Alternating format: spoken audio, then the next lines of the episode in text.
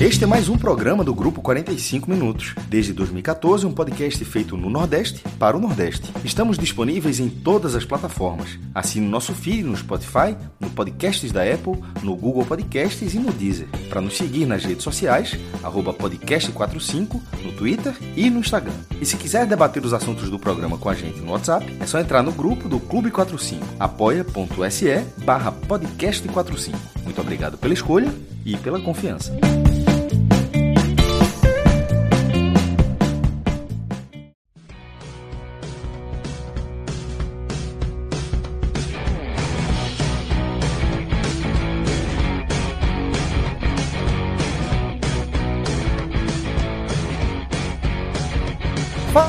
Galera, tá, os canais do Grupo 45 Minutos, eu sou Celso Ishigami e estou aqui com o maestro Cássio Zirpoli, também com Fred Figueroa, no fim de semana que abre né, é, a segunda metade da temporada, né? Porque é, neste fim de semana temos o é, dos campeonatos brasileiros das séries A e B, né? com, com as rodadas aí em andamento, mas é, estamos também em reta final de outras competições, inclusive do Campeonato Pernambucano, que é o foco desta primeira parte do programa deste sábado, tá? Por isso que estou aqui reunido com o maestro também com Fred Figueroa. Segundo momento, a gente vai analisar as estreias de e de Fortaleza na Série A de galetinho aqui no Tiragosto da nossa programação, certo? Então, só registrar um abraço em toda a comunidade do 45 Minutos que está nos acompanhando, seja ao vivo, enviando mensagens aqui no nosso chat, enviando também super chats, seja no, nos consumo no formato tradicional de podcast, ou é, seja colaborando de alguma forma, como por exemplo fazendo parte da nossa comunidade de apoiadores lá no Apoia-se, apoia.se, barra podcast 45, barra NE45, barra Gamenon, barra blog de Cássio Zirpoli, nossas campanhas de financiamento que, não custa lembrar, são essenciais para a gente ter previsibilidade, para que a gente possa planejar é, a nossa cobertura da melhor forma possível para cumprir aí com vocês o nosso compromisso, né, de entregar essa cobertura é, em relação ao futebol do Nordeste. Então, dito isso, queria deixar um abraço cordial, fraternal nessa nossa comunidade de seres humanos iluminados que escolhem contribuir com a nossa produção de conteúdo. Um beijo no coração de vocês, vocês são muitíssimo importantes e é, não custa lembrar aí é, a relevância de vocês. Fica também o um convite, se você por algum motivo particular seu não conseguiu ingressar na nossa comunidade, fica o convite para você entrar no nosso grupo, na nossa lista de transmissão de notícias, as hard news que a gente produz aí diuturnamente, tá? A gente vai compartilhar no link aqui é, deste episódio, na descrição desse episódio, e também nas nossas redes sociais, é, um, o link para você ingressar é, no nosso grupo, na nossa, via, no nosso grupo de transmissão, né, na nossa lista de transmissão, para você receber todas as notícias do Portal 95 em primeira mão. Aí faz uma frente com vocês, tá? Dito isso, vamos abrir oficialmente as nossas análises, porque tem bastante conteúdo pela frente, tem muita coisa aqui para a gente analisar. Fred, vou começar tocando o barco aqui com você. Queria que você me desse a leitura real, a leitura inicial do primeiro compromisso entre esporte e retrô, né? primeira metade dessa decisão, o jogo com o mando do retrô na Arena de Pernambuco, que teve público tímido né? para uma final do campeonato é, e que viu também uma partida movimentada. É, vamos analisar, Fred? Queria que você trouxesse a sua leitura sobre o que representa é, esse encontro, né, dentro do momento que o esporte vive na temporada, né? E também é, o que você viu dessa primeira partida, qual o lead que a gente vai trazer aqui, meu irmão. Fala Celso, Cássio, né? Boa noite a todos que estão aqui também assistindo o programa. Boa noite, boa tarde, bom dia, dependendo de quem esteja ouvindo ou vendo, em que plataforma. Né? Hoje a gente recebeu uma tuitada do nosso antigo ouvinte e amigo Reile, né? Que ele colocou um print que ele correu por duas horas e meia. Se eu não vi errado, ele correu por duas horas Meu e meia. amigo. 25 quilômetros, velho.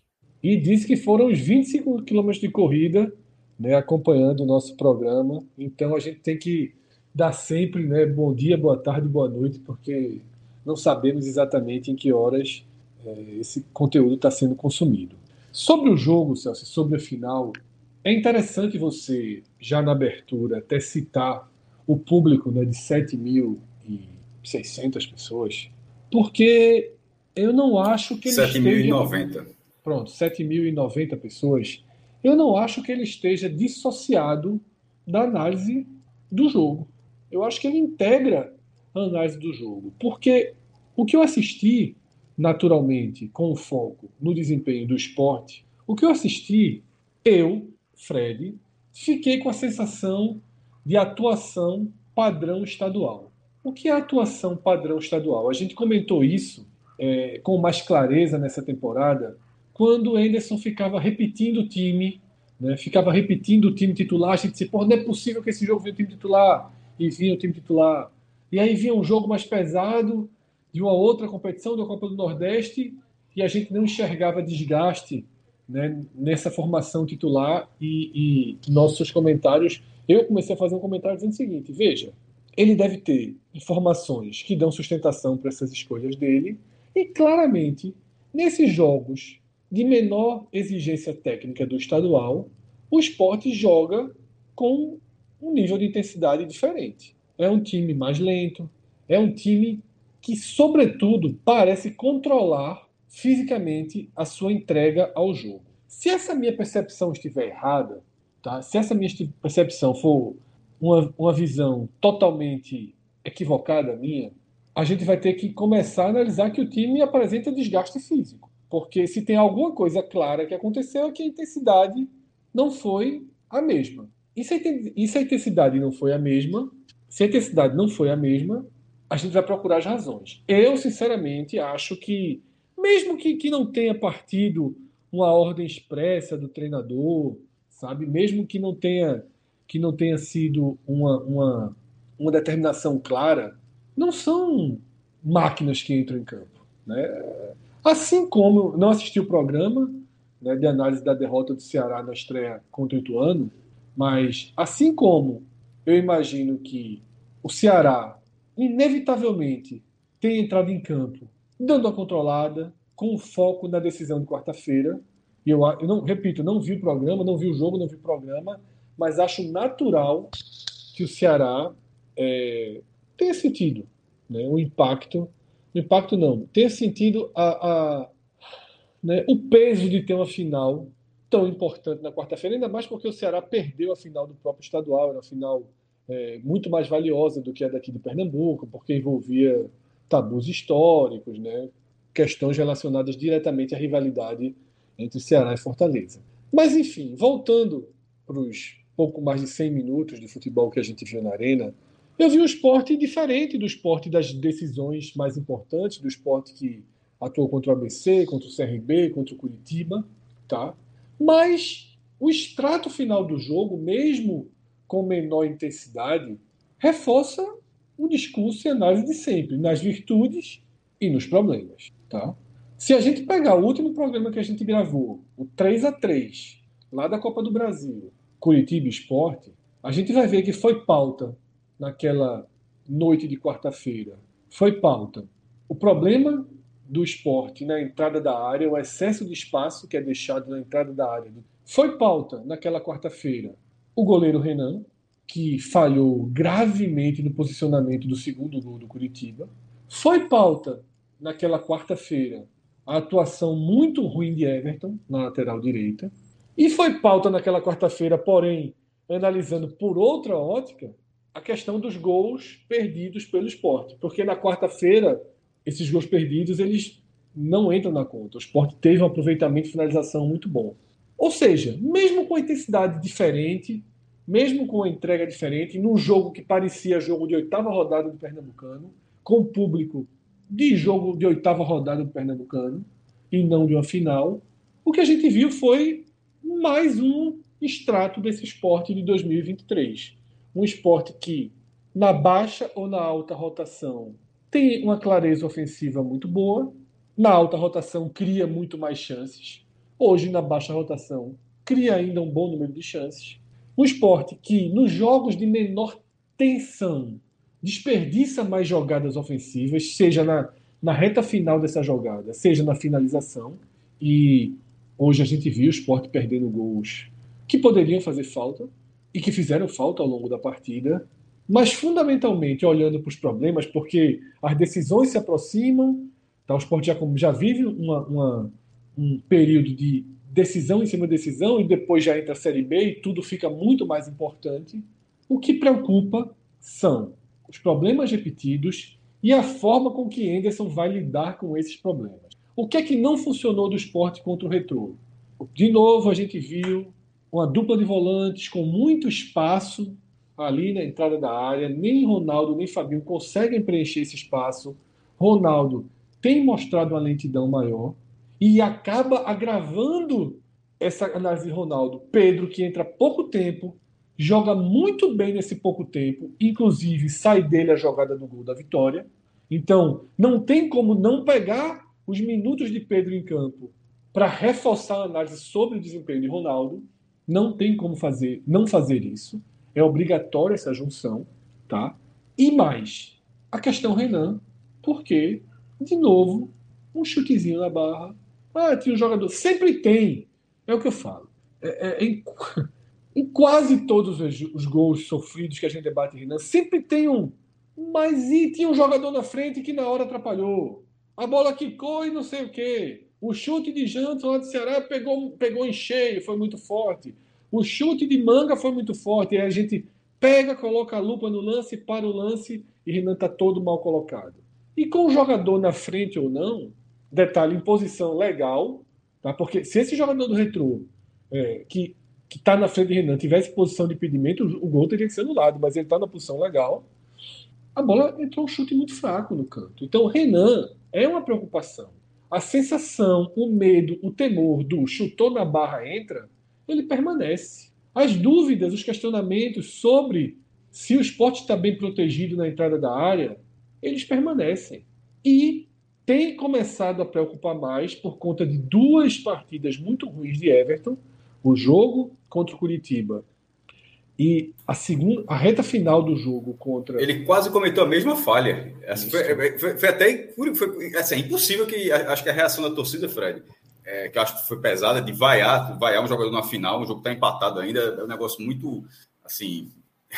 É, emotivo, é, é um emocional muito carregado aí, mas eu acho que a reação foi por causa disso. Exatamente, porque parecido. se soma, né? Se soma, cara. É impossível não, não se somar. E aí virou um problema também. Então, assim, Cássio vai trazer a análise do jogo dele, mas é inevitável que depois que Cássio termina a análise, a gente debata o seguinte, que eu vou jogar essa pergunta para pós-análise de Cássio. Os problemas são claros. Anderson Moreira vai optaria por mudanças de jogadores para equacionar esses problemas no meio de uma sequência de finais, ou ele vai tentar segurar, corrigir do jeito que dá, torcer um pouco e só corrigir lá na Série B. Eu acho que eu, isso eu, é um ponto. Isso é um vou, ponto. Eu vou responder, chefe, porque, né, curiosamente, isso está. É, eu já deixei minha opinião sobre isso no post lá no, no, no, meu blog, Fred, trazendo esse ponto, onde eu usei até a palavra reconheço. Se eu reconheço, deixa eu até ver como é que está aqui, porque eu, achei, eu fiquei rico, porque foi tão parecido com o que eu estava dizendo. É, por sinal, depois Pedro, Pedro levanta mais uma vez o debate sobre a titularidade na disputa com Ronaldo, coisa que, reconheço, não deve acontecer agora, porque o treinador está numa semana de mata-matas e ele prioriza o conjunto. Então, não é a questão de ser o certo a fazer, é, é, é analisar também como é o trabalho de Anderson.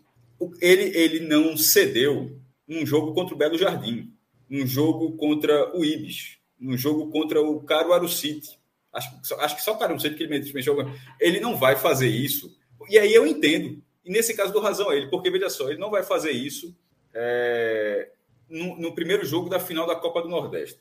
Porque ele estaria apostando contra ele mesmo, tá? Veja só, estou falando especificamente para a Copa do Nordeste. Porque se der, se der certo, vai dar certo como toda a campanha dele vem dando certo. Veja só, o trabalho dele está dando certo. A gente questiona o jogador, mas veja só, ele consegue os resultados.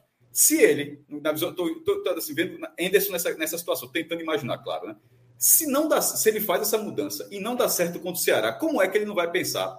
Diz, porra, deu certo a campanha inteira, aí eu mudei agora e não deu certo. Porque no mínimo ele pode no mínimo eu estava com sorte antes. A sorte acabou. No mínimo ele pode até pensar isso. Então eu, eu aceito que essa mudança não vai acontecer com Questão de grupo também, né, Cássio? Questão é, de... mas é, nesse caso não é grupo, não. Nesse, nesse caso eu não estou indo por grupo, de ambiente, não. Nesse caso eu estou falando de time mesmo, jogando em campo. O time que está jogando, tá com ele, deu certo, está tá dando certo a temporada inteira e a gente faz essas, essas, essa análise, essas críticas nas transmissões da Globo. Essas, é, Cabral também faz essa crítica. Ou seja, Anderson deve, é, outras pessoas devem fazer e acredito que isso, e, no mínimo a da Globo deve chegar em Anderson. Não vou dizer que a da gente chegue em Anderson, mas que acho que a da Globo chega e ele, ele, é, ele deve saber que existe é, essa visão de que o trabalho dele é bom, é ótimo, na verdade, para ser justo, é ótimo, mas que há algo que, que não tem esse encaixe. Mas eu aceito e quando eu estou dizendo aceitar, é no sentido de que achar até melhor de que isso não aconteça no jogo contra o Ceará. Porque seria uma aposta contra si mesmo. veja, se essa mudança já tivesse sido feita nos outros mata-matas, nos outros jogos, tivesse maturado o time com essa mudança, estaria pronto. Agora, nesse caso, seria simplesmente, mesmo com todas as limitações que existem ali para Ronaldo ou, ou questão para Fabinho, mas aí vai ser um novo time num jogo que não é para ser um novo time. Então, é, eu, eu, eu acho que na Série B, em algum momento. Pô, se o cara continuar toda vez entrando, fazendo uma jogada dessa assim, porque Ronaldo tem um bom, ele tem um passe bom, sabe? Ronaldo tem esse passe. Pedro Martins parece também ter esse passe. Mas Ronaldo não tem um lance como esse de carregar a bola e, e quebra. E, tá entendendo? Ele, o, o, o, o tá, tá, no mundo, Fred. O, diferencial de Ronaldo é um passe, é um passe bom, um passe mais longo, enfiado. Acalma a bola, gira. É, ele tem, claro que ele tem. Veja, é claro que Ronaldo tem características positivas. Eu, isso, eu não estou dizendo isso, não. Eu, eu só estou dizendo que essa característica que Pedro vem mostrando, Ronaldo não tem é, de carregar a bola, ele não, ele Vigor, não tem. Né, ser... Vigor que Ronaldo não então, tem. Então, é, ele não tem, ele não tem, não sei se nem, não sei nem, é nem de questão da idade, que o Ronaldo continua sendo jogador novo, tá? Assim, não é um jogador velho. É, a é o perfil do jogador, é o perfil do jogador, acho que ele não tem. Então, em algum momento da Série B, se continuar dessa forma, porque na Série B, sendo um campeonato longo, você não precisa ficar preso a uma escalação que deu certo nos primeiros meses do ano, que eventualmente possa, que possa ter lhe ajudado. No mínimo, ajudou a chegar em duas finais, tá? Assim, porque de repente é, pode levar um revés contra o Retrô e não dá nada certo com o Ceará. Mas, no mínimo, esse time com o Ronaldo, ele chegou na final do Pernambucano de forma invicta, ou seja, mesmo que seja obrigação, mas você não é obrigado a chegar na final invicta. O Sport chegou de forma invicta e chegou na final da Copa do Nordeste. Então, o time com o Ronaldo deu certo.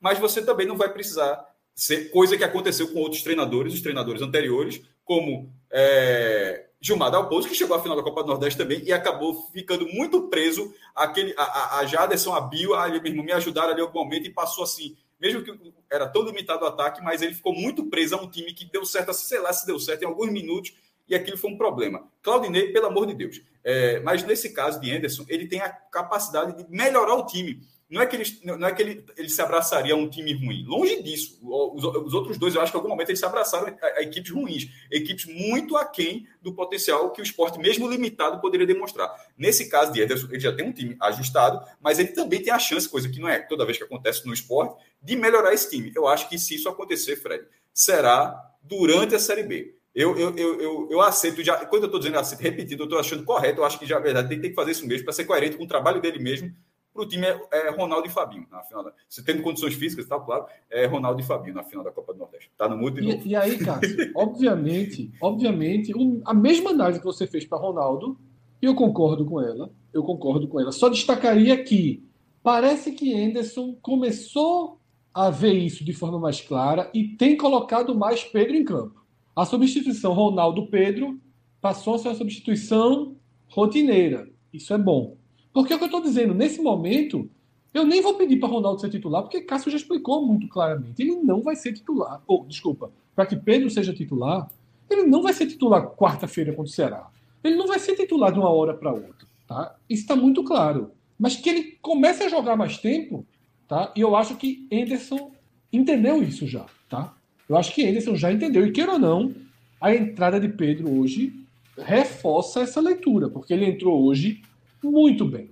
E é claro que contra o Retrô, um adversário mais fraco do que Curitiba e Ceará, o menino tem mais campo né, para fazer investidas como aquele, como aquele fez. Essa análise de Cássio, ela claro que se aplica também para o gol. Ninguém imagina que Renan vai ser reserva de Jordan quarta-feira. Ninguém imagina. É uma temeridade? É. Mas também será uma temeridade mudar. Também será uma temeridade mudar. Eu concordo também, mas eu não, é, não são situações iguais, tá? Eu, eu, eu acho a situação do gol muito mais delicada. Também acho que tem que mudar, não. Eu, eu, eu, eu acho que a, a porta ali é muito mais aberta do que, do que a. Mas, mas muito mais, muito mais.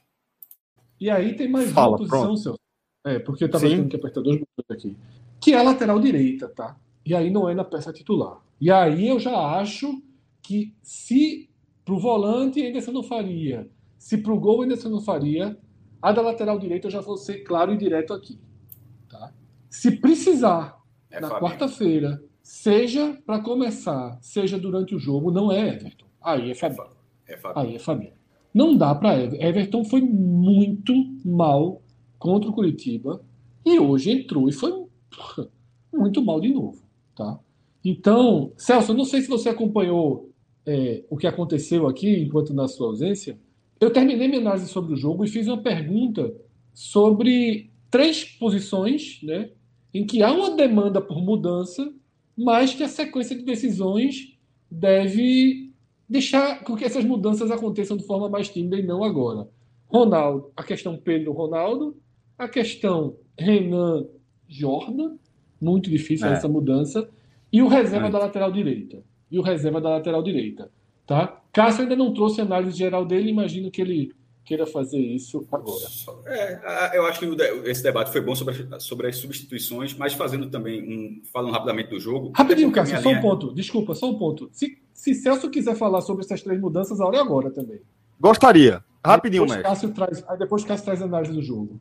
Pronto, perfeito, perfeito. Então, é, diria só o seguinte: que é, eu acho que Ronaldo está aí uma temeridade. Eu tenho pouquíssima paciência com, com Ronaldo e acho que é, ele já deu provas, várias provas, pô. inclusive nos últimos dois jogos decisivos, de certa forma, jogos com caráter decisivo, e que não dá para confiar.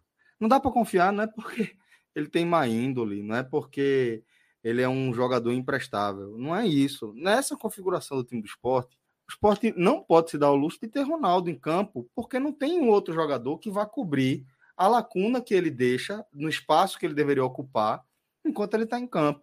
Né? Fabinho não está fazendo isso. É, e Ronaldo, como eu já disse, ele não justifica com a qualidade de saída de bola você encarar esse sacrifício.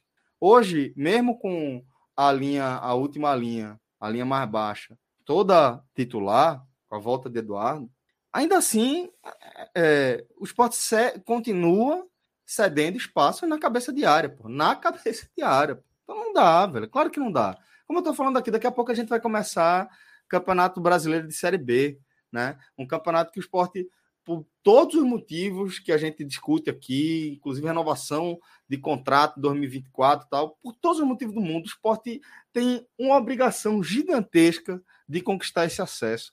E não dá, velho, para você fazer 220 jogos com Ronaldo, depois 230, depois 300 jogos, depois 400 jogos, porque não justifica, pô. Pode ser bom de grupo? Deixa o cara aí sendo bom de grupo, não tem problema. Se ele é bom de grupo, ele vai continuar sendo bom de grupo, sendo reserva, sendo jogador para situações ocasionais, porque o esporte não estava jogando mal na cabeça de área antes dele voltar, pô. Quando ele se lesionou, o esporte alcançou um estágio na cabeça de área que a gente cravou aqui neste programa, que é, o Ronaldo era reserva de forma inconteste. Tipo, a gente não vai mais discutir. Tá claro que com as atuações de Pedro, o Sport tem um novo titular. E tá, a gente estava equivocado, sabe? E aí o Sport segue evoluindo como time, é, segue é, crescendo dentro de sua proposta de jogo, é, cada vez mais eficiente, num formato de jogada que, que numa proposta de jogo que eu acho muito interessante, apertando bem ali a saída do, do, do adversário, fazendo blitz, conseguindo encaixotar. E aí, pô, o, o time evolui, evolui, evolui, mas um ponto crucial do equilíbrio de qualquer time para uma campanha de 38 rodadas ou para jogos decisivos, seja de Copa do Brasil, seja de Campeonato Pernambucano, seja de Copa do Nordeste, você não pode se dar o luxo de ter um cara ali que, pô, inevitavelmente, se alguém trocar passe ali na zona central, ele vai deixar o buraco, pô. Porque ele sempre deixou. Por que vai mudar? Por qual justificativa a gente acha que quarta-feira contra o Ceará vai ser diferente? Tá entendendo? Ou no jogo de volta contra o Curitiba na Copa do Brasil, por que ele vai deixar de falhar? Por qual motivo? O que é que vai fazer mudar daqui para lá?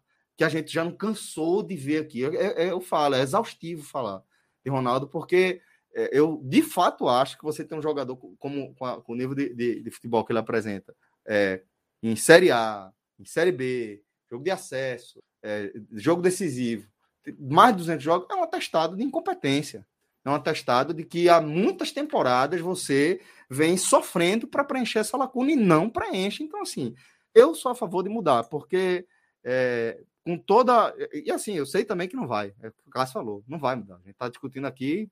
É, é, na verdade, é um desabafo mais do que qualquer coisa. Mas não vai mudar. Mas acho que seria obrigação mudar. Obrigação. Não tem justificativa nenhuma no mundo para Ronaldo continuar titular desse time do esporte. A questão do goleiro é, eu acho lastimável.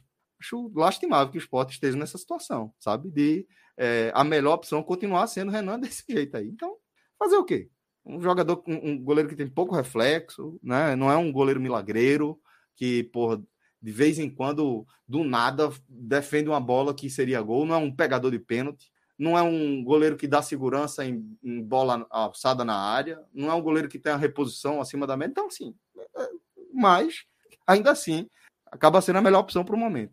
Então, enfim, é, era só essas, essas duas observações que eu tinha para fazer, Fred. Em relação ao substituto para a lateral direita, acho que, que para esse momento, inclusive com, com o, o, a tragédia que é as alternativas para a cabeça de área, acho que é que poderia ser uma, uma alternativa eventual. Até porque uma... os volantes reservas são melhores hoje do que Everton, né? Então é você deixa o time mais forte qualitativamente. Exato. Exato. Então é isso, mas é, queria só. Celso, só uma coisa que eu fiquei na dúvida. Eu, eu, porque, na verdade, todo mundo disse que, que mudaria. A questão é essa, e você mesmo também falou que sabe que não mudará. Mas aí, é, indo pelo ponto de o time ter jogado, tipo, você é o técnico do esporte. Você jogou, ou, ou, o time jogou do jeito que foi hoje. Contra o Ceará, é, daqui a quarta-feira é o jogo que abre a Copa Final da Copa do Nordeste. Você faria essa mudança já quarta-feira, só para ficar claro? Faria, na, na... faria, faria. Faria, faria. Eu faria essa mudança todas as vezes desde que Ronaldo voltou a ser titular. Todos os jogos. Não, mas aí gente tem que. Não, não, não, eu tô dizendo assim que, que não mudou. Tô querendo dizer que. É porque a pergunta mim... de Cássio. É porque a pergunta de Cássio. É na visão de Anderson, tipo, e agora? É, é tipo, é uma questão de tudo, né? Tipo, é. É, é, e é isso que eu tô falando, no tudo, no tudo eu não acho que nada justifique você segurar Ronaldo. Ele, ele não é o cobrador de. Ele é o, cobrador, um, o melhor cobrador de pênalti do esporte. Beleza, mas eventualmente, se tiver se encaminhando. Se tiver empate contra o Curitiba aos 48 segundos, bota, bota ali. bota ali, tem problema não, não me ofende não. Eu acho que ele. Aí é estatística, o cara entrega não, aí. É, só, Ronaldo não, não é para sair do clube, não. Ele não tá não, ano, não. Não é. é. Não é para sair mas do clube. Agora, não pode ser titular, pô. Não porque ele falha. Ele falha não é falha, de vez em quando ele deixa um buraco. A presença dele representa um buraco na cabeça de área do esporte. Eventualmente alguém vai achar aquele buraco. Porque todo jogo acontece. Todo jogo tem um momento. Eu não sei, velho, se ele, eles têm um, um, alguma coisa ali que as sinapses param de funcionar, que tem uma hora que ele. Pum, aí a jogada acontece e ele vai pegando no tranco de novo. E assim, todo jogo acontece isso mais de uma vez. E tá acontecendo os gols agora. Mas, é, eu, assim, eu realmente acho que teria que mexer, porque não justifica, ele não entrega nada é, dentro de campo que faça, não, beleza, vale a pena sofrer aqui com esse, essa, esse buraco aqui, esse gap. É isso. Mas agora é, a gente pode seguir com a análise do jogo, e era o próprio maestro né, que queria falar, fazer essa leitura. Então, por favor, depois desse meu desabafo aí, fica à vontade, meu irmão para falar sobre é a assim. sua leitura do jogo. Lá, lá feijão, com arroz, feijão com arroz é muito chato, bom é assim. É, sobre, a, sobre a partida, é, eu acho que, embora o gol tenha saído aos 49 do segundo tempo, o gol da vitória, o gol do Wagner Love, mas é o resultado que ser, futebol não é justo. Futebol não é. Inclusive, é por isso que a gente gosta, por isso que é o, é o, melhor esporte do mundo. Mas de vez em quando a justiça acontece no futebol em relação ao que se viu em campo, em relação ao desempenho, melhor dizendo, em relação ao desempenho em campo. E em termos de busca pela vitória, ainda mais num placar, num placar onde ambos marcaram, né? Esse negócio de ambos marcam, foi ambos marcaram para quem, quem colocou ganhou, né? ambos marcaram. Só um time atacou, na verdade. O chute do retrô é, é um chute que numa situação normal. Veja só, esse jogo foi final do Pernambucano e o Sport venceu o jogo. Se o esporte tivesse na série, tá na série B, mas se tivesse na série A, porque na série A você, a gente, você entende que os lances, tipo do Coritiba, o cara chega lá, o cara faz. Se o goleiro estiver posicionado lá da trave, que nem Renan faz, meu irmão, o cara não vai chutar na lua. O cara, a maioria das vezes, o cara fez três gols na partida, o cara vai acertar. Levar um gol desse na Série A irritaria, porque nem na Série A você acharia que foi um chute bom, bom mas foi colocado, foi com qualidade. Você você diz, bom, meu amigo, que chutezinho cafofo assim. E, e, mas, mas foi o gol do retrô, um chute de fora Como da já área. Diria um... hoje presidente do Náutico, né? É, eu, te, eu, quase falei, mas não, não chegou a ser um. um... Eu falei no silencioso. Não, não, não foi, não foi, não foi um chute daquele, porque o, o, o de Paulo Vanderlei, quando ele falou lá no lance final, quando vazou aquilo, foi até no jogo do Lacerdão, o chute realmente foi, foi muito ruim. Esse, esse, não foi dessa, esse não foi dessa forma, mas foi um chute defensável. E teve um outro chute na barra do retrô. Em finalizações certas, foi 9 a 2. Em finalizações gerais, certas e erradas, 20 a 9. Em escanteios, 10 a 2. Inclusive, esse número disparou depois que a bandeira entrou, que ele conseguiu ganhar o escanteio basicamente todas as vezes que ele foi na linha de fundo. Ele, ele obrigava, ou, ou ele botava na área, como teve um lance, Love quase marcou e virou um escanteio esse lance ainda, ou ele conseguia e travar. Mas assim, foi impressionante. Cássio, como... mais um dia que o do banco é melhor do que. Foi a mesma coisa do outro jogo, foi a mesma coisa que, talvez, é, foi a mesma coisa que a gente falou. Não é, não é que, quem, é, não é que o, o, o que é melhor está no banco. A lógica não é essa, não. A lógica é que quem está no banco entra e joga melhor. E depois é... vai começar como titular e vai, aí vai virar titular mal e o, e, e, e, o do banco. resumindo, resumindo, o ponta direita do esporte só vem jogando bem no segundo tempo depois que é, que é substituído. Isso. Ele, o, o, ponta, o ponta direito do esporte não veio funcionando no primeiro tempo. Aí ele é modificado, não interessa o nome, não interessa o nome. Ele é modificado e o nome que entrar no segundo tempo vai jogar melhor. É isso que tem acontecido. Eu fazia um teste, eu fazia um teste, mudava com cinco minutos de jogo, só para ter mais tempo ali, tá ligado? Mas assim, é engraçado porque a gente tinha falado isso no Coritiba como algo já recorrente. Ou seja, não é que a gente descobriu isso, a gente falou no Coritiba como algo já recorrente e hoje foi a mesma coisa. Lá a bandeira entrou muito bem. É, o esporte fez o, o esporte não fez uma grande, grande partida. O, embora tenha empatado com o Coritiba e ter sofrido três gols com o Coritiba, mas o desafio técnico era muito maior, eu achei que o esporte jogou muito melhor aquele jogo do que jogou hoje. Assim, muito melhor. Não, não pouco, mas muito melhor. Acho que o esporte foi um time muito melhor, foi muito mais time contra o Coritiba, mas é, pelo desafio do pelo nível técnico do adversário e pela atuação também, porque o adversário força você, mas também tecnicamente tiveram algumas falhas, como a do goleiro do segundo gol, ou seja, não é só que o adversário era melhor e dificultou, também existiram a falha do esporte, como aquele buraco no primeiro gol e o lance que, que Renan deu a barra inteira é, no mal posicionado. Então, numa noite ruim na defesa do esporte, o esporte tomou também, além da eficiência absurda de Aleph Manga, três gols no Coritiba mas fez três. Atacou muito bem o Coritiba lá no Couto Pereira, com 30 mil, 30 mil pessoas, e aquela partida para mim foi melhor do que essa. Esse jogo foi um nível abaixo, como o Fred falou, no nível mais clássico do Pernambucano, mas não tanto. Em algum momento tinha uma, tinha uma, cara, tinha uma carinha de final ali, mas o público não parecia ser final, 7 mil pessoas, né? Mas é, a vitória acabou sendo muito justa e ela estabeleceu uma vantagem que, no tempo normal, estou falando de antes do jogo do Ceará, de repente o Ceará vai lá e quebra estatística, mas até hoje, juntando todos os jogos oficiais que o esporte fez na temporada, o esporte só perde o título no tempo normal se o Retro fizer algo que nenhum outro time fez, que seria vencer por dois gols de diferença, porque o esporte tem uma derrota e foi por um gol de diferença.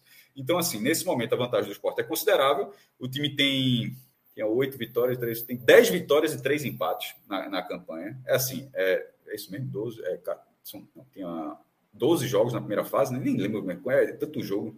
Não, não, eram nove vitórias e três empates na primeira fase. Aí ganhou do, do Salgueiro 10-3 e agora 11-3. 11 vitórias, três empates e nenhuma derrota. É uma campanha ótima. Tem até Empatou com o Náutico, Maguari e.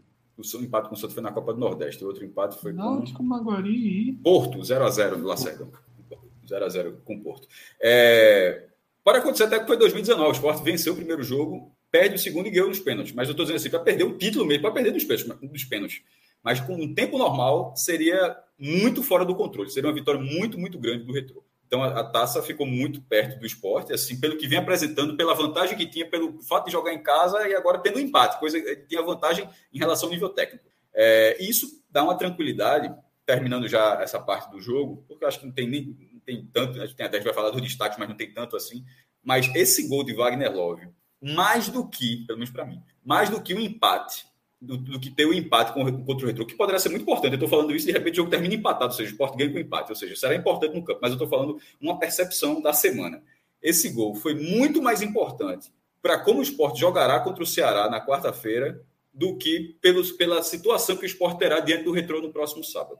Porque a, o, a, a imagem que eu tenho é: pode dar carga máxima total contra o Ceará. Que mesmo se acontecer alguma coisa ali, é, não é lesão muscular, não é estourar o músculo, não, mas assim, coisa que acontece no futebol. Se ainda perder um titular, é coisa de jogo mesmo. Mas se ser aquele freio de mão puxado, jogar com entrega total e de repente acontecer de você perde algum jogador, jogador dessa forma, um, um, time modificado contra o retrô talvez seja suficiente para, pelo menos, segurar um empate. Mas jogar com algum temor contra o Ceará, porque no sábado teria que dar uma carga máxima contra o Retrô. Tá entendendo a lógica? A carga, se esse jogo termina 1 a 1, a, na, sobretudo na mentalidade da, do Galeto, né? Que é a mentalidade não tem que dá para de repente jogar com o Ceará na volta, blá blá blá. O jogo, o jogo do Retrô é o último, ou seja, a carga máxima seria no sábado. E, e, e, talvez o freio de mão, talvez o freio de mão fosse na quarta-feira. Não, freio de mão não significa time alternativo, não tem nada a ver. O time seria o titular dos dois jogos. Eu estou falando em relação à postura do time. Com com essa vantagem estabelecida, que é uma boa vantagem, não é uma vantagem definitiva, mas é uma boa vantagem, é, eu, eu, eu, enxergo o esporte chegando para o Ceará melhor, é, mais preparado. Eu estou vendo pelo lado do esporte, não pelo lado do Ceará, do que o Ceará pode fazer. Porque, repito, pode dar tudo errado, mas eu estou falando. Mas o ideal aconteceu para o esporte. É chegar com a possibilidade de ser 100% focado no jogo Ô, de quarta-feira, que é muito mais importante, inclusive, assim, é. em relação a essas finais é aquilo que eu falei naquela abertura, né? Porque eu não estou dizendo que Henderson disse hoje, ah, vamos segurar, mas o jogador lá dentro dele segura, a gente sabe que segura. E concordo com você, poderia gerar algo assim na, na quarta, né? Jogador, porra, vou segurar aqui, porque querendo não ter final do Pernambucano e a gente precisa ganhar no domingo, depois tem Curitiba e a gente resolve o Ceará lá na frente. De fato, agora dá um, um conforto maior. É claro que a atmosfera do Castelão, por si só, já vai chamar já vai chamar. É como foi lá no Curitiba, pô. Você entra no Couto Pereira, 32 mil, você está automaticamente injetado. Assim como você entra na Arena Pernambuco, olha assim, um bando de cadeira vermelha vazia, você fala assim, porra, isso aqui hoje é toca ali de cá, ninguém. Vamos segurar um pouquinho, porque minha própria torcida acabou de me avisar que não está dando muita bola para isso daqui, tá? Claro que vai encher o campo no sábado que vem na ilha, claro. Mas, assim, havia uma. uma, uma, uma eu acho que uma, uma, um discurso implícito, um objetivo implícito muito claro ali, que não perdendo estava bom demais, né? Agora, ganhando, melhor ainda. Né? Porque você ganha toda a margem aí, que Cássio falou.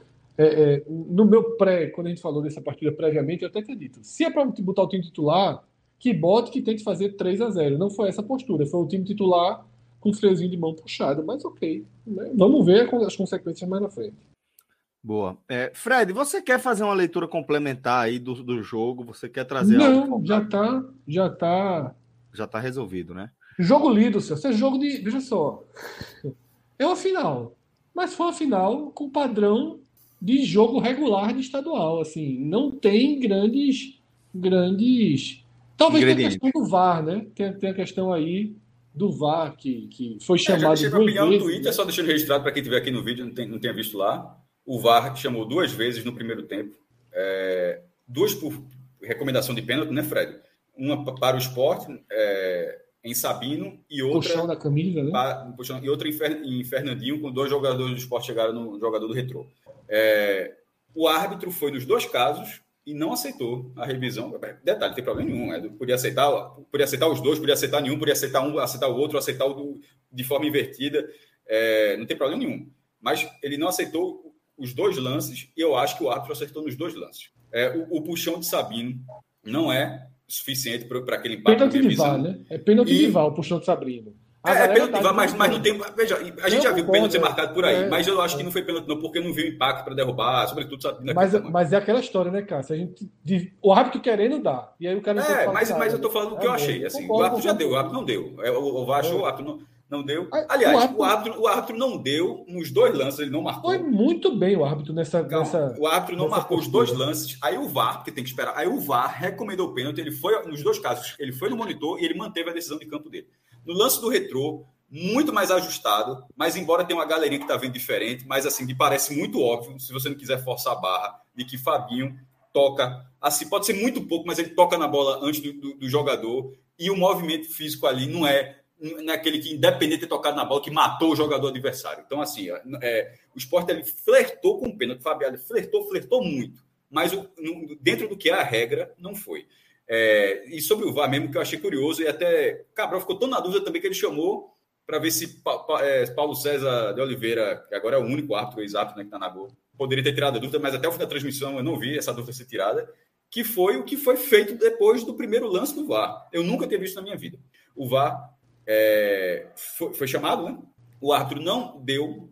Lance, os lances, lembrando que teve isso, o lance continuou e foi um outro escanteio, foi um escanteio para o esporte, certo? Aí antes de bater o escanteio, teve esse negócio, ele foi analisar. Depois de analisar, ele não deu pênalti e marcou falta de Sabino em Jonas. Marcou falta. É, eu não, veja só, eu não me recordo disso. Assim, primeiro, muito curioso, você marcar o pênalti, não, não só não foi pênalti, como foi outro cara que fez a falta. Mas de não ter, de, de não ter marcado o pênalti e não ter dado prosseguimento ao jogo do escanteio. Confesso que, nesse, que eu fiquei com muita dúvida. É, é isso que a regra diz nesse momento. Todo mundo ficou com essa dúvida na transmissão. Eu nunca tinha visto isso e não durante a transmissão não, não, houve, a, não houve a volta de Paulo César para esclarecer. Mas eu confesso que eu nunca tinha visto, e, e, da forma como eu entendi a regra, e aí eu posso estar enganado, aí eu vou dizer como eu entendi a regra, era o seguinte: ele foi lá, ele não viu o pênalti, mas o lance prossegue com o escanteio. Isso, Cássio. Eu não tenho, não tenho essa resposta. E eu também acho o seguinte, tá? Eu estou falando da forma como eu vi, tu entendeu? Assim, como eu vi, entendi, mas assim, entendi, se, a regra disser, não, não se teve uma falta ali, é, segue de lá, beleza. Mas eu, eu, nunca tinha visto isso. É... E ainda tem duas questões também, né? Porque os pênaltis não foram claros. Inclusive, é, Diógenes, ele, é Diógenes, não é? Diógenes Valência, ele aqui no chat, ele coloca isso, eu vi outras pessoas falando, né? Que o VAR nem deveria ter chamado os dois lances, porque são interpretativos. Eu acho que o primeiro lance da puxada de camisa, o VAR tá certo em chamar. Porque o árbitro, com mais calma, olha. Para. É, olha, porque o árbitro pode não ter, vi, pode não ter visto é. o puxão. Ah, o árbitro olha e toma lá essa decisão. Pode ter visto, mas no ângulo que não foi suficiente para ele ter é. é. uma definição do que aconteceu. O segundo, realmente, eu não entendi porque chamou, porque não foi nada. Não tem um. Veja só, o lance que o VAR chamou não, não mostra o pênalti. Então, seria uma interpretação que o árbitro já teve em campo. Agora, eu elogio bastante o árbitro, porque hoje em dia, Celso, chamou é 80, 85%. Era até bom que alguém, depois no Datafolha da vida, fizesse a, a estatística. O que né? faz até sentido, né, Fred? Talvez. Né? né? Porque chamou, já foi revisto, né? É, exatamente. Mas algumas vezes a gente olha assim, porra, né? E, e... De fato, é curioso, Fred. Eu, eu achei muito curioso. E assim, é, eu, eu fui no estádio, né? Tava na arena e a sensação é justamente essa. Quando, quando ele é chamado para o lance de Sabino, é, eu cheguei a comentar com meu filho, né? Eu falei, ó, tem uma chance grande agora de ser pênalti, né? Porque se chamou, e é justamente isso que eu tinha comentado contigo, se chamou é porque provavelmente quem está na televisão vendo o lance entendeu que realmente é um lance para pênalti, né? Dificilmente você, você vê um árbitro chamar para um, um, algo mais é, é, que não seja tão claro, né? E mas foi o que aconteceu nesse jogo com o Retrô. Acho que o VAR foi mal na chamada e concordo contigo. O teve muita personalidade em manter a decisão dele. E foi claro, em momento algum, é, eu estava é, conseguindo ver que eu estava bem de frente ali para ele, e eu consegui ver desde o começo ele gesticulando bastante, como se tivesse sido tivesse incomodado com a convocação, né? E em momento algum ele pareceu falar, não, acho que foi mesmo, tal. Mas é isso. É, vamos fazer o seguinte, então, galera. A gente vai seguir. Tem mais um ponto que eu queria falar, que é o lance da, da reclamação gigantesca do Retrô ao fim da partida, né? depois do gol do Wagner Love, que é lá no começo da jogada, começo da o jogada, pede uma possível falta para o Retrô. Aí eu quero abordar duas questões. Uma que é a seguinte: eu assisti o jogo pela transmissão da, da Zon, mas eu, pelo que me informaram já desde a última rodada, é a mesma da Globo, né? As imagens, a da Zona na reta final fez um acordo aí e tá pegando as mesmas imagens da Globo.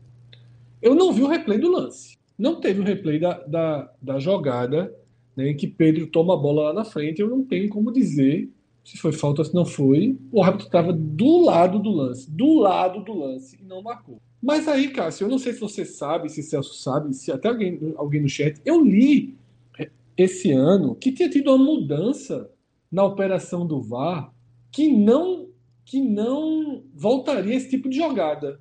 Isso como é que está sendo? Tu sabe, Cássio, tem uma resposta precisa para isso? Não. Que tipo não jogadas de, na origem já não É, não sei, o, o nível de origem para que você possa invalidar uma, partida, uma, uma jogada. Isso que está falando, né? Porque é isso, é muito, é. muito no início. Não, é. não, não, não, não, me recordo. É, eu não sei se alguém no chat. Não me recordo, não. Assim, não recordo como se eu soubesse. Eu não sei. É porque eu li, eu li é, recentemente que teve uma mudança nessa questão do VAR, que tipo, se não que o VAR agora só analisa a reta final, tipo, se teve uma jogada, teve uma bola na área, saiu, voltou, cruzou de novo, bateu, ele só analisa a, a, a reta final da jogada, mas de fato eu não tenho uma, uma, informação sobre isso não. Então é um lance que eu fico completamente perdido para dar uma sentença, né? eu não tenho como dar essa sentença. Né? Só de que o árbitro viu a jogada. Não foi, não foi algo que aconteceu nas costas do árbitro. O árbitro viu a jogada, inclusive ele faz assim, claramente, tipo, segue o lance na hora da jogada. E, foi uma grande jogada, né? Jogada de Pedro e de Filipinho, mas aí a gente analisa quando a gente for para as análises individuais. Eu não sei se o Celso está nos ouvindo e saiu rapidamente aqui, estou um pouco para a gente ir para as, análises individuais. Celso. Foi mal, galera. Chegou farmácia aqui em casa, eu tive que atender rapidamente. E pior que na hora que é, eu tava falando, Sofia apareceu aqui, tomei um susto, velho. Eu só vi o rosto aqui, pô. Um susto danado na, na no, no, breu da porta. Mas vamos lá. Celso, é... tem dois superchats antes Então do... vamos lá, Fred. Vamos com os superchats. E aproveitando, Celso, quem pô, puder dar aquela curtida aí. Assinar o canal, né? Comentar, é sempre muito importante. Eu vou até fazer um outro pedido, sabe, Celso? É, porra, claro que assim, a gente tá aqui no YouTube, a curtida ajuda muito no engajamento dos nossos vídeos, das nossas lives. A fazer assinaturas que são do canal é muito importante até para dar um peso para a gente, para dar maior relevância. E eu queria pedir o seguinte: sempre que você tiver no Twitter, no Instagram e puder interagir de qualquer forma com a postagem nossa, dá uma curtida, né, dá tua opinião embaixo, manda um abraço. Isso é um tipo de ajuda assim imensurável para a gente. Tá? Total. É Ó, cada vez que você, cada vez que cada um de vocês faz qualquer interação com um post nosso lá, é, você dá um empurrão, sabe, no nosso alcance. Isso. Você dá um empurrãozinho. Uma curtidinha ajuda para cacete. É. O seu empurrão faz uma diferença, velho. Uma diferença. Então, Fred foi muito feliz aí nessa lembrança. A gente dificilmente faz isso. Mas se puder, velho, sempre que vir lá a gente no Twitter, principalmente trazendo conteúdo aqui do nosso canal, dá aquela impulsionada lá, compartilha, é, deixa o teu like, né? Deixa um comentário lá que faz uma diferença enorme, velho, enorme realmente pra gente, tá? Obrigado, bem lembrado, Fred. Deixa eu ler os superchats, então, também uma forma de você contribuir, é muito direta com o nosso trabalho. Pô, aí, meu irmão, vou te contar, velho. Esse, esse help aí, de vez em quando, é um save assim inacreditável. A gente tem Aquiles Reis aqui, Fred. Ele falou o seguinte: ó. O gol de Jonas hoje evidenciou ambos os jogadores. O espaço deixado por Ronaldo, mas a fragilidade e a média distância de Renan. Chay, Eric, Carlos, Manga também. É uma pergunta. Manga também. Exato. Eu concordo. Concordo, Aquiles. É isso mesmo. E é o que eu digo. O problema quando a gente fala de Renan não é a fragilidade dele a média distância, né? Qual é o ponto forte? Qual é o ponto é. forte? E aí, o ponto forte dele, para mim, é a frieza. Um cara que não, aparentemente não perde a cabeça. É uma grande coisa, tá? É uma grande coisa. Mas isso, isso é tão grande para mim que é, era suficiente para dar a chance. Vamos ver. Vamos ver. Porque uma hora o resto evolui, mas não evoluiu. Então acho que Renan é um problema gigante, gigante para o esporte na, na Série B. Celso, esses jogadores que eles citam são os adversários que vai ter pela frente, né? Porque tem um, tem um agravante. Esse gol teve um agravante. Olha só, o Ceará assistiu esse jogo, se não assistiu, vai assistir. Todos os jogos, todos os gols, todas as jogadas. A história do chutou entra começa claro, pô. a se tornar claro. evidente. Pô, o Ceará claro. jogou contra o esporte, chutou, entrou. É, então, só assim, o jogador não é menino, não. É. Pode ter certeza que não, pô. Exatamente. Então, assim, a gente vai ter essa questão como uma questão fundamental já na quarta-feira. Eu imagino o Ceará partindo para definições da entrada da área, de média distância, porque é um problema do esporte, tá? É um problema do esporte. É um combo, é um combo assim perigoso. Você foi muito bem, porque esse combo, ele é um combo. É a entrada da área desprotegida e o, é. o goleiro que aceita, né? Esse combo é perigosíssimo. Esse combo é o próprio Aquiles que, que trouxe. A leitura, a leitura dele, é, eu entendi dessa forma, né? Como um combo que ele está apresentando aí. E a Mas... gente tem também Mesaque Mendes, pô, esse cara aqui tá sempre com a gente, sempre dando moral. Mesaque, salve, meu irmão. Obrigado de coração. Aqui, ó. É... Prezados, boa noite. Mesmo, mesmo entendendo o Enderson em não fazer modificações pontuais, onde de fato se precisa mudar no time, vocês não acham que o risco de não êxito nas finais é iminente? Eu acho. Assim, é porque é, contra o retrô, outros fatores teriam que dar errado para a gente dizer que o, o, risco de não ser campeão é eminente, sabe? Eu acho que teria que construir de outras formas, mas pode deixar chato, como deixou agora, sabe? Ficou chato. Tem uma hora que o jogo ficou chato. Uma hora que o retrô empata o jogo e parecia que ia ter uma revisão de pênalti. Então você, porra, do nada ali você transforma um jogo que está sob controle, estava sob controle desde o começo, em momento algum da partida, o Retrô parecia que é, tinha o controle da situação, que estava envolvendo o esporte, a ponto de você falar, opa, aqui o jogo está perigoso. Mas, nesse combo, né, de você dar espaço na entrada da área e ter um goleiro que aceita, porra, qualquer coisa pode acontecer. Qualquer, uma hora um chute desse entra. Aí vai para para o paralelo com o MMA, com luta de boxe. Você pode estar tá ali combalido, velho. Pode estar tá nas cordas, baixou a cabeça só para ver se acerta. O doidão acertou na, na, na, na, ponta do queixo, bailou, velho. Você pode é. ficar zonzo ali junto, mas baila junto. É numa dessa que entra. Tá combalido, pronto, guarda ali volta pro jogo. Eu acho que é isso. Contra, contra o Coritiba, sim. Contra o Ceará, sim. Aí sim, sem dúvida. É, a gente tem também aqui Roberto Siqueira, porra, companheiro, fazia tempo que você não aparecer por aqui, Roberto. Um abraço, meu velho. Roberto tá dizendo o seguinte: nem todo herói veste capa. Abraço, Fred.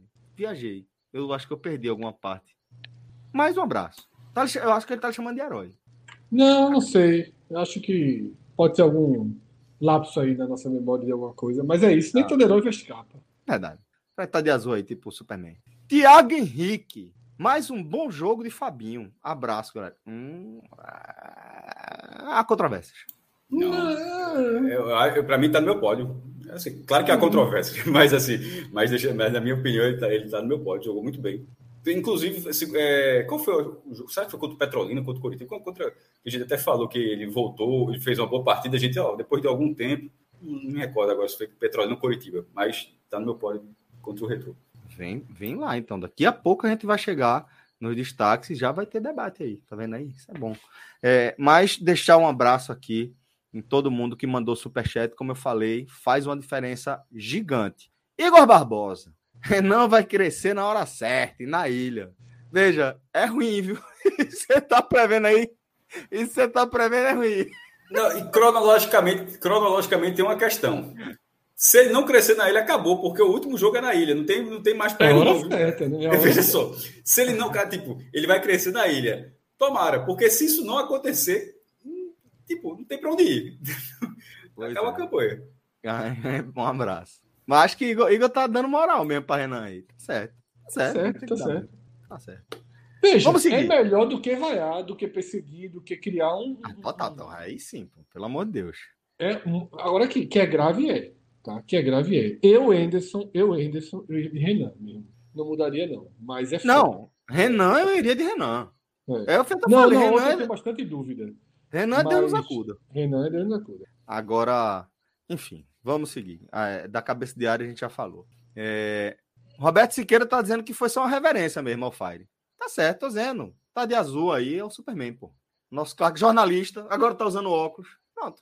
Claro, valeu, Figueiredo. grande Roberto, valeu. E eu tô esqueci, eu esqueci o óculos. Qual é o grau de vocês? Só curiosidade, qual é o grau de vocês? Um, eu fui no oculista ontem, um, só para saber um. se eu tô ferrado. Acho que é um, meu, não tenho certeza não. 1.0? Acho que é. Voltou, gol, golzinho 1.0? Golzinho. Acabou, o gol, gol tá morto, viu? Acabou. E o teu, Celso? Não, só é eu acho, não tenho certeza não, mas é por aí também. Eu tenho eu a famosa vista cansada. La... Larguei dos boxes, 1.25. é, vou ter que fazer a lente. Mas quero saber se você comprou seu óculos. Eu mandou fazer. Faça. Eu tenho armação, não tenho a lente ainda. Não vale de nada. Aí eu tenho de não Harry vale Potter nada. também, que eu comprei para Caio. E a mesma coisa. Mas eu vou ter a lente em breve. Por favor. Vamos lá. É, a gente agora, o Jefferson Cabral dizendo que um é grau. Não é pra tu. Oxe, eu não consigo enxergar as coisas aqui de perto. Como é que não é grau? A galera bota aqui, eu já faço assim. É... Dá pra ir sem, dá pra ir sem, mas é melhor com. Começando a ficar melhor como. Dá para ir sem. Mas aí para sem o cara faz o é, ajuste é. De, de distância, né? De braço, é. Vamos lá. É, agora a gente vai com os destaques individuais, tá? Com os destaques aqui. E é, a gente vai, vai o seguinte. Vamos começar com, com os destaques positivos. Vamos começar com os positivos. Gosto dos positivos. Fred, começa aí você com seus destaques positivos. Mas deixa eu fazer só uma observação. Comece com os seus, comece. Joga eu vou fazer. Mesa. Vou, vou falar, seu, pronto. Joga os seus na mesa, vamos. É... Olha, pressão e tudo do, do editor. Para mim, para mim, o melhor em campo foi Wagner Love. E vou falar o seguinte, é... sempre. É impressionante. Hoje eu tive a oportunidade de, de é, de acompanhar o jogo em loco, como eu falei, e isso possibilita que a gente não dependa da câmera, né? Para você observar o que você quer observar. E é difícil falar isso, sabe? Porque é, eu estava realmente curioso e, como eu estava com, com a criançada lá, você fica naquela de apontar para eles observarem coisas mais claras ali do jogo tal. E, pô, falei, ó, esse jogador aqui é um jogador de um nível diferente, dá uma olhada, tá? E você começa a observar. E Fred não errou nada, nada, sabe? O passe. É, a finalizaçãozinha ali aos 47, um pouco antes. Era, era, era, a chance para marcar. Mas foi muito em cima, foi muito em cima. É, mas era a chance para marcar. Ele até, ele até bateu, bateu assim, o goleiro fez uma boa, foi uma boa defesa. Foi uma boa defesa Jorginho mas, que veio. Mas, um mas o que eu quero dizer é que assim, esses, esses lances que a gente consegue ver desde a televisão, fica mais fácil. Ali é uma coisa meio, sabe, muito, muito objetiva, né? Você bateu a bola aqui, ela tem que chegar ali, né? Seja como passe ou como finalização. Mas ele se movimenta o tempo inteiro certo. Não quebra a linha um momento sequer. Dá o combate assim, como poucos. Persegue a saída de bola adversária com uma precisão realmente muito impressionante. E dá, dá gosto de ver, pô é impressionante você ver como você consegue até entender, ler um pouco melhor o jogo do esporte a partir da movimentação, da participação do Wagner Love. Tão, tão é, é, é, num time tão certo que acontece o tempo inteiro. É impressionante como um jogador participativo durante os 90 minutos, como ele tem um papel defensivo muito importante quantidade de bola que ele aperta para a bola chegar mole, quebrada na segunda linha é um absurdo, pô. A quantidade de, de vezes que ele compõe a configuração de encaixotar a saída de bola adversário. Pode até não ser o cara que vai dar o bote, mas ele vai estar tá ali fechando o passe ou impedindo o cara de fazer uma movimentação pelo centro do campo. É muito preciso. E, mais uma vez, acabou sendo decisivo. Então, para mim, Wagner Love o melhor em campo, o nome da partida, é, e seria o, o, meu principal destaque. Maestro, queria ouvir também os seus destaques. Se você quiser já apresentar o seu pódio, fica à vontade. Do mais, eu vou pontuando aqui. Love, é, o melhor. Ele, ele, é, é, é, dele a cabeçada que saiu o gol de, de Fabinho. Tinha tido uma chance antes, teve essa chance no final, teve a finalização dele tinha feito dois gols em, Curitiba, ou seja, começou a pegar uma sequência. Fez contra o Petrolina também, acho que são três jogos seguidos, então, né? Ele, faz, ele fecha o placar contra o Petrolina, faz dois em Curitiba, faz um hoje, chegou a 11 gols na temporada. Chegar extremo, atacante do esporte, dois dígitos. Cássio, já estou ficando com medo daquela, daquele negócio que tu falou. Eu, eu avisei para você, é você é muito besta. De vez em quando você, você é um cara que sabe do futebol, acerta pra caramba, mas quando eu falo o negócio, você, você para valorizar é foda. Mas não, porque você fala no, tranquilo. No, no, veja, você falou que era impossível, eu ainda reforcei se você está dizendo que é impossível que, um, que o mercado, a Série A. A menos, a, tá? A menos. Não interessa a se é a menos. A menos, a, a menos. A menos bota um, um e-mail que o esporte paga. Ou de um e-mail a dois, a duas vezes o que o esporte. Eu não vou entrar nessa discussão de novo, não. Veja só, eu não vou entrar nessa discussão de novo, não. Mas se você, se você acha que no desespero ninguém paga 300 pau para a vaga, tá, eu acho que está sendo muito inocente. Mas enfim, se é Mas 300 é 300. Foi tu que disse. Eu acabei de falar o e-mail. 200 vezes o e-mail, quanto? Estou errado? É? é 300, porra. Não, porra. 200 vezes o e-mail? Não, porra, mas não é vezes o e-mail, Cássio. Do, um e-mail seria. Não. não, veja só. Pagar não, um e-mail. Você quer dizer que é só, só, pagar 200, só pagar 300? 100 mil a mais, tu acha pouco? Eu acho. Meu amigo, a turma tá estimada demais, viu? 100 mil por mês, o cara daqui é, a pouco. É Isso no contrato de um ano é 1 milhão e 200 mil reais, no contrato de dois é dois. Meu Deus do céu. Ah, eu não vou discutir esse E a felicidade, porra? Não, essa felicidade passa logo, meu irmão. Perde o campeonato para ver essa felicidade. Enfim, meu irmão, veja só. É, o meu ponto para retomar retomar. O que eu estava dizendo é o seguinte: é estranho um atacante do esporte, um atacante ter dois dígitos. Tipo, porque Juba tem, mas Juba não é nem atacante, Juba é aquele cara que simplesmente, porra, tá iluminado e faz gol independentemente da posição. É, mas o cara, com aquele papel ali, é, e pegou, pegou esse ritmo, né? Então, ele teve participação direta em todos os lances quase fez o gol da vitória um pouco antes nos, nos acréscimos. Teria sido uma lamentação se tivesse sido um a um com aquela oportunidade. Foi uma oportunidade muito boa, mas aí veio essa jogada excelente essa, é, na, no final. Então, para mim, Wagner Love está em primeiro. É, Pedro Martins em segundo. Sobre o fato, só um parênteses, é viagem minha, mas só dividir com vocês. O fato do sobrenome dele ser Martins eu sempre acho que não é Martins, que se toda vez que eu falar Pedro Martins, eu sempre penso que eu estou confundindo com a White Martins. Eu disse, não, não é Martins, não. Aí eu me dou conta, não, que é Martins mesmo. Tá ligado? Assim, não, o nome do cara não é Pedro Martins, é White Martins, pô, eu estou confundido. Aí eu, depois eu disse, não, o nome do cara realmente é Pedro Martins. Tá ligado? Que, eu não sei, eu, eu juro por Deus, umas três vezes eu olho assim, eu dou uma travada, aí eu me dou conta que o nome dele é esse mesmo. É, Ai, mas enfim, tá. embora tenha jogado pouco tempo, mas deu prosseguimento de forma muito boa basicamente todas as bolas passaram no pé dele. Eu não vou dizer que é todos, porque eu não sou scout, meu irmão. Tem gente que é scout, eu não sou. Eu só gosto de falar de futebol aqui e tal. Mas, mas tu assim, gosta de um scoutzinho? Não, mas tem gente que gosta mais. O... E nesse caso, eu, da forma como eu olhei, para ter passado batido, da forma como eu olhei, eu acho que ele conseguiu dar prosseguimento de forma. Não é só pegar a bola e toca aí faz o que tu quiser, não. É ele é, é, fazer o que ele queria. Eu quero essa bola ali, eu quero que a jogada seja dessa forma. Não é tipo, toca a bola de lado e o cara do lado é que vai ter atitude para fazer a jogada acontecer. Não, ele fez a jogada acontecer. Mesmo sendo pouco tempo, participa de forma. Mas antes do, do, do gol, obviamente, Sacramento, ele ter participado de forma direta, mas ele já tinha já estava tendo uma boa participação ali. O é, Filipinho eu gostei também, mas acho que já seria demais dois caras entrando no final, participa bem e tal. Mas o meu terceiro é Fabinho. É, ele, ele fez o gol, teve uma chance de fazer o 2 a 0 logo depois. Ele, ele teve uma boa oportunidade de fazer 2 a 0 ou seja, voltou, voltou a ser um jogador aparecendo bem ali. É importante que tenha um volante, que não seja só os dois volantes presos lá atrás, como vinha sendo o Ronaldo, sobretudo, mas com o próprio Fabinho também, foi perdendo, foi, foi perdendo essa característica. Porque no ano passado a gente dizia que ele fazia tudo, né? era ponta direita. Claro, ele chegou a botar o cara de ponta direita. Não que isso seja certo, isso é um absurdo, mas eu estou dizendo que isso aconteceu. E, e nesse, e, e, nesse caso, ele voltou a ser um cara encostando no ataque e, e tocando e, bem. E, no segundo tempo, muitas jogadas passaram por ele, sobretudo quando a partir da entrada da bandeira, que aí eu acho que é do lado direito fortaleceu, passou a ser um lado muito mais efetivo do esporte. Ou seja, o esporte teve outras, não foi uma grande atuação, mas o esporte teve outros bons nomes. Eu fecho o pódio aí mas, como eu já falei, já poderia entrar Filipinho um pouco. Lá Bandeira pelo segundo tempo, ganhou muitos escanteios, fez muitas, fez boas jogadas. Teve um, um lance, quase ele deu um gol para Love. É, deu, deu passo para gol, mas o Love acabou travando com o marcador. Enfim, o Sport teve algumas boas atuações. É, a dupla de zaga não teve trabalho, porque o Retro acabou não dando trabalho. E é isso. Assim, não é, não é uma grande atuação, mas é uma atuação bem positiva. No caso, ou, ou seja, pode ser contraditório, Celso, mas é mais porque o Retro não foi um desafio técnico como ele foi na Ilha do Retiro com um a menos. O, o, jogo do primeiro da fase classificatória na Ilha do Retiro, o Retro jogou com um a menos desde o primeiro tempo e foi um jogo mais difícil que esse. E os dois jogos o Sport no finalzinho. Contra o Retro foi um gol de La Bandeira, acho que aos 42, 43, hoje aos 49. Mas eu achei o jogo da Ilha menos controlado. Aliás, é, é, o jogo da Arena mais controlado, mesma coisa. Mas só para dizer, para priorizar o lado positivo, eu achei o jogo da Arena mais controlado que o jogo da Ilha.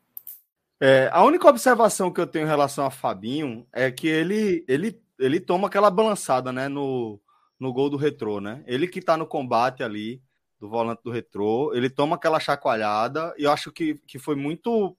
Eu, eu acho que foi fácil, sabe? Eu acho que ele não ofereceu resistência ali. E depois Ronaldo, né? Aquela graça, né? Eita, pô, o cara passou ali. Então, é, essa observação, e como eu tô com esse foco aí na cabeça diária do esporte, acabei talvez levando isso mais em conta do que é, o, as demais é, a, a participações dele na, na partida. Fred, queria ouvir também você sobre o Fabinho especificamente, para a gente dar uma amarrada nessa, nessa atuação. Celso, é... eu acho uma atuação positiva de Fabinho. tá? E acho que ele vem começando a jogar melhor. Eu tenho começado a gostar mais né, de algumas atuações de Fabinho. Claro que a gente teve um, um problema lá no Couto Pereira geral ali da posição dele, mas eu tenho gostado mais de algumas atuações de Fabinho. E acho também, tá? E esse é um ponto que é uma, uma análise mais complicada. Eu acho que a gente também tem que começar a pensar o quanto Ronaldo pode interferir negativamente em algumas questões de Fabinho, de posicionamento, de cobertura.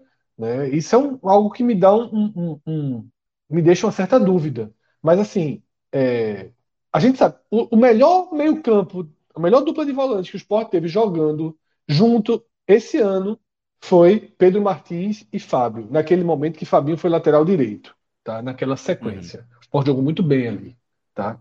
É, eu acho é uma atuação positiva de Fabinho, tá? Mas ele também, eu concordo com você, ele está na conta da entrada da área ser uma graça. E aí me deixa, me deixa no freio de mão de colocá-lo entre os melhores. Eu não, eu não chegaria tanto de colocá-lo entre os melhores, mas acho que foi uma atuação positiva. Tá. Na minha lista dos melhores vai ter Wagner Love. leitura aí, viu, Fred? Assina embaixo aí. Na minha lista dos melhores vai ter Wagner Love, certamente, tá? Gostei de Jorginho, sabe? Eu tenho é um cara que, que ganhou mais minha simpatia, ganhou mais minha confiança. Eu tenho gostado das atuações de Jorginho. E é, acho que a escolha de Cássio por Pedro, eu não tinha pensado, também. não, por, por causa do, do é, é, por causa do tempo do jogo, sabe? Mas é, foi tão bem, tá? Como o Filipinho também entra muito bem e foi muito decisivo pro gol, Filipinho, tá? Os dois são, são responsáveis sim. diretos pelo gol, tá? Sim, sim. É, eu vou, eu vou, eu vou ficar com esse voto, tá? Eu vou deixar que o que Pedro, mesmo jogando pouco tempo, mereça essa essa essa sublinhada no nome dele, porque foi muito importante. Mas Filipinho também, tá? Eu vou trazer os dois. Eu vou trazer Filipinho ali na quarta posição, tá? Acho que a dupla de defesa, a dupla de zaga fez uma partida boa também. Foi boa, foi boa. Eu pensei em colocar Thierry aqui, inclusive. É, né? Eu acho, mas eu, eu acho, mas acho que eles foram um pouco exigidos. Eu acho que a bola, a bola chegou pouco a, a, a, na área do esporte. Na área, na área, na, na área pouquíssimo. Eu acho que chegou pouco a, perto da área do esporte. É, mas tiveram muito... algumas coberturas corretas. Claro ali, tiver, pô, 90 minutos dá para. Se o time tiver Não, mas tô dizendo ali. Porque teve umas bolinhas ali que o, que o Retrô. Uma meio doida, meio sem querer, que a Gerando Sabina que Renan fez essa uma bola. defesa. Ah, acabei de lembrar Ótima foi defesa, falando. Veja, acabei de falar que eu não lembro nem qual foi outra defesa, acabei de lembrar, pô. É a, a cobrança de falta. É, que eu tava falando assim, não lembro nem que outro chute, que o Retro teve dois chutes certos. Aí eu tava dizendo, teve o gol e o outro que eu nem lembro. Acabei de me lembrar, pô. É a cobrança de falta. Tem um chute cruzado. Tem um chute é essa bola, essa bola. É Mas a bola, é a falta. É uma cobrança de É uma falta, falta em diagonal, né? Perigosíssima. Perigo... A bola ia entrar. Foi uma defesa difícil de Renan. Eu acho é, mas, aquele, mas aí não dá, mas na hora que a besteira tá feita. Não, é, dessa vez tá feita... eu tirei ele contra o Curitiba, hoje eu não tiro, não. É. Se já quiser ir para os piores, que já quiser ir para os piores, Vamos. a gente já abre pro Renan. Porque assim, quarta-feira eu tirei o homem. Chegou a estar na minha lista, eu, eu falei. Tirei hoje. É mas hoje não, piores. Mas hoje eu não tirava, não, tá? Então eu fico com Renan, Ronaldo e Everton. Mas em qualidade absurda do que foi jogado, Everton entrou muito mal, pô. Assim, Everton não pode entrar desse jeito, não. Foi muito danoso, pô. Segunda Foi vez já danoso. que ele entra perdido. Segunda é, vez. É, muito danoso, pô. Ele, ele entregou uma bola ao retrô absurda, pô. A mesma que entregou ao Curitiba. Não pode, pô. Não, não pode. pode. Não pode. Não Eu pode. acho que dificilmente os votos vão sair desse trio, né? Renan, Ronaldo e Everton. Para mim são esses três também, né? É, Ronaldo e, e, e Renan num patamar acima e Everton também ali. É... Ah, não, os três, velho. Os três, assim, muito, é, muito mal. É. Agora, Celso, no grupo, no grupo teve uma hora. Eu tava no Clube 45, né? Que a galera é muito doida, muito raivosa. Aí teve, eu, uma hora eu passei assim no WhatsApp e vi assim: meu irmão, esse Juba tá horrível em campo. Só que a galera tava uns 30 segundos na minha frente, né? Porque eu tava vendo no, no, no Dazon. Eu disse, caralho, vai acontecer. Como eu sei que a galera do clube é assim, o cara faz, comete um erro, é uma merda. Eu disse, meu irmão, vai acontecer alguma coisa pro cara ter falado isso. Porque assim, não, não teve nada até aqui que leve o cara a escrever. Juba tá horrível hoje. Aí foi aquela bola que Jorginho dá uma bola da porra pra ele, a bola meio quicando, Jorginho de primeira, dá um toque, ele perde um pouco a passada e sai do gol. Isso. Então foi isso que gerou. Mas aí eu não acho que Juba estava tão mal. E Juba, na jogada do gol, também porra. dá um calcanhazinho que puta que pariu, né? Não, porra, então, Juba, é, é. Juba tá iluminado, porra. Juba tá é. no nível, para mim, Danilo Fernandes, sabe? De, é, por aí, de, 2015, de né? temporada. Né? Impressionante. Todo é. jogo é decisivo. Todo Hoje jogo... ele não estava bem, realmente não estava bem. Não, mas a bola. É... Foi decisivo. Ali, pô, pô totalmente. Ali, pô. Foda. Totalmente. Foda. É, maestro, você, eu, eu não entendi. Você tirou o Renan do pódio dos negativos de hoje? Ele seria o terceiro, é porque no blog eu só citei dois, só citei Ronaldo e Everton. Ah, tá. Então, assim, de certa forma, eu concordo com o Fred. Só tô dizendo tá faltando tinta na máquina, jovem? Tá quebrada. Não.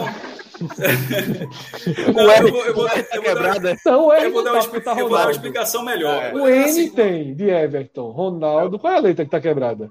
Não, tem, tem as três, todas as letras tem. Deixa eu contar é. uma novidade. Chegou? Agora, meu teclado tem todas as letras agora, meu irmão. Posso escrever qualquer coisa. Chegou? Já pensasse.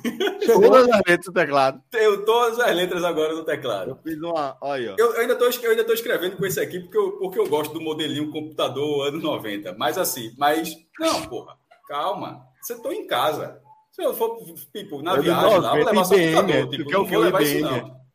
Porra, Celso, veja só, Fred tá achando engraçado a coisa que Celso acabou de mostrar que ele faz a mesma coisa com a diferença. Mas ele tá não, tá usando o desktop, porra. Meu teclado é um, é um teclado mecânico, pô. Tem que respeitar aí, ó. Então, porra. Tu, o Mas tu tá usando o laptop? É um, é um desktop ou é um notebook? Ah, o meu é um, um laptop. Aqui, ó. Aí, mesma coisa. Então é igual a Cássio. Então é igual a Cássio. Então é igual a Cássio. É. Mas tu tá usando coisa. essa frescurinha, peraí. Tu tá usando essa frescurinha em pezinho? Não. Qual frescurinha? Não, Celso, Cássio. Não. Tá deixando ele em pezinho? Não, é, tá, no, então... tá no... Tem que usar pelo menos a frescurinha, Cássio. Não, mas veja só, eu coloquei aqui pelo hábito. Eu, eu gosto desse teclado. Eu, é, foi hábito. Mas estou dizendo, quando for lá. Tipo, eu gosto viagem, também. Eu gosto também. Quando for nessa viagem, eu vou aqui. Mas, por exemplo, com o meu outro computador, se eu fosse para essa viagem, eu teria que levar o teclado. Não era porque eu gostava, é porque não tem as letras no outro. Mas, enfim, é. É, eu não, não, não, não, coloquei Renan, não. só não citei. Porque eu coloquei três, não pode, não pode dois. Achou, achou, achou que que a barra era maior hoje, né? A barra tem movimento, se, se tu entrar no blog agora, tem uma explicação, tem uma explicação, tem uma explicação. Ele está criticado no texto. Ali é porque já eu não gostei da viuvinha, não, do jornalismo, não. Eu teria que quebrar a linha.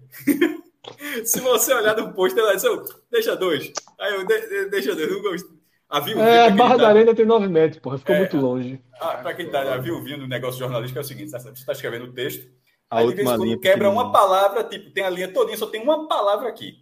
Pô, aí de vez em quando você edita para que essa palavra volte e o texto ficar completinho, né? O espaço tal. Ô, Cássio, Rodrigo já colocou aquele negócio extra da memória tal, já veio com ela? Acho que já veio. Meu irmão, inclusive, agradecimento publicamente, Rodrigo, tu é foda, meu irmão. O bicho foi. Espera ser meses para falar isso, pô. Não, veja só. Tem que ter esse veja se, ele botou, se ele botou veja só, eu tô, eu tô com vocês aqui. Eu tô com vocês aqui e já coloquei um post no ar. Isso não acontecia há meses. Tá Porque na hora que eu entrava na live, seguinte, tanto significa. Na hora, na hora que eu entrava na live, significa que ou era um ou era outro. O meu, meu irmão, o, o, computador ficava assim, meu Deus do céu, não abre, não abre mais não, por favor. Não, não aceita esse não. cara, pô. Ainda, ainda, bem que, ainda bem que tu é bombeiro, né? aba que tem aqui, não dá nem para ver o endereço mais, de tanta aba que tem. É bem pequenininha as abas agora. Como é, Celso? Ainda bem que tu é bombeiro, né? Salva vidas, trabalha o dia todo na praia sem precisar mexer com o computador. Ainda bem, velho. Que aí, se o computador fosse um instrumento assim essencial pra tua vida, eu ia dizer que é muita doideira, tá Não, ligado? mas veja só, eu, consegui, eu, eu, eu, sempre consegui, não saiu. Vocês não leram sempre, a galera não leu sempre, ou não leram, né? Fred não leu porra nenhuma. Mas enfim, quem leu, leu sempre. Eu leio de vez em quando, porra. É, então. Eu, queria então, até, é. eu ia até clicar pra ler o que é que tu tá tanto esculhambando na, no lançamento da camisa do Bahia, mas Me... tu fala já já. Tu fala já já. Aí. Pereira olhou pra que tela. vai ser mais largado, né? Não, não, falando, não é que é mais largado, não. É, é um negócio muito simples. O, o, o, lançamento da camisa do Bahia, o Bahia fez o lançamento antes de lançar. O próprio Bahia está dizendo isso, que o lançamento será semana que vem. E na, acho que a galera deu, deu a camisa para a turma, cada um bota a camisa que quiser, pelo visto, em vez de ser um uniforme completo, mas aí sem problema, poderia ser conceitual. Mas tem um short da Nike, por exemplo. não, eu, eu, eu, não acho isso razoável, eu acho assim, eu acho inacreditável. Que a pessoa poderia até estar com o short da Nike, mas ter passado por tanta gente assim, ninguém ter visto assim, não é assim, nessa semana eu vi que tem, Será que não tá tem uma turma, da, tem uma turma da Bahia que não abre para nada. Eu vi essa semana tem uma turma da Bahia que não abre para nada, assim.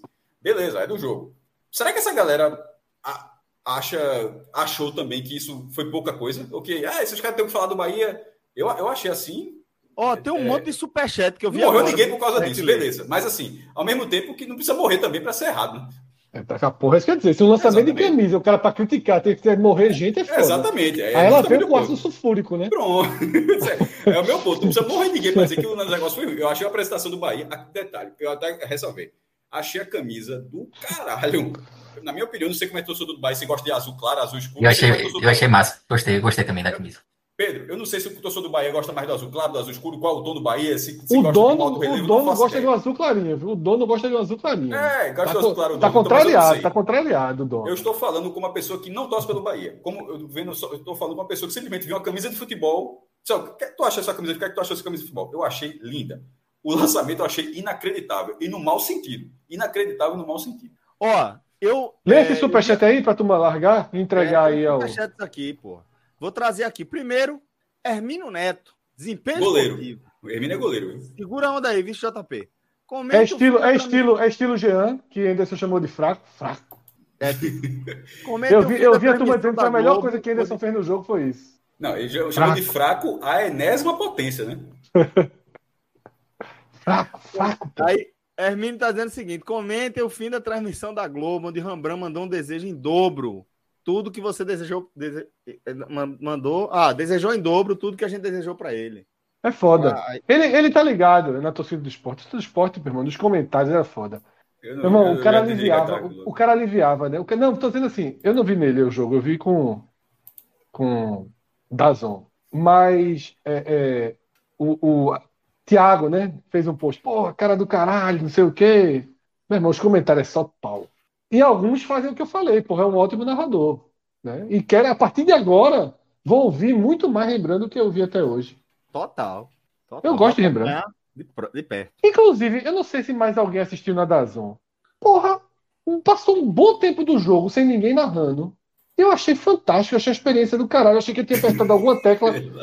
Eu achei. Pelo amor de Deus. Não, pô, eu achei que eu tinha apertado alguma tecla. Cara, meu JP, pô, veja só. Meu irmão, veja, tem uma transmissão lá.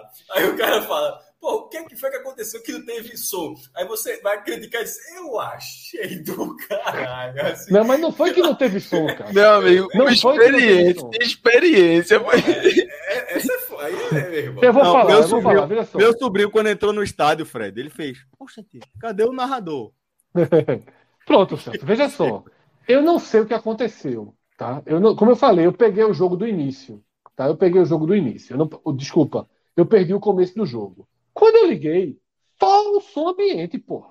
Eu achei do caralho. Achei que, tipo, eu apertei algum botão que, tipo, eles, eu achei que eles ofereciam esse serviço, tipo, veja o jogo com o som do ambiente, né? Então, assim, o cara do retrô bateu o escanteio, era, era Renan. Vai ser aberta, vai ser aberta. Pô, houve jogadores falando, a torcida gritando, e não tem o narrador ali. Eu achei assim, caralho, vai ser. Achei muito bom, mas aí depois começou só o repórter de campo. Mudança no retrô, tal, tal, tal. Aí de repente ele voltou o narrador. Não, não tô lendo. Não, não, tô lendo não tô lendo o chat, tá? Se alguém aí pode explicar o que, tá acontecendo, o que aconteceu, se foi uma falha geral, se eu realmente tinha apertado algum botão que tem essa opção, eu, eu, mas eu achei muito legal. Som do estádio não era no silencioso. Aí, de repente, som do estádio da, da, da Zon, queremos pedir desculpa aos nossos assinantes pela falha técnica. de repente, está tá falando isso tudo e de repente ter sido. É. Detalhe, isso poderia realmente, como você falou, isso poderia ser uma opção, né? Todo, qualquer, poderia, canal, muito boa, porra. Em qualquer canal, sobe a torcida dele, só mesmo. Veja como se estivesse no estádio. Agora não vai ter informação, não, viu? É tipo, no máximo ali o tempo Mas aí, do jogo cara, O que eu achei do cacete foi isso. Eu disse, meu irmão, que ideia, porque quando teve a substituição do retrô, o cara falou: ó, teve uma mudança no retrô, entrou só o som assim do nada. É uma mudança no retrô, saiu tal, tal, entrou tal, tal. Porra, que do cacete, ou seja, não tem narrador, mas o fundamental vem alguém aqui dizer. Mas nem precisava, poderia ser só no, no visual, Fred, né? Outra mensagem aqui, Diógenes Valença. Jorginho, bem no passe e péssimo nas finalizações. Foi, Mal. foi. É isso mesmo. É mas é só. Mas foi. Já foi, outra, tá já foi outras tá... vezes também. É, ele tá certo. Mas tá. aquela grande, aquela, aquele gol perdido no final, ele não tinha o que fazer. Veja só. O cara é humano, pô. O cara tá correndo, a bola não tá, aparece na frente dele. Não dá pra dizer assim, ó, trava, né? Pause, se ajeita e chuta, não, pô. A bola veio na, na, na, correria ali. É só reflexo, aquilo ali é só reflexo. Eu não culpo ele, não. É um gol perdidaço. Mas é só reflexo. Pô. A passada... Ele finalizou, na verdade, com a passada que já, que já vinha ali. Não, não tinha muito o que fazer, não. Mas concordo, o Diógenes está certo. Renato Siqueira. Wagner Love é craque em todo jogo que Juba não é. Perceba. Eu concordo. Renato, eu já falei isso. Veja só. O esporte existe sem Juba. O esporte existe. Eu digo assim: vai sentir falta porque Juba está sendo muito decisivo. Juba tem feito gols, Juba tem sido muito decisivo. Mas a peça do esporte, que se sair, o time perde muito nessa clareza. Qual é, como, qual é o. Aleph Manga e Wagner Love o ataque, viu? Qual é o termo? Já apanhou hoje, no, tomou vareio já hoje, tá morto o Goiás. Daqui que chega, o Goiás vai ter menos três pontos. Aleph Manga. Ah, Goiás, quarta-feira. Morto, morto, morto, morto também. Tá jogando, ah, não? Queria. Tá jogando com alguém aí, não é possível? Não Veja, não. Tá o maestro disse Love e Aleph Manga do outro lado, né? No sul. É, no, no sul, é, no Curitiba, eu corrigi, eu corrigi, eu corrigi. Não, foi porque Celso disse que queria. É, Celso, não é, não é aqui não, pô. Mas veja só, se o Curitiba largar mal, lá na semana pode dizer assim, ó. Poxa, eu vou subir. Queria. Curiosidade aleatória. Aqui tem um irmão de Aleph Manga na base do esporte. Já fala o apelido aí. Deixa eu ver. Já jogou no profissional, Diego, Diego, lateral direito. E não ah, tem é? apelido de fruta? Não é possível. Tem não, tem não. É. Não. Eu, eu, eu, Celso, eu juro que eu tive alguns segundos assim pensando que fruta que eu poderia chamar de uma pequena manga, mas eu não quis arriscar. Sei lá, porra. Cajarana, uma merda dessa, assim. É, tem, tem essas coisas, só tu conhece. Inclusive, spoiler, viu? No próximo Agamenon, que eu não sei quando vai ser, Manguito. teremos o resgate do Batman, tá? Isso é só um spoiler. não diga, não digo mais nada sobre a cena, só isso, spoiler. O resgate do Batman. Ai, que resenha. Aqui, ó. Arthur Lima, Wagner Brain vale cada centavo. Jogador inteligente. É foda, inteligente. Muito Agora, vamos começar a parar é de elogiar Wagner Love, que eu tô com. Cássio me fez medo. Esse Cássio foda, é um negativismo do caralho. Vou até mudar de assunto. Eu não falei, eu não falei ainda nem do que eu acho que vai acontecer quarta-feira. Marcelo Recife. A direção precisa acordar. Elenco é que ganha campeonato. Precisando meia pronto para brigar. Jorginho. Com Jorginho. Para brigar com o Jorginho. Lateral. E lateral também. Goleiro ainda não confio. É posição fatal. Manda aí um e-mail para o Real Madrid, vê quanto é que está custando ele. Não, veja só, ele tá certo ali. Eu sei, tô brincando. Um tô pouquinho brincando, fatalista porque, é. Veja só, veja só. Agradeça de em 15 de abril teu meia, porque se você for buscar nos últimos anos, ele tá jogadorzinho que demora para chegar, viu? Agradeça teu meia em abril. E agradeça que o Ceará levou o que o Sport queria. Eita, é. foi, velho. Jean Carlos, porra. Foi, Ceará. Mas, isso é, mas não é, acho que é assim, não. Quando o cara mostra qualidade, o cara de repente não tá dando certo em um time e de repente. Pode ser, Cássio, mas assim, não, não seriam os dois, tá?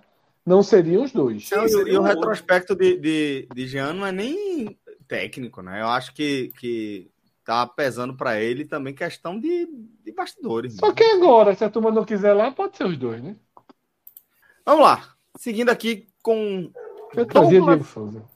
Queiroz. Qual será o momento exato para testar Jordan? Ano que vem na, na Estreia Pernambucano. Ah. Oh, você faz agora. É bom não testar. É bom não testar, exatamente. Porque se testar, veja só, se testar, é porque a turma tá levando muito gol. Quem entrou depois dele tá levando muito gol. O cara é o terceiro da fila. Se o cara tá sendo testado. Não, hoje não é não, porque o outro não tá pronto, né? Tá, é, tá machucado. Né? Mas tá quase, né? Quase. É. Veja só, se testar, é porque Deu ruim. Começou a entrar, viu?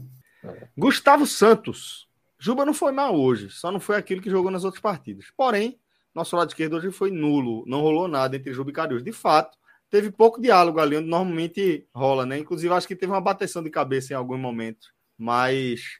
Mas teve uma é, bola é um da porra de Cariús para né? Juba. É um ponto Teve uma bola da porra no segundo tempo. De... É, muito forte. E é. Filipinho entrou super bem, né? É um ponto forte. Até ali, porque tem a mudança, pô. Ainda tem a mudança, pô. Tem. Esse outro lado esquerdo é tão bom que tem uma carta na manga. É, é sem dúvida. E por fim, é o Pídio. Filipinho é o substituto é natural é de Juba. É. Veja, é isso. Filipinho não vai entregar o que Juba entrega, tá? não tem a mesma característica. Mas eu acho que o esporte não vai conseguir trazer um jogador. Quem é o jogador que tem a mesma característica de Juba hoje? Ninguém, porque o esporte joga, é todo montado para que Juba flutue, para que Juba jogue em mais de uma posição. Repito, eu não gosto de Juba de ponta, tá? Sou massacrado. É, turma, toda vez que Juba faz a partida do caralho, turma pega meus prints escolhendo Juba, não sei o quê.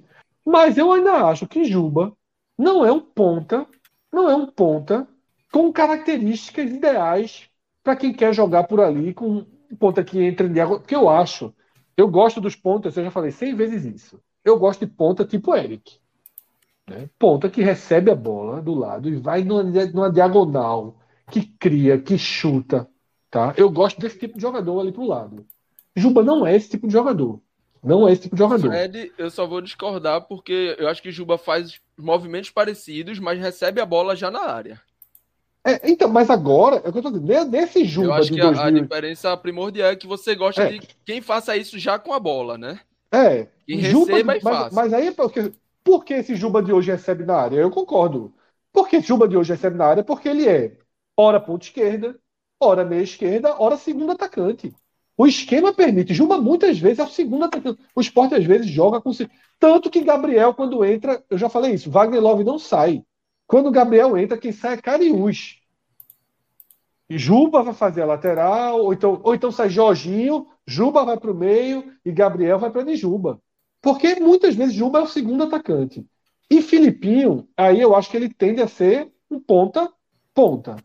Tá? Mas assim, a jogada dele hoje é uma jogada pelo meio. A gente está elogiando muito Pedro, com toda razão, mas eu já falei ali quando a gente escolheu os melhores. A parte que coube a Filipinho é sensacional também na condução da jogada do segundo gol. Tá? Então é isso, concordo com o comentário de Eupídio e acho que o esporte tem que qualificar. Não é assim, Filipinho resolveu. Se você vai perder Juba, você está perdendo um protagonista. Achei muito boa a contratação de Fabrício. Muito boa.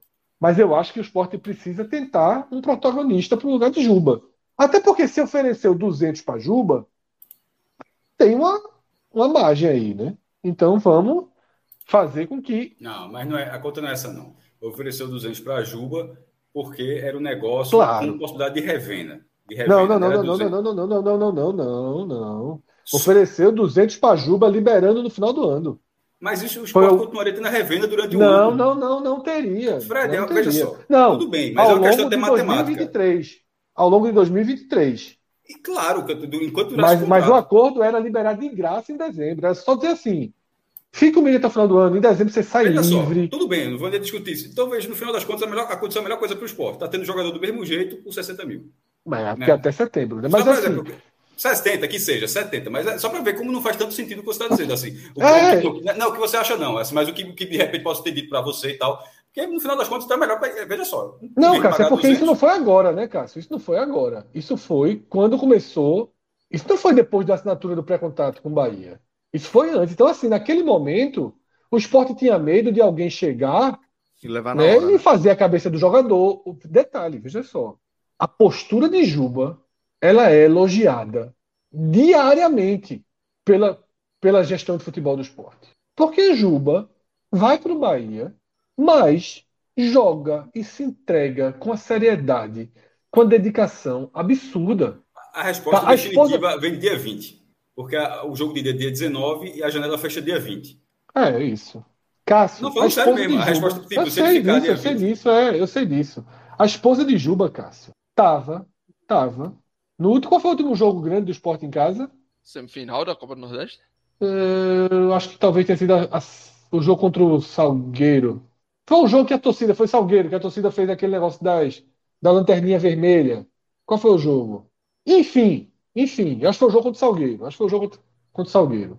Foi o Salgueiro que tirou o Santa Cruz? Não. Quem foi que tirou? Petrolina, Petrolina. Petrolina, então, acho que foi o jogo contra Petrolina. Que ela tava, porra, a esposa Juba tava participando ali, pô, da, da entrega de fitinha para os torcedores entrando no estádio, tá ligado? Eu não sei se foi ABC, não sei qual foi o jogo, não, me fugiu aqui, mas tipo, há um engajamento até familiar. Até familiar, né, com o clube. Então, vamos ver, mas Cássio tá certo, tá? Cássio tá certo. Dia 20 é, uma- é um dia importante, porque se ele não for pro Bahia dia 20, ele só vai em setembro. Tá? E não há indicativo nenhum que ele vá dia 20. Tá? Tá? Não há indicativo nenhum. Porque ele teria que receber uma quantia, o esporte já negou a primeira quantia do Bahia, e não acho que o Bahia vai.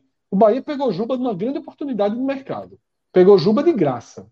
Juba pode ser útil para o Bahia em 2024, 2025, para o Grupo City. Pro... Chega, chegaria sendo titular hoje, Fred, no Bahia?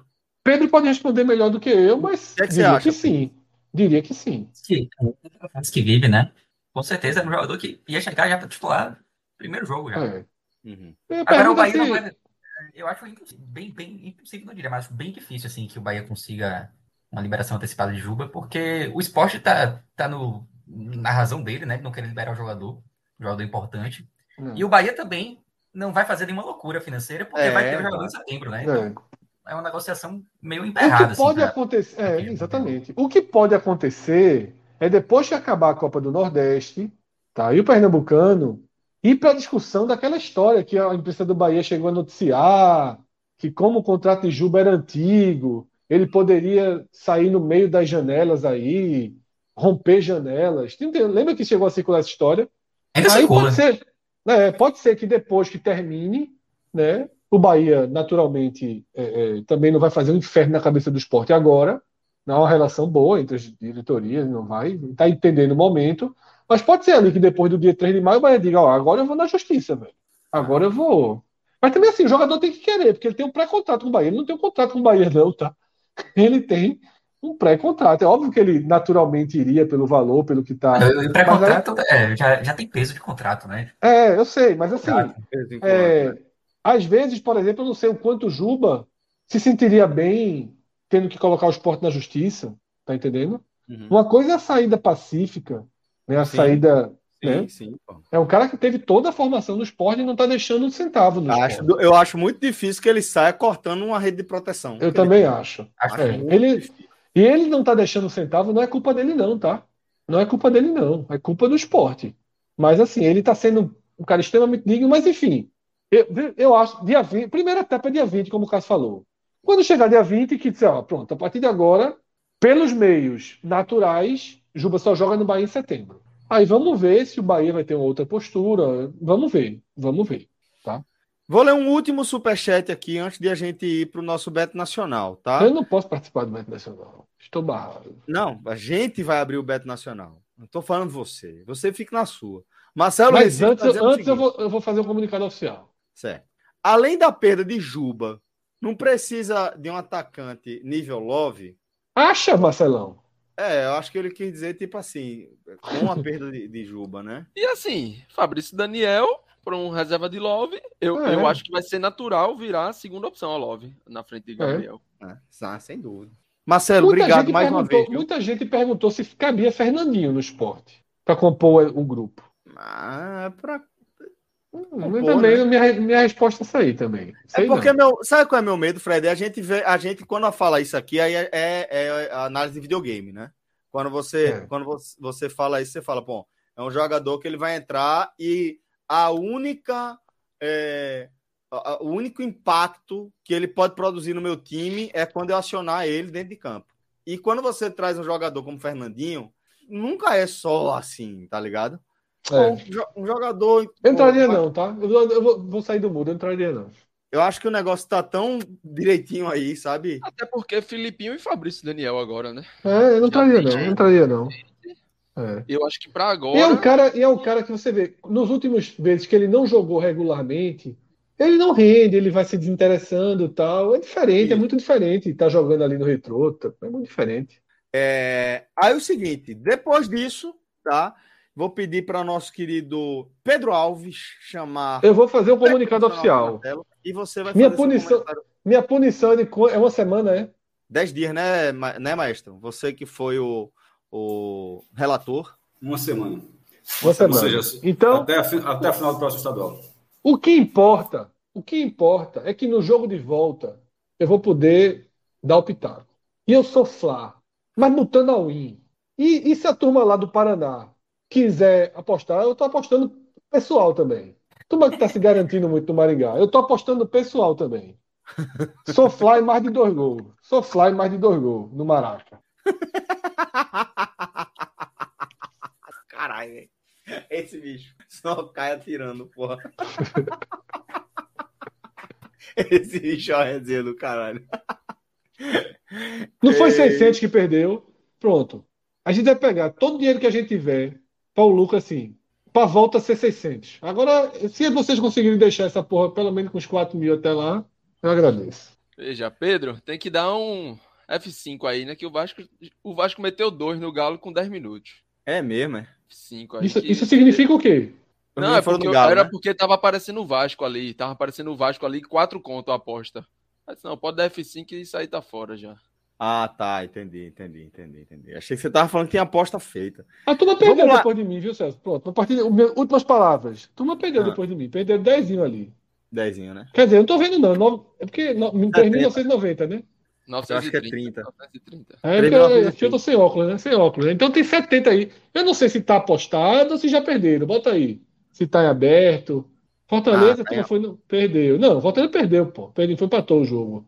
Fred Nicásio, perdemos. Como caiu. Antônio Carlos, não sei nem quem é.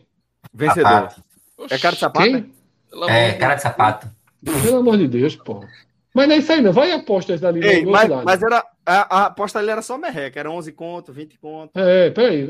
A turma botou o quê? 40 no Fortaleza, foi? Não, pô. Não, botou Fortaleza 2,90. aí Bota ali a É, é o aposta. Fortaleza Bota ali. campeão da Série A, pô. Essa aí é a Fortaleza campeão que tu fez também. Foi Ah, foi, botei dois reais, foi, foi, foi, foi. Então, pô, cadê? Não, nem não, nem não, pô, Mas, nem não. tem não, pô. Tem não. Só tem essas aí em jogo. É, não tem nada em jogo, não. Ah, essas estão em jogo, então tem alguma perdida aí, pô. Porque 70 reais perderam não fui eu, não. Deixa, vamos tentar Aí. buscar esses 70 conto de outro jeito aqui. Tudo Ó, no Fla amanhã contra o Coro, eu não posso mais não. Vai-te embora, vai-te embora, Fred. ora porra, Fred. Foca aí na tua, na tuas oitavas de final, não. 16 avos de final, não. Veja, amanhã. Oitavas, esse a turma tá jogando a 16 avos agora. Oitavas. Respeita, respeita a turma. Vamos lá. É, Classificado a, gente, com saldo 10, viu? 6-1, 6-1. a gente tem aí, olha isso. Pô, Ele não tá jogando essa na mesa, não, maestro. Tá, porra, tá. A gente tem aqui, JP, Flamengo e Coritiba. Flamengo pagando 1,38. Coritiba pagando 7,65. Tem Corinthians e Cruzeiro. Isso aqui tudo Série A, tá? O Corinthians pagando 1,67. Deixa eu diminuir aqui para ver melhor. Agora. E o Cruzeiro pagando 5,21. E temos Grêmio e Santos, com o Grêmio pagando 1,63 e o Santos pagando 5,42. Além disso, pela Série B, que acho que dá pra gente compor aqui, integrando, o Fred tá se coçando ali. Criciúma e Tombense, 1,71 pro Criciúma, 4,89 para Tombense. Londrina e ABC, olha aqui, tá? Londrina e ABC. Londrina pagando 2,27 e o ABC pagando 3,29. E Vitória e Ponte Preta. Vitória pagando 2,46 e a Ponte pagando 2,89. tem, tem um mímico aqui, pô, na live. JP, Já. vamos de que aqui, companheiro? Esse Grêmio e esse Criciúma aí me interessam. Grêmio, Grêmio que no meio de semana não tem Sula, Libertadores, nada. E o Faz uma Santos composição vai- aí pra gente ver. Santos, Vitória simples em Grêmio e em Criciúma. Santos, Santos tem, o Santos joga Sula, né? Criciúma em casa, esse também se a turma fora de casa aí. Pô, boa odd, velho. 279. 279. Pode botar uma, uma, uma- Pode botar uma. uma um Esse aí. trintinha, Oncinha. esse trintinha aí sobrando. E esse, e esse É. Corinthians e Cruzeiro aí, JP? Tá Veja. falando pra botar 100, vê mesmo. Bota 100, solta 100. 100. Não vai ser 200, não. 100. 100. Veja, o Corinthians em casa parece que é outro time. E o Cruzeiro a gente viu, né? Sabe de, de tudo e o jogo do- contra o Náutico aí confirmou ainda mais. É, mas eu não tenho essa confiança ainda no Corinthians. Eu, eu confesso baixo, que. né? Pra você. Exato, pra você- exatamente. É um tiro. É, né, mas eu, eu juntaria assim. tipo, se, se tivesse que ir em alguma coisa a mais, é, dá pra baixar aí nessa Premier League o Arsenal, né? O Arsenal, Vamos ver lá então. 1,50 ali, se eu não me engano. Jogando pra caralho, né? Pelo é pelo título, né? Não, tenho. Deixa eu dar uma olhada rápida aqui. Qual, o que é que o Manchester United ainda, ainda persegue? O United está em quarto colocado, empatado em ponto com o Newcastle. O United basicamente briga pela, pela Champions, né? Manter a Champions ali. O Arsenal, fazer uma composição aí. Como é que tá o Nottingham Forest? o, o Manchester, o Nottingham, eu- é o 18º, é quem abre a zona de rebaixamento, mas assim, particularmente não confio não, Celso, no, nesse United não. E, esse jogo aí, eu tô somente hum. pelo somente pelo Arsenal. Poxa, eu fazia uma composição aqui. Eu acho que o, que o United não hum, vai perder. Hum, hum. eu tentando entender que porra era essa, velho. Eu, eu, não aceito murmurar, não, viu? É calado. Uhum. Uhum. Tela Bota fechada. Pra Bota pra fuder. Pronto, te ajudei. Veja só, é pra ser justo, a gente não foi um. Não, não, turma, não, não, mas tela fechada e tal. A turma soltando é uma semana, é uma semana, ó. Meu irmão, esse West aí. Tá Qual é a aposta sendo feita aí? A gente o tá Arsenal, pensando em fazer uma composição Arsenal, Arsenal e United. Né? Três pontos à frente do City. Não, esse sim, é... vai, fechar, vai fechar esse combinado aí? Já fechou. Já fechou, já fechou. Certo. Esse Arsenal aí, 73 pontos. Tava fazendo postzinho, né, jovem? Aproveitando o computador aí. Não, eu tô na discussão aqui, inacreditável. Um perfil sem foto, com nome neutro. Aí eu chamei cara, aí a pessoa, eu sou mulher, me respeite, não sei o quê, seu preconceito. Tá cá, porra, meu amigo. Tá muito difícil o Twitter essa semana. Tá muito difícil o Twitter essa semana. Porra. Ah, eu pedi desculpa lá, desculpa, assim, não, tenho, não fazia a menor ideia de como saber se era. Enfim, mas. Talvez esse. Talvez o Barcelona. Eu, esse United, eu confesso que se Celso quiser bancar aí. Não, não, não, não. beleza, não, tranquilo. Eu Vou não, por você. Não tô, Vamos no Arsenal e compõe com o Barcelona uma odd muito parecida.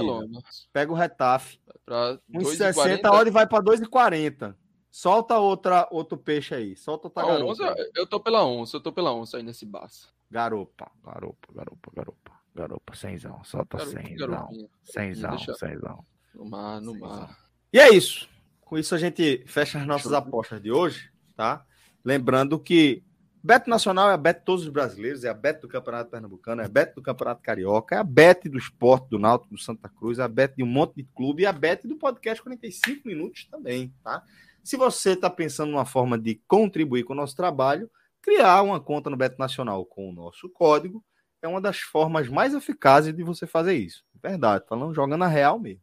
Você que tiver aqui, gosta de aposta, tal, gosta dessa resenha, vem com a gente, cria o seu código lá do Beto Nacional. Toda vez, velho, que você fizer uma aposta, você vai contribuir com o nosso trabalho, tá? Então faz isso aí, dá essa moral pra turma, faz uma enorme diferença pra gente. Beto Nacional, a Bet dos brasileiros. Neste momento eu vou me despedir de Fred Figueroa e do maestro Cássio Zirco. Fred, bom campeonato para você, meu irmão. A turma Depois vai me atualizando aí. aí. Eu vou ficar na audiência, mas eu preciso jantar, tô morrendo de fome. Mas eu vou ficar na audiência. É, você deixa comentários aí. Tu acha que eu, que eu, que eu, não vou ver o que. Eu quero saber o que aconteceu em Bragança Paulista. Parece que foi bronca, deu bronca. Levou uma viradinha. Hã? Não, mas, mas tá vendo relatos aqui, a torcida do Bahia, assim, que eu posso falar. Não, não, assim, que isso, você é o fire, fire dos fires. Aprendi, aprendi alguma coisa com o Fred. Eu não vi um, um sentimento geral de indignação pela partida. É, foi mais o sentimento do resultado. A expectativa mas, assim, era negativa, não, né? Não aí foi. Pedro vai explicar. Aí é. Pedro vai falar melhor. Mas assim, eu vi algumas pessoas, alguns torcedores do Bahia comentando pela raiva do resultado, por perder de virada, enfim, por estrear dessa forma, é. mas que não foi uma atuação Bahia barra 2023, é o Bahia que a gente estava vendo. É, eu acho que é. Por... Uhum. Exato. Exato. A gente estava é, aqui, né? Não teve como ver. A gente estava aqui, Pedro, antes de você iniciar uhum. e aí ficar de vez e a gente se despedir. Não teve como ver, mas só o fato de ter saído ganhando, e não é porque fez um gol com dois minutos, não. É ter fechado o primeiro tempo ganhando. Eu já fiz assim, ó. Tá aí. Parece que as coisas lá estão não indo foi de pênalti, um melhor. Agora começou é. a fazer gol com bola rolando. Não, bola tá... Inclusive, inclusive foi, foi um, um bonito gol. Ele teve, ele teve muito mérito, assim. Jogada é. ensaiada de bola parada. Faltinha ali. É. Tal. Então, eu vi esse sentimento, pronto. Se Pedro está corroborando aqui, Mas, como é, diria Parral. Assim. É... Vou te, dizer, vou te dizer o meu sentimento no intervalo, assim, Cássio. Fala. O Bahia vencia por 1x0. É, lógico Acaba, pelo amor de Deus! Lógico, sem, sem dúvida, com certeza. O sentimento principal era esse. O sentimento é principal era esse. Mas, assim, pensando no que o Bahia havia feito até ali, né? Tava feliz com o resultado, óbvio. Mas eu, eu tava mais aliviado com o fato do Bahia não ter sido, assim, uma presa fácil, não ter sido um time completamente frouxo na marcação e tal, do que de fato feliz com o resultado. Assim, tipo, eu tinha muito medo do que seria o Bahia nessa Série A. E a gente comentou aqui, né, que a gente, depois, depois da mudança de esquema tático, da chegada de novas peças, é claro que eu já, já acreditava que o Bahia não seria tão frágil como foi contra o Sport, contra o Fortaleza, mas ainda não tinha como ter certeza, porque o nível dos adversários que o Bahia havia, havia enfrentado nesse novo modelo era muito baixo. E hoje deu para sentir assim, que o Bahia consegue ser competitivo Mas, assim, é óbvio que ao fim do jogo a Fire Premium, o resultado é grande. Já que o Fred, Fred tá calado, o Fire Premium é o seguinte: tem largados, tem estresse, Mas tô aqui, viu? vence. Tô aqui.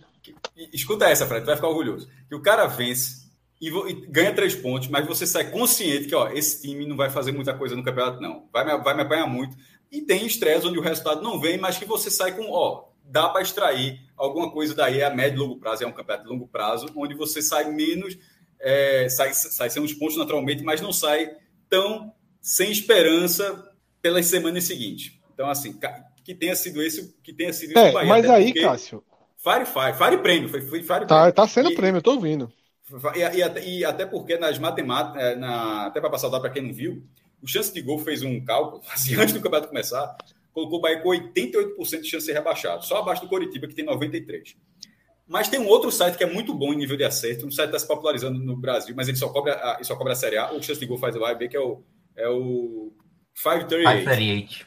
E, e nele, o Bahia é o 16 troca com o Cruzeiro, e o Bahia, veja só, de 88% cai para 30%. E existem outras diferenças, por exemplo, no chance de gol, o, o, título, só dois times têm mais de 10%. É o Palmeiras com 37% e o Fluminense com 32%. No 538, é, o Flamengo, que é o primeiro, tem o, o, Palmeiras o segundo e o Atlético, não lembro agora de cabeça, mas o Atlético também tem, o Atlético tem 15%. O Fluminense está abaixo disso. E lá na zona de rebaixamento tem essa troca Cruzeiro-Bahia.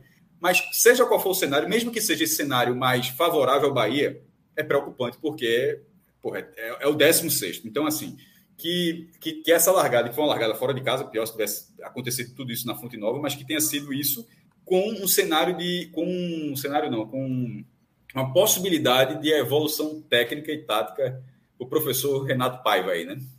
Grande sobrevivente do primeiro semestre. Verdade, acho que a palavra precisa para falar de Renato Paiva é essa, mestre. Sobrevivente. Foi tão Obrigado, precisa que eu desisti de fazer qualquer argumentação, porque achei tão bonito o final de Cássio, que eu achei que já era o final Gostasse. da nossa parte. Porra, bonito é. pra caralho. O sobrevivente do primeiro semestre. Foi foda, pô. Detalhe, aí eu falo isso, aí o cara do Bahia. Tem dois meses ainda, joga até julho. Tem muito tempo ainda pra acabar o semestre. É porque, na verdade, o semestre do futebol é tronco, é, né, pô? É, pronto, é, você entendeu. Você entendeu. É. O semestre, um bloquinho estadual, Copa do Nordeste. Mas, é, isso aí foi. Aquela, aquela barrinha foi mudando, né? Isso. De onde isso. é a metade ao longo das, dos últimos anos das últimas décadas, na verdade, isso, e o isso. fato é que a metade é diferente. Maestro, um abraço para você. Fred, um abraço para você também. Nós, né? Bota o meu velho. Bota para quebrar, continue mandando notícias. Já tá cortando. Sucesso para Danilo, tá? Danilo, Danilo é o dupla de, de Fred. da porra falando que vai dar merda no Castelão. Aí, véio, tá vendo aí? Eu vou, porque eu não tirei Fred antes? Tirar Fred logo aqui. Mas falar de falar que, que Fred tá, tá com, com Danilo da, Damaso, Danilo Damaso, Pensei é o... que era Danilo editor, ex-editor agora aqui do ah, Danilo era. Danilo, só se, só se BitTent se jogasse com o Cutel. É. Mas Danilo Damas é o, o, o, dupla de Fred e é o cara que carrega Fred nas costas nos campeonatos de BitTent. Ele e Vitória. É, mas o seguinte, velho, agora a gente começa a segunda parte do nosso programa, onde a gente vai analisar a primeira rodada da Série A colocar aqui a nossa lupa sobre duas partidas especificamente. Né? Começar pela estreia do Bahia, que agora há pouco a gente já deu essa pincelada. Né? É uma partida onde o Bahia é, teve um começo bastante promissor, abriu o placar no, no, na, no início do, do, jogo, né? no primeiro lance, basicamente, da partida, e teve é, uma postura. Oi? No, no, final, final do primeiro tempo já. Ah, no final do primeiro tempo, isso, perdão, achei que tinha aberto o, o, o placar no começo do jogo e tinha segurado até o fim do primeiro tempo, porque a gente estava já na, dentro da nossa análise e, e, fiz uma compreensão errada aqui. Mas o fato é que o Bahia conseguiu abrir o placar, mesmo jogando em casa, é, depois de ser competitivo ao longo do primeiro tempo, mas não segurou o resultado, né, Pedrito? E isso sempre vai deixar uma sensação de frustração no torcedor.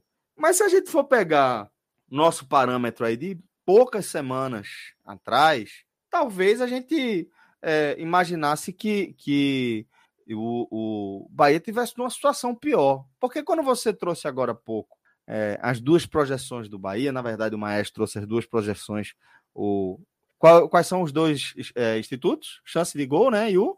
E o 538. Pronto. eu tô muito mais com 538 do que com chance de gol, sabe? Porque acompanhando o Bahia um pouquinho mais de perto, já é possível ver uma evolução significativa. Dois, dois momentos distintos da temporada, pelo menos, né? É, queria sua leitura, queria que você contasse um pouco dessa estreia do Tricolor de Aço na Série A, meu irmão. Antes disso, só, só falar um pouquinho da, das diferenças assim, entre o, o chance de gol e o 538, claro. que é um negócio que eu gosto, né? Essas estatísticas relacionadas ao futebol. Pô, por favor, é... velho. Aqui é a hora que você brilha, pô. É, são, são, duas metodologias assim bem, bem diferentes, né, entre esses dois sites. O chance de gol ele basicamente analisa os últimos resultados, né?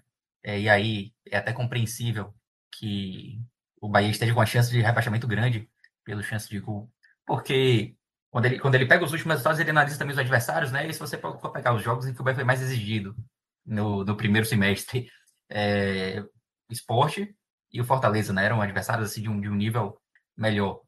E o Bahia foi muito mal. O chance de gol ele não faz, a não faz leituras do que acontece dentro de campo, enfim. É, então é bem compreensível.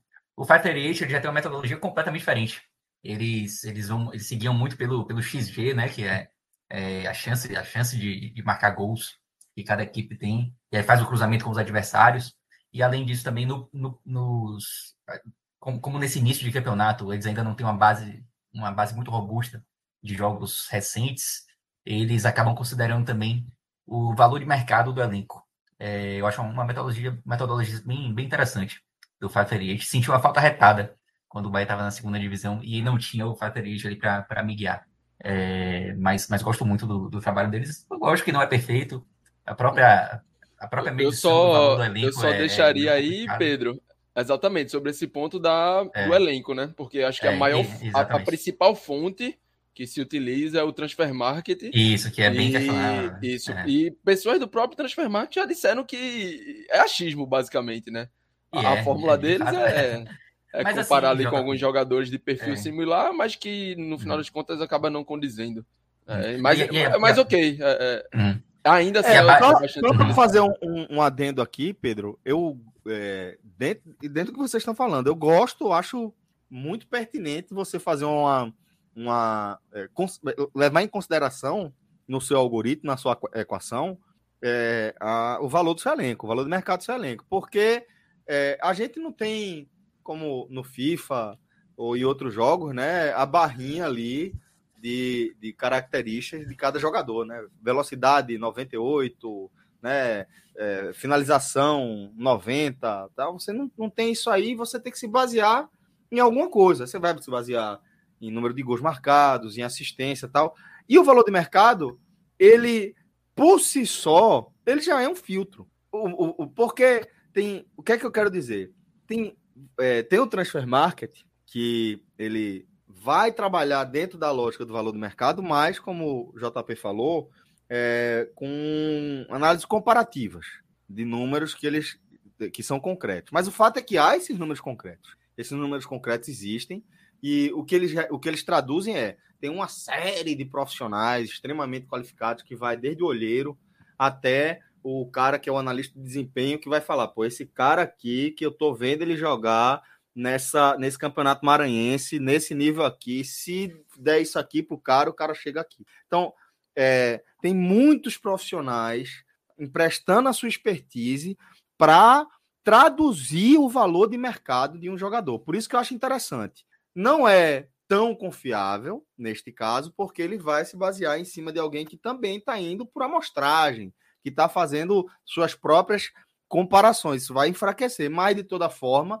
é um critério bem interessante para você acrescentar o, a, o algoritmo da sua equação na hora de, de fazer as suas previsões.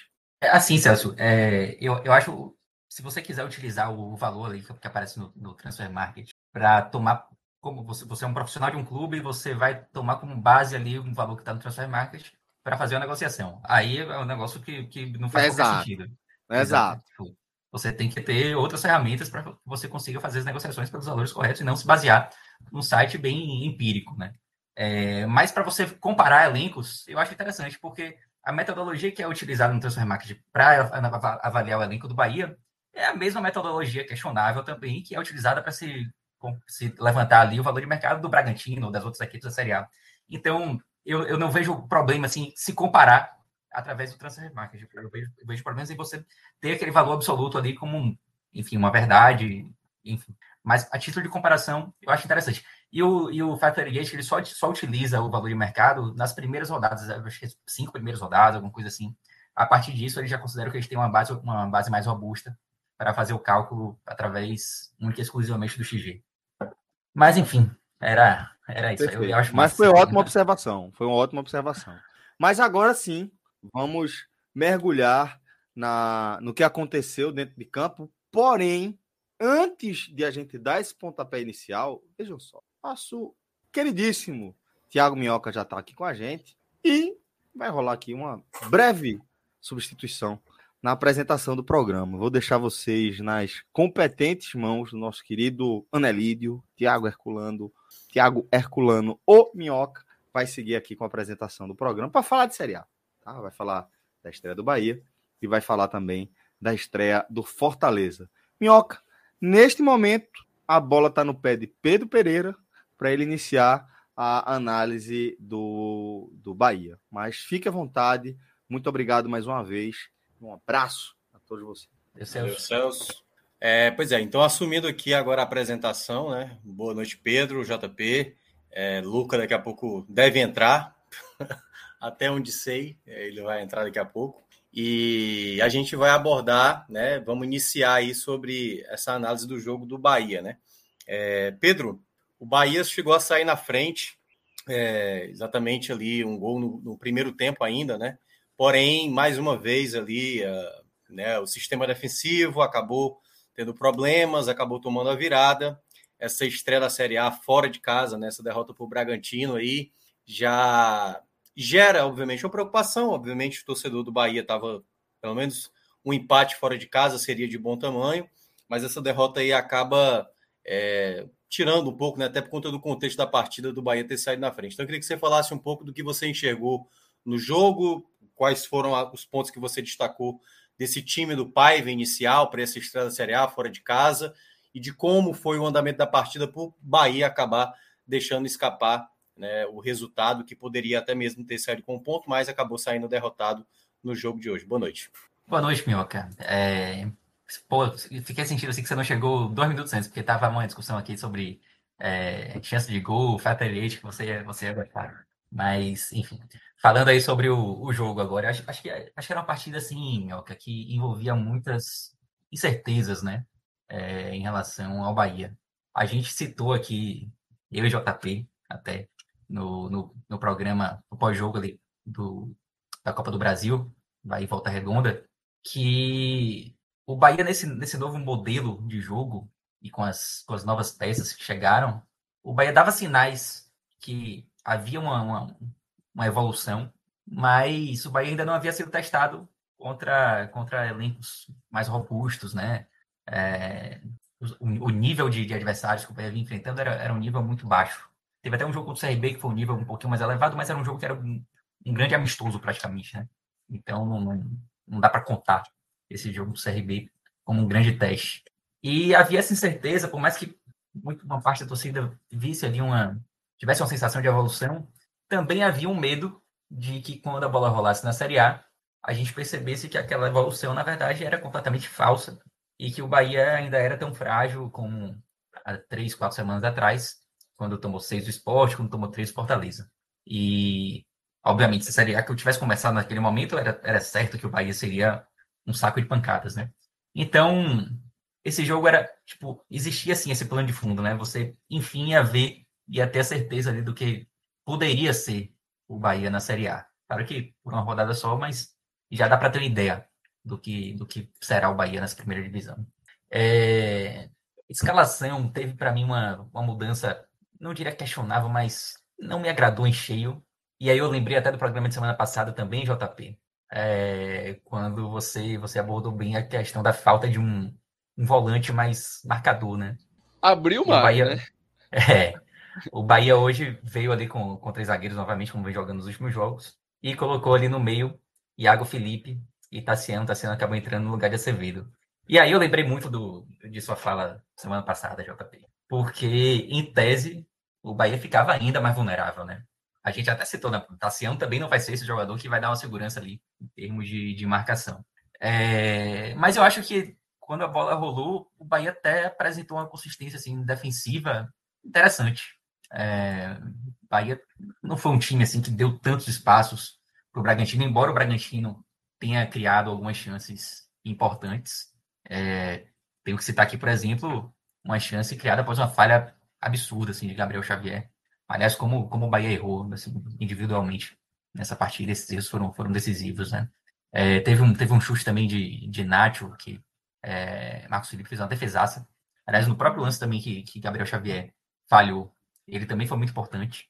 Então, por mais que fosse possível ver uma consistência defensiva, o Bahia ainda deu algumas chances para o Bragantino. Não dá para dizer que foi um primeiro tempo primoroso em termos defensivos, não dá para dizer isso. Mas, pela escalação, eu acho até que, que me surpreendeu o fato do Bahia ter conseguido ser mais consistente, mais consistente até do que no jogo contra o Volta Redonda, onde o Bahia em alguns momentos deu muito espaço para o Volta Redonda. Então, eu acho que teve esse ponto positivo. É, por outro lado, né, o Bahia teve muita dificuldade de criação no primeiro tempo. É, e Ademir, os dois muito abertos. Caldi muito apagado no jogo de hoje. Ademir até contribuiu um pouco mais, mas o Bahia praticamente não criou no, no primeiro tempo. E talvez a única chance de gol que o Bahia efetivamente teve foi justamente na bola parada, no lance que, que saiu o. Aliás, Mix teve uma chance com, com o Chaves antes, né? Que depois até foi marcado impedimento. Mas foi um momento assim de, de perigo no primeiro tempo. Só que como não valeu, acabei que a única chance efetiva que o Bahia teve realmente foi no lance do gol, já aos 45 minutos do primeiro tempo, finalzinho do primeiro tempo já. Everaldo, que praticamente não havia tocado na bola ainda, acabou fazendo um gol importante. E foi, foi uma jogada ensaiada ali, uma cobrança de falta, né?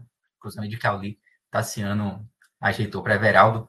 E me chamou muita atenção, assim, o fato de. Ever, o, o, posicionamento, assim, de, de Everaldo, sabe? Porque a gente sabe que ele é um cara que que sabe fazer gol, mas ele vinha demonstrando uma certa dificuldade, vinha fazendo muitos gols de pênalti. Nas últimas partidas foi muito importante, participou em, de diversos, diversos gols, vai tanto dando assistência como também finalizando. E esse mostrou bem assim a, a movimentação dele na área, ali, ele consegue, consegue se desvencilhar bem da marcação e finaliza muito bem também. Então, tipo, é um gol que dá para dar muito crédito, assim, tanto para Tassiano, tanto, tanto para Cauli também, que fez o cruzamento, né, como para Tassiano também, é, pela assistência e, e a finalização de Everaldo. E aí o Bahia terminava o primeiro tempo com aquilo que eu falei para Cássio, né? É, era um primeiro tempo que, lógico, o placar era sensacional, o Bahia vencendo é, um jogo importante fora de casa, mas eu estava mais aliviado com a consistência defensiva que o Bahia teve, não ter sido assim, um time que deu tanta, tanto espaço para o adversário, do que efetivamente feliz com o placar, né? até porque o placar ainda, ainda tinha o segundo tempo pra, todo para acontecer, é, ele não era, não era fixo, mas eu estava aliviado com a forma com que o Bahia se, se apresentou naquele primeiro tempo. É, segundo tempo, o Bahia, obviamente, um pouco mais fechado, né? O Bragantino veio para cima. E aí, eu acho que o Bahia poderia. O jogo, o jogo poderia ter, ter se desenhado melhor assim, para o Bahia no segundo tempo, sabe?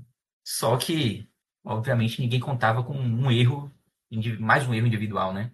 Curioso, nesse momento eu lembrei de novo do, do programa JB, JP onde eu comentei que o Bahia errou também, teve erros individuais contra o Volta, Volta Redonda, e teve também outros, diversos outros jogos da, da temporada. Só que o Campeonato Baiano e Copa do Nordeste, adversários mais fracos na Copa do Brasil, esses erros eles não cobravam um preço tão caro. E eu citei né, que na Série A esse preço era cobrado. E não deu outra, né? Foi justamente o que aconteceu. Uma falha bem bizarra de Iago Felipe e um golaço de Brunhão, esse de passagem. É, um placar, o Bahia acabava perdendo a, vantagem que havia criado no, no, no, primeiro tempo. Então, pô, assim, novamente, no erro individual, como a gente já mencionou algumas vezes. É, e a partir daí, obviamente, o Bragantino gostou ainda mais do jogo. O Bragantino tinha. No, no primeiro tempo, é, o Bragantino já havia tentando atuar ali pela esquerda, né? Com, o Júnior Capixaba, se aproveitando ali da, do fato de Jacaré não ser um marcador nato. Depois eu vou até falar de Jacaré mais tarde, sobre o posicionamento dele como lateral na Série A. É, mas Jacaré já tinha cartão, e aí o Bragantino acabou, acabou colocando o Mosqueira ali pela esquerda também. E o Bragantino insistiu muito por ali. E acabou gerando um calor grande ali, né? Na, na zaga do Bahia. Mas, ainda assim, antes do Bragantino conseguir virar, o Bahia ainda teve uma grande chance de voltar a ficar à frente do placar. Os três, quatro minutos ali antes do gol, a Ademir saiu de cara com o goleiro, praticamente, né? Chegou a sofrer a falta de Juninho, o narrador do, do Sport TV chegou até a mencionar que ele poderia ter caído, porque se, se ele caísse, obviamente seria falta. E Juninho Capixaba seria expulso, muito provavelmente seria expulso. Então, ele pelo menos garantiria ali a, um, o fato de ter um jogador a mais. Só que ele fez o certo, na minha opinião, ele, ele seguiu adiante, tentou fazer o gol, acabou desperdiçando. Foi uma boa, uma boa defesa de, de Lucão. É, mas o Bahia perdeu uma chance de ouro e não dá para perder chances assim em, em, Série A, né? Acho até que ele não, não finalizou mal. Não acho que tenha sido tão falha de, de Ademir. Acho que foi mais mérito do goleiro. Só que de, de qualquer forma é uma chance assim que a gente lamenta, né? De ter sido desperdiçada. É, logo depois, três minutos depois, praticamente, o Bragantino acaba chegando no segundo gol. É, Eduardo Sacha, que estava estreando hoje, acabou marcando.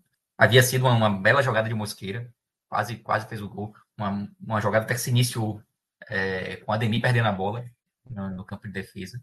E aí o Bragantino virava o placar, é, abria 2 a 1 um, e o Bahia, a partir daquele momento, começou a substituir, né? E quando o Bahia começa a substituir, o Bahia, o banco de reservas do Bahia hoje não tinha assim peças que pudessem mudar o jogo, né? Tinha muito, muito jogadores jovens, né? Tinha, ele botou logo o Arthur Salles ali no lugar de Felipe, é, entrou com o Kaique um pouquinho depois, já tinha entrado com o Acevedo, esse vinha sendo titular até então.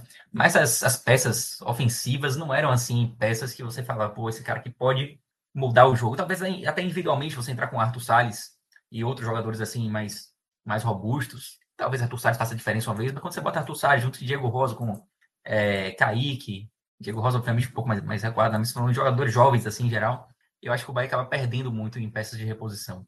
E foi justamente o contrário que aconteceu com o Bragantino, né? O Bragantino conseguiu se impor mais no jogo no, no momento em que soube aproveitar bem as peças que, que estavam no, no, banco. Mas ainda assim o Bahia até conseguiu criar algumas chances. É, teve uma jogada pela esquerda no cruzamento de Cauli, que Jacaré perdeu. Para mim, Jacaré perdeu uma grande chance ali de cabeça, mas ele, ele meio que ajeitou, né, para Ademir. Ademir por pouco não alcança e quase que o Bahia empata.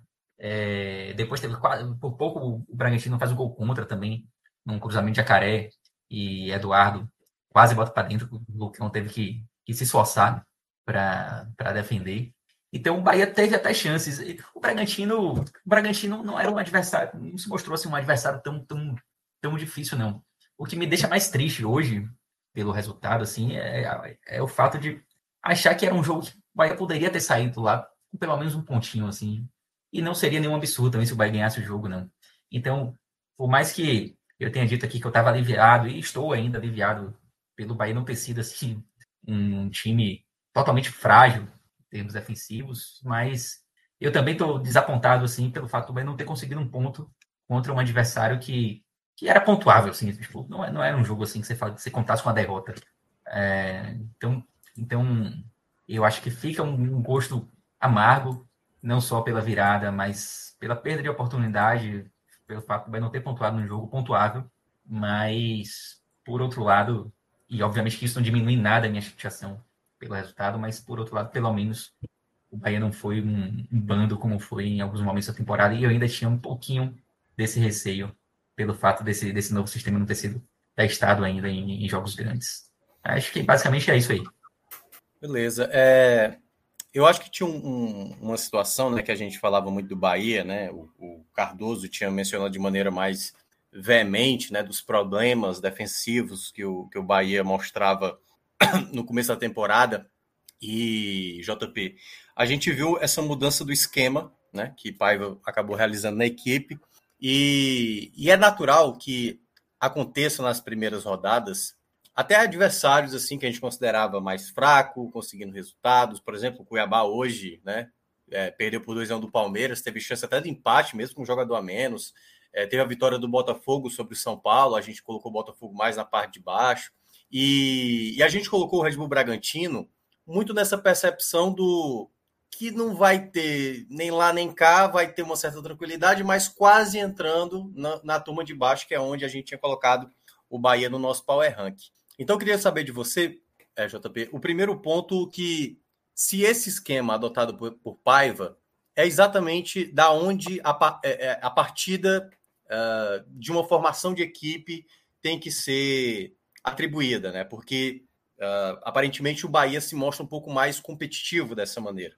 Né? Os, os erros que, acabou, que acabou cometendo hoje foi jogadores individuais perdendo a bola ali, o Red Bull Bragantino conseguindo ali as bolas para conseguir fazer os dois gols. Mas como disse o, o Pedro, né? Foi um jogo onde deu para enxergar uma possibilidade de pontuar contra o adversário, um adversário que, historicamente, até contra os nordestinos, causa um estrago grande. Teve um ano que eles, eles bateram Fortaleza, o Esporte, o Bahia e o Ceará. Assim, só no mesmo ano eles ganharam os quatro jogos lá. E eu queria que falasse exatamente desse, desse novo formato de, de, de jogo do Bahia, se ele vai ser de fato sustentável, se acredita que é sustentável realmente para uma Série A, para esse começo de Série A, os adversários que o Bahia vai enfrentar, ou, obviamente, se você entende para determinados contextos de jogo, né? Um jogo mais direto, ou um jogo, obviamente, contra o adversário mais forte ou contra o adversário mais fraco. Você acha que esse modelo se aplica para qualquer cenário? Fala Minhoca, né, Pedro? Falando mais especificamente do jogo agora. É, Minhoca, eu vejo, né, como a gente já vem falando há algumas semanas, dessa mudança de esquema tático aí, de sistema do Bahia, né, para um, um, três zagueiros. Eu vejo como um, um modelo que é bastante sustentável, sim. É, a gente tem falado de um Bahia que sofreu muito e só tem sofrido. Né, o jogo de hoje é, não foi por falhas coletivas, foram falhas mais individuais, mas sofreu.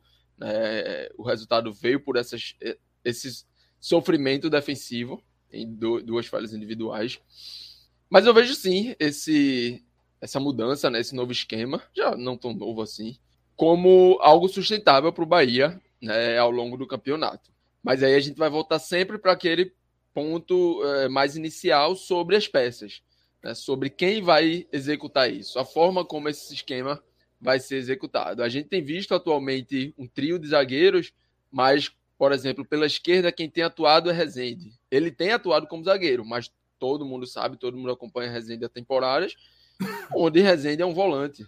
Né? A gente tem visto na ala direita, na lateral direita, né? chame aí como quiser, Jacaré, que a gente sabe que de característica de, de histórico é de fato um atacante, um atacante beirado, um atacante voluntarioso, que volta, que marca, que busca, que tenta, mas não é um lateral de ofício. E aí mais para frente a gente vai falar mais. Eu e Pedro até falamos no privado, né? Pedro tem coisa a falar de Jacaré, eu tenho coisas talvez um, um pouco discordante, né, pela visão do jogo de hoje, mas que tá quebrando o galho ali, vai bem no jogo, vai um pouquinho não tão bem no outro, vai mal, mas é o jacaré de sempre, dentro das características dele. Que vai acertar, vai fazer um jogo interessante, vai brigar, vai batalhar, mas vai errar. Mas vai dar espaço. Mas vai brigar, é, falhar numa, numa bola ali que vai entrar com um pouco mais de força, né? Quando às vezes precisava só de um ajuste corporal para fazer um, um domínio, um, um desarme, e aí vai acabar ocasionando uma falta, uma falta na entrada da área. Né? A gente viu isso no jogo contra o do meio de semana da Copa do Brasil, onde o Bahia sofreu muito. Né? O Volta buscou achar essas faltas na entrada da área, ali nos arredores, porque estava conseguindo ter uma prevalência na bola aérea. É, o miolo de, de, a dupla de volante, que é, é, é, o que Pedro já ressaltou aí do podcast passado, três ou, ou quatro vezes hoje, né, de como vai funcionar esse encaixe a partir da. Hoje foi a reestreia de Tassiano, né, Pedro? Eu não tô doido, não, né? Reestreia Isso. porque é, Tassiano já passou pelo Bahia. Uhum. É, então, Tassiano reestreia hoje, estava aí mais de 20 dias sem jogar desde a saída do Grêmio. E vai bem, né? É um cara que tem cara, boas características, até por isso volta né, para o Bahia. Mas não é o cara de, de marcação, de pressão. E quando você joga Tassiano ao lado de Iago, que é muito menos, muito menos até do que Tassiano, né? E aí acaba refletindo no que foi o gol. Um, um, o primeiro gol ali, onde Iago vai é, com, digamos assim, o pé mole, né? uma bola que vem de um lateral, vai para ele e, e, o atacante do, do Bragantino consegue antecipar. Iago dá aquele primeira carreirinha ali, mas não acompanha a jogada até o final. Né? Ele para na entrada da área enquanto a jogada corre e aí Bruninho dribla o goleiro dribla o zagueiro do Bahia para poder finalizar com a, com a barra aberta. É algo que, vai lá, eu tenho minhas dúvidas se, se Iago alcançaria, mas Acho que ele não poderia ter parado como parou, né? E só ficar torcendo ali. Talvez no segundo drible do, do, do Bruninho em Gabriel, que é um, que é um drible mais para o meio, assim, né? Mais de lado. Talvez ele, com, com uma arrancada ali, um carrinho, né? Pudesse ter, ter dividido a bola, ter cortado. Mas enfim, não vamos ficar muito no si, não. Eu acho que é um Bahia que vai encontrando caminhos, e até por isso eu concordo com a visão de Pedro, concordo com a visão de muita gente no chat, que não foi um jogo horrível, é um jogo que tem muito a melhorar, tem. Mas era um jogo que a gente poderia sim estar tá falando de 1 a 0 do Bahia, de 1 a 1 tá? Poderia tranquilamente estar tá falando de um jogo em que o Bahia pontuou na estreia fora de casa. E isso há um mês atrás era praticamente impossível de imaginar. Mesmo a gente sabendo das dificuldades que o Red Bull também tem ao longo da sua temporada, ao longo da sua remontagem. É o time que tem a menor média de idade do, desse Brasileirão, time que vai entrando aí no Brasileirão com média de idade de 23 anos. É, lógico, tem muita gente totalmente experiente, né, mas é, é um time de, de média de idade de aspirantes. Né? Então, assim, é um time possível de você fazer um, um, jogo interessante, de brigar e conquistar ponto fora de casa. Teve um zagueiro que saiu machucado, né? Ainda na primeira etapa, o, o Leandro Realpe, né? Que, que vem sendo peça importante aí, né? Tem, tem ganhado mais tempo como titular e ele sai machucado, e aí você, poxa, pensa que pode abrir uma porta e, e, o Bahia consegue fazer um a zero e aí acaba que não consegue segurar. E aí eu acho que hoje esse Bahia passa por peças. A gente vê um Vitor Hugo que, que vai já já tá pronto para estrear, que vai ser peça importante. Talvez a forma tão fácil ali que Gabriel Xavier foi cortado no segundo gol. O próprio Gabriel Xavier, Pedro me corrija se eu estiver errado, é ele quem corta a bola ali do, do segundo gol, que acaba indo é, pouquíssimo para frente no pé do jogador do Red Bull. É, não foi aquele corte como precisava ser, mais longo, mais para fora da área, mais para longe. Com Vitor Hugo, talvez isso não, não tivesse acontecendo. É, precisa achar alguém que possa jogar ali mais pelo lado esquerdo. E aí não sei se vai ser David Duarte, que estava no banco. Não sei se vai ser Marcos Vitor mais para frente quando é, voltar. David Duarte não. Exato. De, deixa, de, deixa Exato. David, eu, acho, eu, é, eu, também acho que não vai ser, mas hoje é, é a opção que está ali, no, que tá ali no banco, né? Se precisar de alguém, é a opção mais, mais clara, mais, mais direta ali. Então, não, não, a gente não, não vai deixar de contar. Digamos. Por mais que no mundo ideal que a gente viu desse início de ano de David Duarte seja um jogador para talvez é, trazer alguém mesmo e talvez nem, nem contar mais. Mas, enfim, tá, tá no banco, tá para jogo, em algum momento vai jogar. O spoiler aqui, né? Em algum momento vai precisar entrar. E aí você ganha o Rezende ali no meio, um cara mais de pegada. É, poxa, ó, lógico que pode errar. Rezende, a gente pode falar daqui a três rodadas, Bahia fora de novo, em casa, um jogo apertado e Rezende errar uma bola ali na cabeça de área e entregar um jogo. Tá, pode acontecer. Mas não é o costume. Não é o costume. Talvez Iago, Tassiano, Acevedo tenha essa maior probabilidade de não acompanhar um meia ali na entrada da área, né, de, de deixar um espaço maior, de entrar ali com, com o pé mais, mais mole, digamos assim, numa dividida e a bola sobrar e um atacante é, fazer um gol aí que venha tirar pontos do Bahia do que Rezende. Ou por exemplo, um Gregory, que foi um nome citado aí que ocuparia essa, essa vaga. Né? Então, assim, o Bahia vai encontrando o caminho, vai se estruturando, mas precisa desses ajustes. Principalmente aqui onde eu citei, e hoje a gente traz um, um jogo com, com Ademir né, vindo como titular, após a. É, Biel estava doente, né, né, Pedro? Acho que por isso, quando, quando, eu vi a, isso, quando eu vi a escalação, eu levei logo um susto. Eu disse, Pô, cadê Biel? A gente falou bastante. Sempre que o Bahia vai bem, sempre que o Bahia joga bem, merece vencer, Biel tem participação. 12 participações em gol no ano. Né? E aí vi a escalação, olhei no banco, já, pô, já achei estranho, disse, pô, Biel no banco. Aí olhei o banco, Biel não tava, dei aquela busca, e aí a primeira, a primeira notícia que vi foi Ulisses, né? Ulisses Gama, é, falando da, que o Bahia tinha viajado sem Biel, né? Por conta de uma gripe aí. E aí você já pensa, pô, vai ter maiores dificuldades. E aí, quando o time vai a campo, a gente já começa a perceber que, com a entrada de Ademir, o time passou até numa variação maior de esquema, uma variação um pouco mais pesada. Eu citei no, no telecast da última quarta-feira que o Bahia joga no 3-5-2, mas que em vários momentos tem uma alteração para um 3-4-3, onde Biel, e aí no meio de semana a gente teve Biel e Daniel, jogavam praticamente como dois meias por trás de Everaldo. Com o Ademir, a gente não vai ter esse meia. Ademir é atacante de lado. E aí hoje acabou que Cauli, que é um meia puro, um meia de ofício, acaba caindo é, Ademir um pouco mais pela direita e, e Cauli caindo um pouco mais pela esquerda, onde não conseguiu demonstrar sua melhor face. Então a, a gente meio que já abre outra brecha. Né? Talvez um Bahia com Biel de um lado, Ademir de outro, com, com Biel tendo mais liberdade de vir para o meio, trabalhar, né? talvez seja um, um, uma aposta interessante. Mas no momento que você precisa deslocar Cauli, que é um cara que claramente funciona melhor do meio, e aí ele pode ir para o lado, ele pode cair para o lado. Mas ele tem que partir do meio para o lado, para associar, para estar tá junto de alguém, para trabalhar em espaço mais curto, em limpar uma jogada, em achar um passe entre linhas, ou receber entre linhas e achar Everaldo. É, esse é o melhor Cauli. Cauli que pode receber e girar em cima do, do volante, em cima do zagueiro ali, de quem for. O Cauli que cai pelo lado e recebe essa bola pelo lado já não é a sua melhor versão. Já não mostra o seu melhor futebol.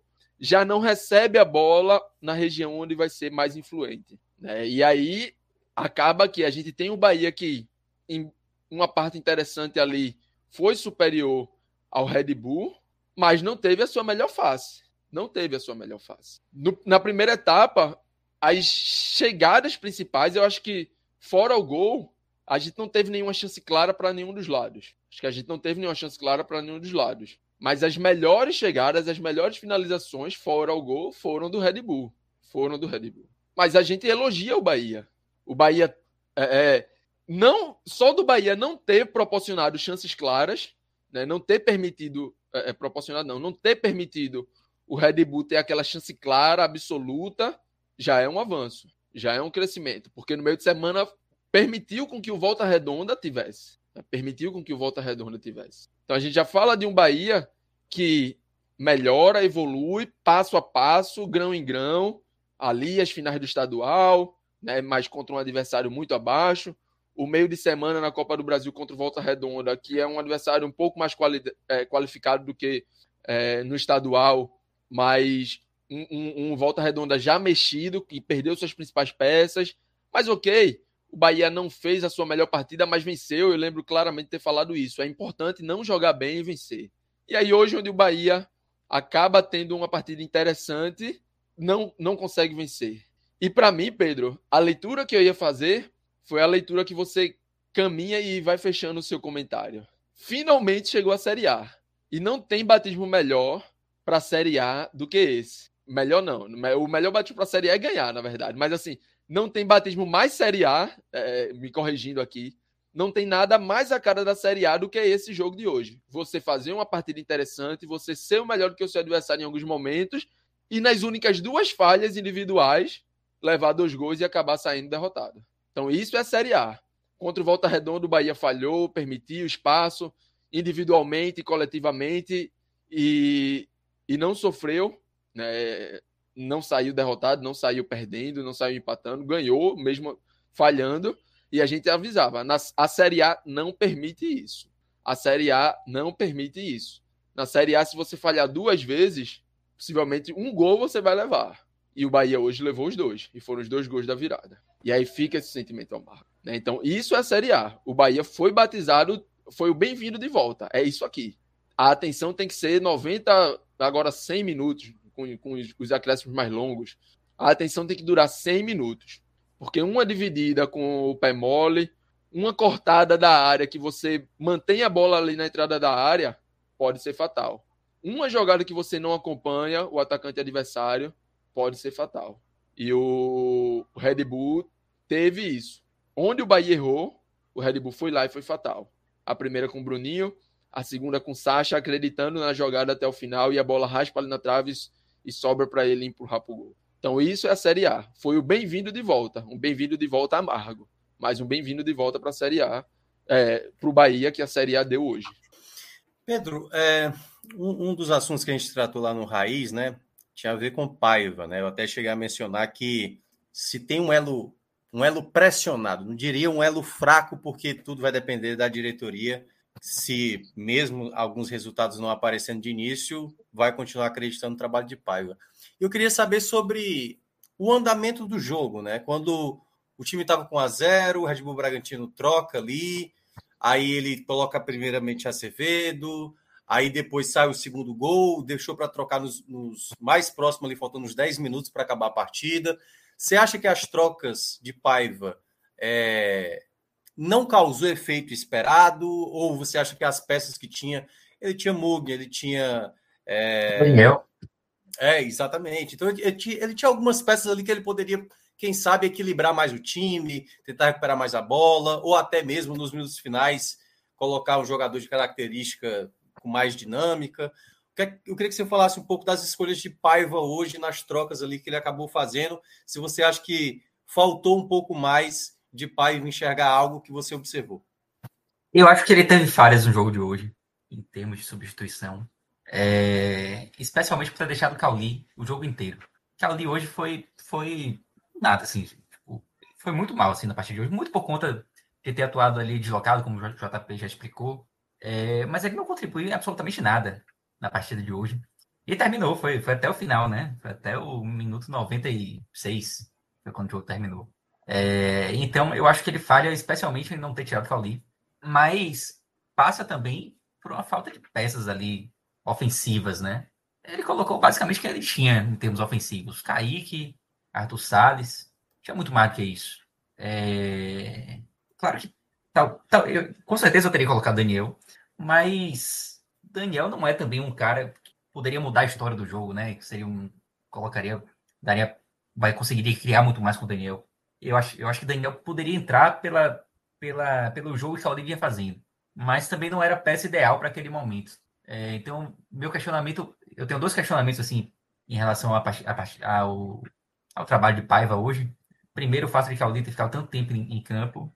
E segundo, talvez por uma demora nas, nas, substituições mais ofensivas.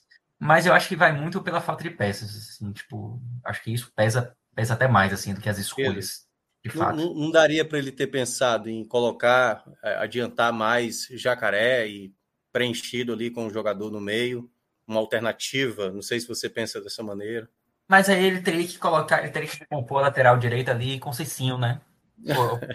talvez puxar. É, tem, tem, tem, só esse é, pequeno detalhe. Ele, ele, poderia ter puxado Tassiano, mas Tassiano também já estava mais cansado. Já tinha, né? já tinha. É, isso. Foi um jogador que, que correu muito na partida.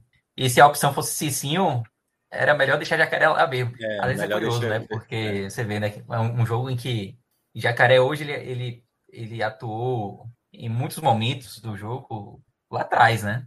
Ele precisou ficar lá atrás muito tempo. E ainda assim, mesmo num jogo como esse, Cicinho não foi opção. Tipo, Cicinho é um jogador assim que eu acho que não dá para contar. Ele estava no banco hoje. É, mas eu não vejo Cicinho sendo útil uma Série A. Melhor Daniel, melhor Jacaré mesmo. Melhor ficar com Jacaré de Alan. E aí a gente que a gente já pode entrar na, já naquele debate, né, né, JP? Eu acho que, que Jacaré hoje, claro que ele não tem característica nenhuma de ser um jogador defensivo. E obviamente ele falha, ele deixa espaços, não, não tenho nenhuma dúvida disso. Mas eu acho que ele, no jogo de hoje, por exemplo, ele comprometeu menos do que Chaves, que é um lateral de ofício. Porque ele transpira, né? ele, ele corre muito, tipo, ele, ele não, não tem jogada perdida, ele tá sempre lá. Claro que erra muito, mas para mim hoje ele foi melhor que Chaves. Chaves novamente uma partida ruim. É, então eu tenho Na esse, quarta esse já tinha assim. sido também, né?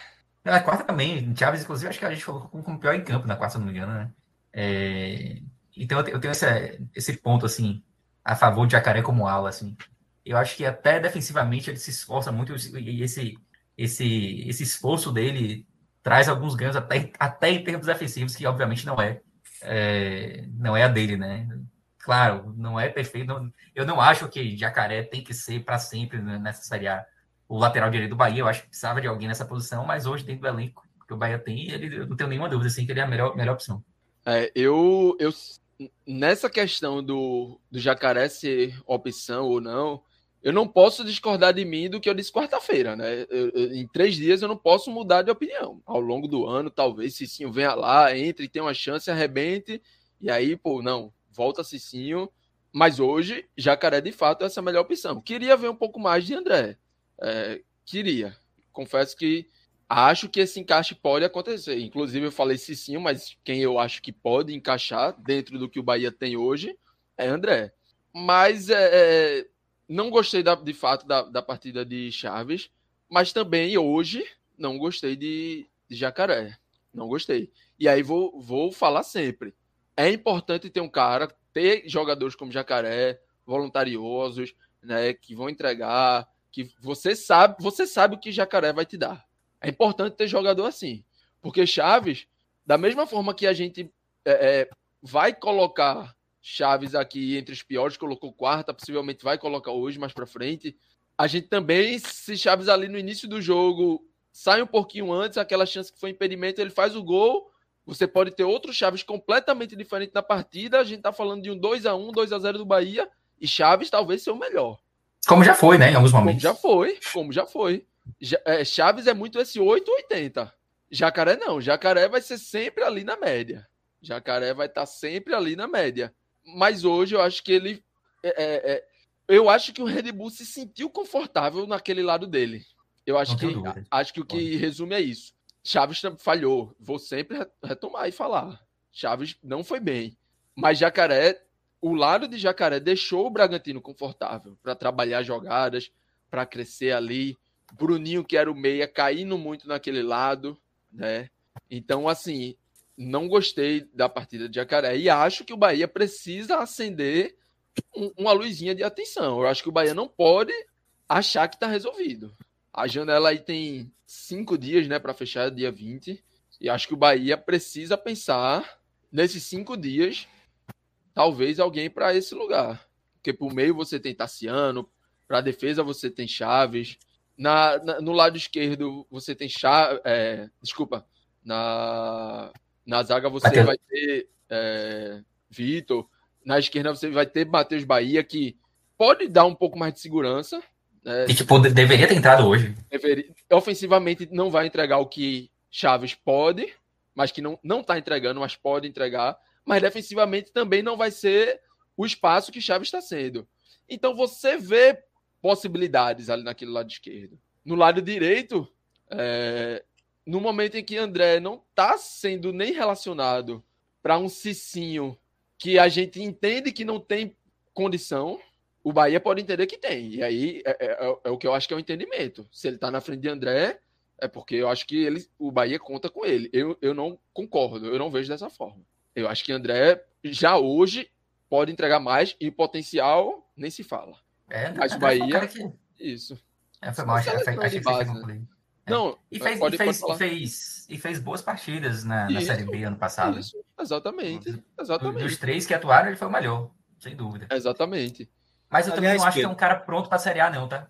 Não, é, também não. Também é, não. talvez por isso seja mas... melhor preservar. Pensando que é um cara novo eu entendo o pensamento, Pedro. Eu entendo o pensamento. Mas eu acho que assim, o cara tá aí, tá disponível. Existe uma confiança, existe um projeto de futuro. O cara tem que jogar, velho. É. Não, é entre ele Cicinho... Entrou, jogou, não deu. Assim como Cicinho não deu. Assim como Jacaré vai lá, vai cá, vai bem, vai mal. Né? Mas não é a dele. Beleza, você tira, traz outro, tenta assistir de novo, tenta jacaré de novo, joga quem for para ali, mas eu acho que você tem que tentar. Eu acho que não dá para você ter um lugar onde os adversários estão começando a se sentirem confortáveis e você achar que tá tudo bem com isso. É o que Fred sempre fala ali da porta aberta, né?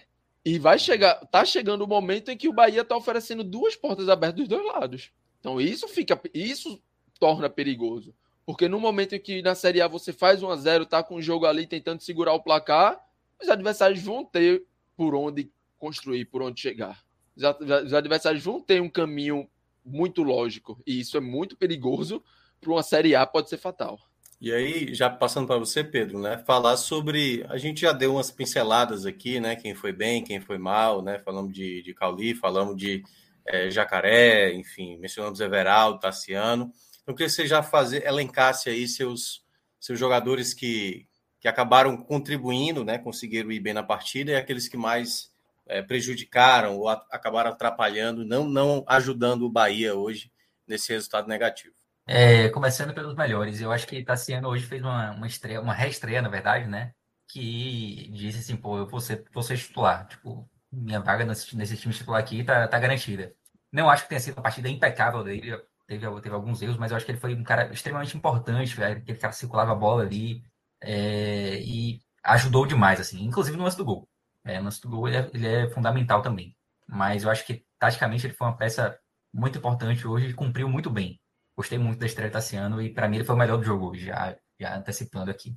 É, na defesa, gostei, gostei muito da partida de Canu hoje. É, foi um cara que não falhou, diferente dos, dos seus companheiros ali. É, eu achei que ele foi, foi muito bem assim, assim ali na retaguarda, foi o melhor dos zagueiros. E eu acho que Marcos Felipe hoje não falhou em nenhum gol, não tem nenhum, nenhum gol que você possa acreditar a ele. E salvou o Bahia em algumas oportunidades. Primeiro tempo ele salvou o Bahia, principalmente em um lance, mas dá para dizer que foram duas grandes defesas ali no, no primeiro tempo. É, então eu vou colocar ele também fechando esse, esse pódio positivo. Não é nenhum goleiro assim que, que me agrade. A gente até, até comentou né, no programa passado também. Não é um goleiro assim que seja. Pô, o Bahia tá bem servido ali. Não é, longe disso. Mas eu acho que hoje ele, ele teve uma boa atuação. E como não, não consigo colocar nenhum outro jogador entre os melhores, aí acho que vai acabar sendo ele ali na terceira posição. Mas o pódio, para mim, a ordem, a ordem para mim é bem clara. Estaciano, Canu e Marcos Felipe. É... Negativo. Negativos. Aí eu já tenho uma dúvida de quem eu boto como pior. É... Os três, para mim, foram fizeram partidas bem ruins. Chaves, mais uma vez, foi, foi ruim. Mas eu vou liberar ele desse, desse, desse, desse posto de pior em campo hoje. Tá no pódio negativo, mas, mas não como pior. Cauli, extremamente apagado. É, a gente já falou até os motivos, né? O fato de ele ter atuado na, na posição que, que não é bem a dele, mas não deixa de ter sido uma partida bem ruim. E Iago Felipe também, eu, eu já achava que ele não fazia uma grande partida, e ele foi extremamente decisivo para o placar hoje, porque ele falhou no gol que permitiu ao Bragantino empatar o jogo, né? E aí eu fico muito na dúvida de quem eu boto como pior, se, se Iago Felipe ou Cauli. Só que aí eu peso o fato de Cauli estar tá jogando meio deslocado e peso também o fato de Iago Felipe ter sido decisivo num lance crucial. Os gols sofridos. Então, né? Pois é, então para mim o pior em campo vai ser Iago Felipe, com Cauli ali na, na cola. Mas eu fico com Iago hoje. Beleza. JP, Chaves, você. Chaves é o teu terceiro, Pedro? Terceiro, é. terceiro. E aí, JP, você é... muda o pódio, coloca mais alguém, tira alguém desse eu pódio? Tenho, eu tenho algumas mudanças aí com relação a Pedro. É... Eu vou com o Iago, né, na, na, liderança dos piores, porque, como bem já bem falou, já não vinha gostando da partida e tem o erro ali crucial para colocar o Bragantino totalmente de volta para o jogo, né, praticamente entregando ali o gol. Então já abro aqui com o Iago como meu pior. E aí vou, vou tirar Cauli né, do meu pódio, exatamente dando esse crédito dele estar tá deslocado. É, eu acho que Cauli não é um cara que vai funcionar ali. Tá? Você talvez tentar Jacaré nessa, nessa ala esquerda, tentar Kaique, tentar Salles, Valar. Eu acho que Cauli não vai estar. Talvez Mugni num, num cenário de jogo ali para fechar, tal, não sei o quê dar um suporte a, a, a Chaves, como foi em vários momentos pelos, pelo esporte, um cara que fecha pela ala esquerda, né, numa fase mais defensiva. E aí vou, vou eximir Cal, é, Cauli, né, mas de fato não foi, não foi bem, na verdade foi apagado, né? Pouco apareceu para o jogo. E aí, no meu segundo lugar, eu vou trazer Gabriel. É, eu não gostei da partida de Gabriel, tá? Eu acho que podia. O segundo, o primeiro gol a gente já falou aqui da grande falha de Iago, mas eu acho que Gabriel poderia ter agido um pouco melhor né, no lance. Não vou dizer que ah, podia ter salvo tal. Não, não vou jogar a culpa nele. Mas talvez poderia ter ido um pouco melhor. E ali no segundo gol, o, o corte fraco, né, que deixa a bola na entrada da área ainda, foi o que também acabou pesando né, para mim para colocar nessa segunda colocação. E fecho o meu terceiro aí sim também com Chaves, igual Pedro, né? Mas o, o meu quarto, inclusive, seria Jacaré. Muito próximo de, de Chaves. De fato, não gostei. Acho, não, não, sei se foi uma visão mais pessoal minha. Tanto que eu fui conversar ali com o Pedro, né, já para ver se ele tinha entendido dessa forma, porque já imaginava que, que de fato não, não estivesse entre os piores, mas é, não gostei. E aí deixo. Vou, vou, deixar abraçado com Chaves, tá? Vou deixar abraçado com Chaves aí nessa terceira colocação. Ok. Ó, o Bahia, né? Ele vai ter agora uma semana, aliás, mais de uma semana, né? Vai jogar na segunda-feira contra o Botafogo, que ganhou de São Paulo nessa primeira rodada. jogo na próxima quinta-feira, passando nessa na outra, dia 24 de abril. E aí depois vai ter o jogo contra o Volta Redonda na volta. E a sequência. Próxima, próxima segunda, né? Próxima segunda, o jogo, o jogo contra o Botafogo. Aí na quinta-feira, é. enfrenta Exato. o Volta Redonda. É. E aí, no caso, eu estava olhando aqui, Pedro, tem uma tabela. As dez primeiras rodadas do Bahia, a gente imaginando né, aquela coisa da permanência para o Bahia, tem muito time que vai estar tá enfrentando ali que é adversário direto, né? Então, o Botafogo a gente colocou como adversário direto, o próprio Vasco, que está ganhando por enquanto, né, do, do, Atlético Mineiro fora de casa 2 a 1 Curitiba, depois joga contra o Santos é, fora de casa, aí depois pega o Flamengo, esse jogo mais complicado, recebe, é, é, recebe o Goiás, joga contra o Inter fora de casa, joga contra o Fortaleza na Arena Castelão e depois, na décima rodada, fecha com o Cruzeiro também, outro adversário que a gente está colocando ali do campeonato. Então, Pedro, tem esse começo, né? Que é onde o, o Bahia tem que tentar somar os pontos contra esses adversários que a gente considerou assim de, de adversários mais diretos. Claro que ainda tem o Goiás, tem o Cuiabá, né? Adversários que a gente coloca ali brigando também contra o rebaixamento. Mas esse início, principalmente, é o início onde o, o Bahia já tem que mostrar uma competitividade para dizer que é, vai estar tá lutando, né? Para não ser ali já considerado uma equipe que todo mundo olha para o Bahia, não. Aqui a gente vai ter que fazer três pontos. Então ele já tem que se mostrar competitivo desde o início, principalmente nesses jogos em casa, né? Tentar fazer o mando de campo se valer nesse momento. O que, é que você acha? Inclusive acrescentaria o Bragantino também, né? Isso, exatamente, isso. Nessa lista que você, que você citou. É. É, e eu acho que isso tem um lado positivo e um negativo. É, fato, fato negativo é que você vai ter. Você vai enfrentar esses adversários diretos no início do campeonato, que talvez você ainda não esteja com o elenco tão, tão pronto, né? Vai receber alguns jogadores novos, tem essa, essa mudança no, no estilo de jogo. E talvez pensando nisso fosse melhor enfrentar esses adversários diretos mais para frente. Mas eu acho que o lado positivo é até mais, mais pesado, né? se você tivesse uma tabela que fosse o oposto, você tivesse adversários ali Palmeiras, que brigam né? mais na parte de cima da tabela logo no início, aí poderia acontecer isso que o Minhoca citou, né? Você acabar sendo um saco de pancada. E eu, eu não sei se é Cássio, Zirpoli ou o Fred que, que fala, né? Que a zona, de, a zona de rebaixamento, ela, ela suga você, né? Ela, ela, tipo, quando você entra, às vezes é mais difícil de sair. Lógico que isso vale mais para o final do campeonato, mas é, você começar, você ter uma largada ruim, também tem um peso importante. E essa, essa tabela inicial dá a possibilidade ao Bahia não ter uma largada tão ruim, como seria se tivesse adversários mais, mais, mais difíceis. Então, eu, eu acho, eu vejo mais pontos positivos do que negativos nessa, nessa tabela inicial. Só que ela também não é perfeita pelo, pela, pelo lado negativo que eu mencionei, né? Não é perfeita pelo próprio Bahia, né? É.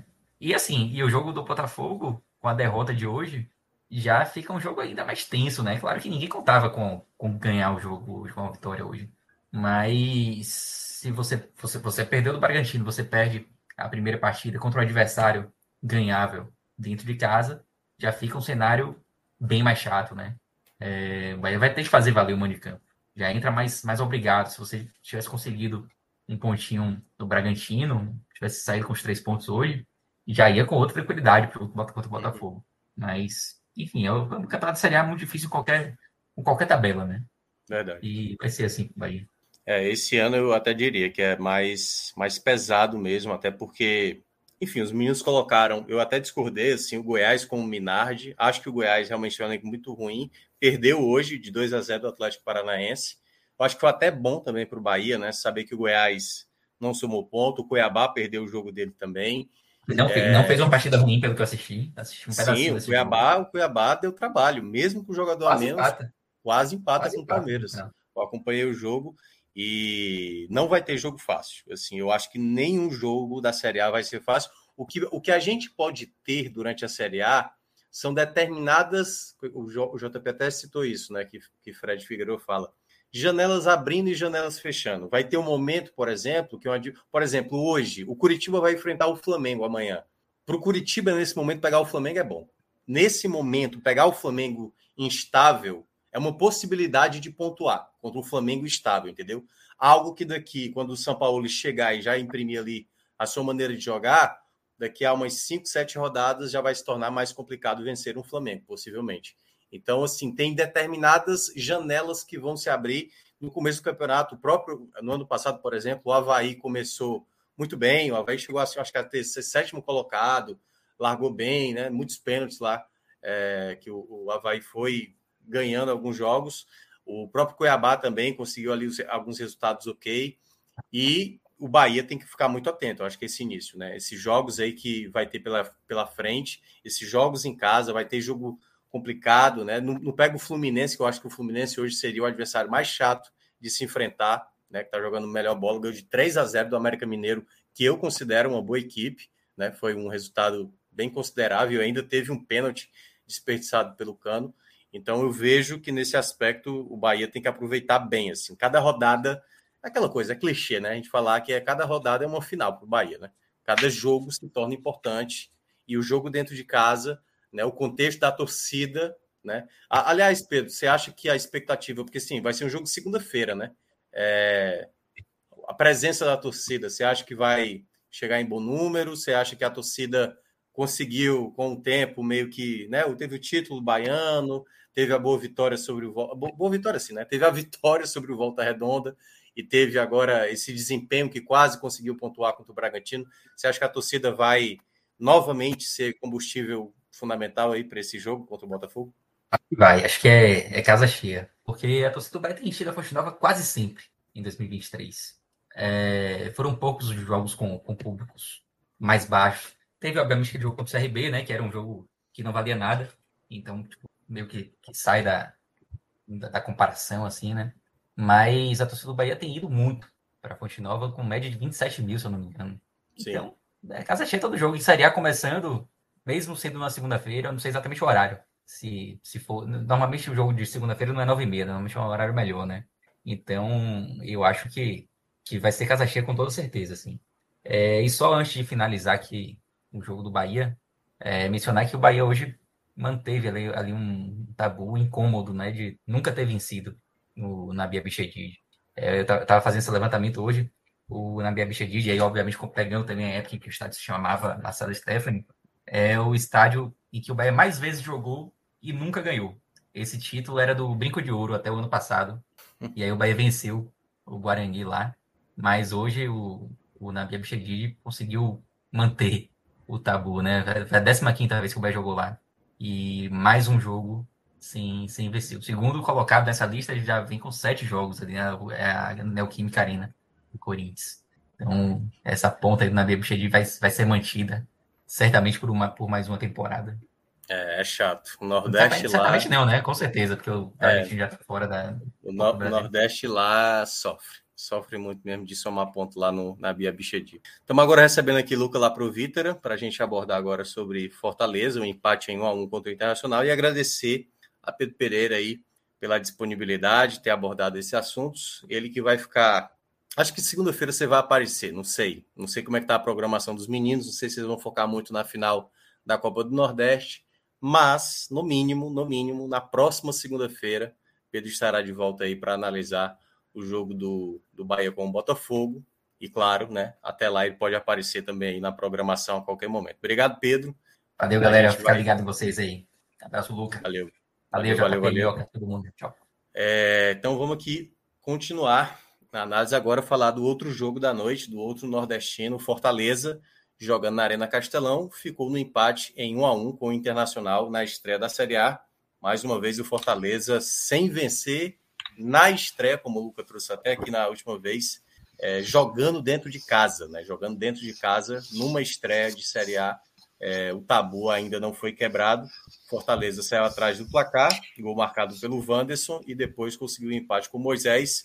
Até pressionou muito no segundo tempo, né? Conseguiu um volume muito grande de oportunidades.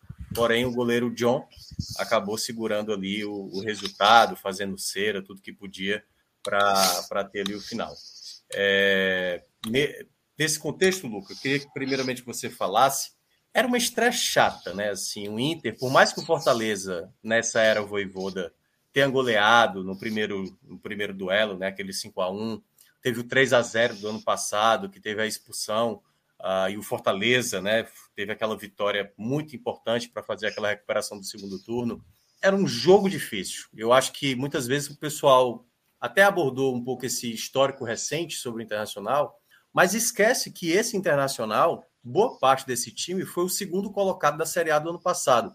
É claro que o Inter, às vezes, tem oscilação durante a temporada, nas Copas, às vezes, acaba decepcionando, mas é um time de qualidade. Né? A gente colocou o Inter, por exemplo, até na frente do Fortaleza em termos de projeção, uma equipe que vai brigar na parte de cima da tabela. O Fortaleza, obviamente, tem condições até de ficar na frente, como aconteceu em 2021, ficou na frente do Inter, mas era um jogo complicado. Então eu queria que você falasse um pouco do que você percebeu do jogo, um primeiro tempo muito disputado e um segundo tempo aí saindo os dois gols, o Fortaleza pressionando e conseguindo, não conseguindo a vitória que o torcedor tanto imaginava, né? Boa noite. Boa noite, Thiago. Boa noite, JP. Boa noite a todo mundo. É, é, um jogo muito difícil, né, cara? Eu imaginava um jogo hoje muito truncado, né? O Mano Menezes é um técnico que a gente já conhece há algum tempo. É um treinador que eu acompanho desde o 15 de Campo Bom, sem, é, semifinalista da Copa do Brasil de 2004, né? Que perdeu para o campeão Santo André. Depois teve, aliás, passagem pelo Grêmio, pelo Corinthians, pela seleção, Cruzeiro, é, e sempre trabalhos ali, né? Palmeiras, sempre um time, um treinador que gostou desse futebol, né? Um futebol chato, enjoado, um time compacto, de marcação alta em muitos momentos, mas também um time que se defende muito bem, né? Ele tem uma pr primeira linha de marcação muito alta e quando você passa dessa primeira linha de marcação, tem um time ali sempre com cinco, seis jogadores na linha defensiva final. Então, os times do Mano são muito difíceis de serem batidos, né? É, é, não é um futebol vistoso de se ver time, os times do Mano, mas é um futebol difícil de se jogar contra, né? É, o Fortaleza hoje, ele jogou um jogo bem diferente da temporada passada, onde ele, quando ele ficou com uma menos, por exemplo, ele deixou o Inter ter a bola, que é uma coisa que o Inter se sente muito desconfortável. E o Inter acabou tendo uma responsabilidade de atacar o Fortaleza e de se expor contra o Fortaleza naquela oportunidade. E o Fortaleza acabou vencendo por 3 a 0 mesmo com uma menos. Foi um jogo muito atípico. É, o Inter de 2021, um jogo ali que teve a queda do Miguel Ramírez também, é um jogo bem diferente. Hoje já foi um jogo onde duas equipes é, buscam se afirmar na temporada. Né? O Fortaleza é, teve ali, na minha opinião, seu principal adversário na, na, temporada até aqui. É o time mais forte e mais chato que o Fortaleza jogou o ano inteiro, incluindo o Cerro Portenho, né, é, nos Jogos da Libertadores. É, muito enjoado esse time do Inter. E o Fortaleza jogou, e acredito que jogou bem, Thiago, pelo tipo de jogo que o Inter se propõe. Né? O Inter joga numa linha defensiva muito baixa, muito difícil de ser batida. E o Fortaleza, como um, um time em quesito criação, jogou bem. Eu acho que faltou ao Fortaleza hoje foi justamente é, um pouco mais de calma, de paciência. Talvez uma partida melhor do Luceiro, que eu vou falar um pouquinho mais para frente, pudesse ter sido decisiva na partida de hoje. Em muitos momentos, e muitas dessas jogadas passaram pelo Juan Luceiro, é, um toque de bola a mais, uma abertura de espaço, é, foi aí justamente onde o Fortaleza falhou. O Fortaleza ele falhou em alguns momentos na, no chute final, mas eu acho que o Fortaleza falhou muito mais no passe anterior à finalização do que realmente na finalização na partida de hoje. É, e mais importante, o Fortaleza não deu tanto espaço. Se a gente for ver os principais lances do Inter, teve ali o gol, muito bonito o gol do Wanderson, e uma jogada com o próprio Wanderson também no segundo tempo. Mas a boa parte dos lances do Inter ou foram jogadas aéreas, onde o Fortaleza, na minha opinião, se defendeu relativamente bem hoje, o que não vinha sendo a tônica da temporada. É, a melhor chance do Inter na jogada aérea foi ainda no primeiro tempo, uma das primeiras oportunidades com o alemão, né, uma bola cruzada onde o Tite acabou furando a cabeçada e o alemão cabeceia para fora, um pouco baixo da bola. E as outras oportunidades ali no segundo tempo com o Wanderson, é, explorando uma partida muito ruim do Tinga, o gol, e depois a jogada onde ele acaba errando pelo Cano Jean e não conseguindo achar, ficando nas, nas mãos do, do Fernando Miguel. Todas as outras oportunidades do Inter foram chutes de média distância. O Inter ele não conseguia chegar na área do Fortaleza com facilidade. O Fortaleza não deixava. É, uma partida muito sólida do sistema defensivo, especialmente dessas três, esses três jogadores que eu vou citar agora: Tite, Bruno Pacheco e Lucas Sacha. Jogaram muito. O próprio Emmanuel Brits jogou muito bem no setor defensivo. Pecou demais na série de bola. Muito. O que ele jogou bem no setor defensivo, ele pecou no setor ofensivo. Errou muito na série de bola. E essa deficiência que o Fortaleza teve hoje pela, pela direita na série de bola, é, tanto com o Pikachu, que não entrou mal no jogo, entrou jogando, buscando uma partida, especialmente com o Caleb, que estava muito bem, conseguia muitas jogadas na individualidade, mas não tinha com quem dialogar. É, realmente, até pela partida abaixo ali dos jogadores que vinham pelo lado direito é, o Fortaleza saiu um pouco prejudicado. E também coloco aqui é, uma coisa que me chamou a atenção entre Moisés e Bruno Pacheco. Os dois individualmente fizeram boas partidas, na minha opinião. Juntos não pareciam ter o menor entrosamento. Não sei se mais alguém prestou atenção nisso. Mas em muitos momentos o, o Moisés e o Pacheco não, não se entendiam em quem ia para linha de fundo, em quem passava, em quem abria espaço, quem fechava. Eu acho que o Fortaleza que jogou hoje justamente com dois jogadores mais abertos, né, até pela zaga do Inter, ser uma zaga muito alta, né, o Vitão e o Moledo muito fortes, muito altos, e a saída do Galhardo e deixar o Luceiro sozinho com os dois, eu acho que não foi talvez a melhor opção, mas o Fortaleza também não vejo o Silvio Romero com essa força física para estar tá brigando com os dois, talvez é, tenha esse, esse parâmetro aí, né, o Galhardo talvez, mesmo não sendo forte fisicamente, conseguia, na inteligência dele, se soltar um pouco mais. A entrada do Pochettino foi muito interessante nesse, nesse momento, mas como o Fortaleza não conseguia, né, justamente por essa deficiência nos lados, não conseguia quebrar essa, essa linha final do Inter, é, muito também, vou colocar aqui, a excelentíssima partida do René pelo lado do Inter, o Fortaleza ele se viu num jogo muito difícil, muito complicado para ele. É, defensivamente, o Fortaleza foi pouco agredido, começou tendo a primeira, as duas primeiras boas oportunidades. É, vou citar aqui primeiro o lance do Lucas Sacha, ali naquele chapeuzinho, logo ali com uns 10 minutos de jogo, se não estou enganado. É, teve outra boa oportunidade no final do primeiro tempo, onde eu acho que o Sacha e o Galhardo acabam se atrapalhando, né? O, o Sacha não alcança, ele acaba, o Galhardo talvez não confia tanto, então ele não não chega inteiro na bola, o Galhardo toca, o jogador do Inter coloca para dentro da jogada. E essa bola, se não tivesse o Sacha ali, a bola entrava naquele momento. Então eles acabam se atrapalhando né, no ímpeto de fazer o gol. É, o Fortaleza começa um pouco pior na segunda etapa, mas ele se acha um pouco mais com as mudanças, né, com a entrada do Pikachu e com a entrada do Hércules, apesar que eu não acho que eu teria tirado o Caio Alexandre do jogo de hoje. No final da partida, ficou muito óbvio que tinha necessidade do Caio Alexandre no jogo. Pecou, o Fortaleza pecou muito na criação. Eu acho que um, a visão de jogo do Caio, o passe é, em profundidade do Caio, as invertidas do Caio Alexandre fizeram muita falta na partida de hoje.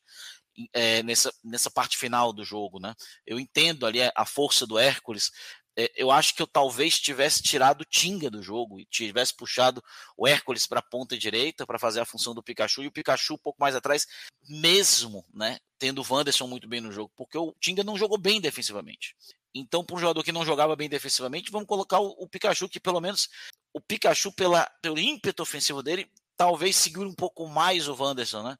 Já que ele vai ter que redobrar junto com, com com, teria que redobrar junto com o René. Ao mesmo tempo que você se expõe mais, você obriga o adversário ao mesmo tempo a se defender um pouco mais. E talvez essa tivesse sido a minha substituição. Tanto que no final do jogo, quem acabou a partida na lateral direita foi o Lucas Sacha. O Tinga já tinha passado para uma meia direita, né? Ele já tinha fechado ali um, um, losango ali no meio de campo, um pouquinho assim, um triângulo no meio de campo e dois pontas muito abertos, né? É, com o Pikachu e o, e o Guilherme um pouco mais abertos ali próximos à área e o Tinga e o Pochettino um pouco mais abertos ali fazendo ali uma, uma espécie ali de pentágono, um triângulo no meio de campo e os três jogadores também um 4-3-3 que tentava buscar muitas das pontas mas eu achava que o, o jogo podia ter sido um pouco mais centralizado, um pouco mais brigado, que foi onde saiu o gol do Fortaleza, né? É, o Fortaleza parecia ter o domínio do jogo até tomar o gol, né? Uma, um vacilo defensivo e eu coloco aqui, né? É, nesse lance do gol do Fortaleza, o Ting ele erra em dois momentos. Né? O primeiro momento é que o, o Wanderson, ele, o jogador do estava com a bola, se não me engano, é o Alan Patrick. Né? Ele vem, né? É, e o Brites vai acompanhando ele, e vem o Lucas Sacha por dentro para fechar a linha de passe central. Eu, eu juro para você que eu não entendi o que o Tinga foi fazer para vir por trás do Brits. Eu não entendi qual foi o pensamento do Tinga nesse momento porque ele sai da marcação do Wanderson, que era o único que, que não podia estar desmarcado ali. Tá, eram 4 contra 3, não tinha menor, na verdade eram 5 contra 3, não tinha a menor necessidade do Tite, do Tinga vir por dentro. Então quando ele vem por dentro, o Jean, o Jean não é, o Alan não é, não é bobo, o Alan Patrick, ele acha o Wanderson que é um bom jogador, de ótimas temporadas no futebol belga, ele, o, o, o, o Wanderson está completamente livre, no seu pé bom, e o Ting ele não fecha o pé bom do, do, do Wanderson. Ele fecha o ângulo que o, o Fernando Miguel tava. Então ele, ele fica esperando o contato da bola na hora de fechar o ângulo. Então ele não ele errou nesses dois momentos aqui o Inter faz 1 a 0. O Fortaleza ele pouco sentiu. Três minutos depois ele empatou numa jogada ali, num, num abafa, que talvez faltou um pouco isso, o abafa. Né? O Inter, apesar, é, apesar de ser um time muito forte, muito alto, muito pesado, o Inter mostrou o jogo inteiro que tem uma saída de bola ruim errou muito. Baralhas errou vários passes ali. Então faltou talvez esse entendimento que o Vo... vimos muitas vezes hoje o Voivoda pedir que o Fortaleza pressionasse mais alto. O Inter errou muito. E no único momento que o Fortaleza pressionou pela segunda bola, onde ele fez uma linha de três na segunda bola, ele empata o, o jogo com gol do Moisés numa sobra, onde a bola sobra.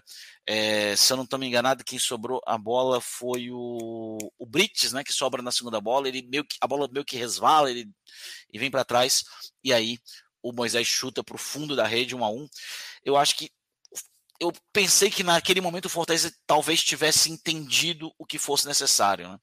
Esse jogo central, essa dificuldade, porque o Inter ele não estava, ele estava cansado de jogar pela ponta. O Inter não tem muita variação. O Wanderson, os jogadores de ponta, eles estavam cansando, eles estavam saindo. Então, o Fortaleza ele podia ter centralizado, podia ter fechado o meio do Inter, justamente para pegar essa bola, essa saída com Baralhas e com Moledo estava muito, muito, sendo muito mal feita. E o Fortaleza podia ter fechado um pouco mais nisso e ter buscado também no, na força do Luceiro é, essa recuperação ali no meio, essa, essa briga daquele espaço pelo meio e isso abrir espaço para os jogadores que, haviam, que vinham puxando pela lateral. É, eu queria chamar a atenção só de uma coisa. A senhora Edna, é, ela é muito perseguida e muitas vezes eu acho que é de forma injusta. Mas a Edna, até pelo machismo do futebol, ela é a única árbitra do Brasil que tem as punições que realmente todo árbitro devia ter. Né? Que ela é fraca que nem qualquer outro árbitro. Ela é muito fraca. É, hoje foi uma coisa surreal. Não, é, não foi coisa que ela é maldosa. Ela só é fraca. Ela não tem padrão de, de marcação de falta, né? Uma falta aqui não é falta ali e tudo mais. Mas teve um lance que eu achei muito surreal. Talvez vocês que estão acompanhando o jogo tenham lembrando. É, teve uma jogada no final do segundo tempo, uns 41, 42 do segundo tempo, onde o Fortaleza ele busca um ataque com o Pochettino pela ponta esquerda. Cara, o Pikachu vinha livre na direita e, a, e, a, e ela ficou na zona de passe. Ela fica na zona de passe.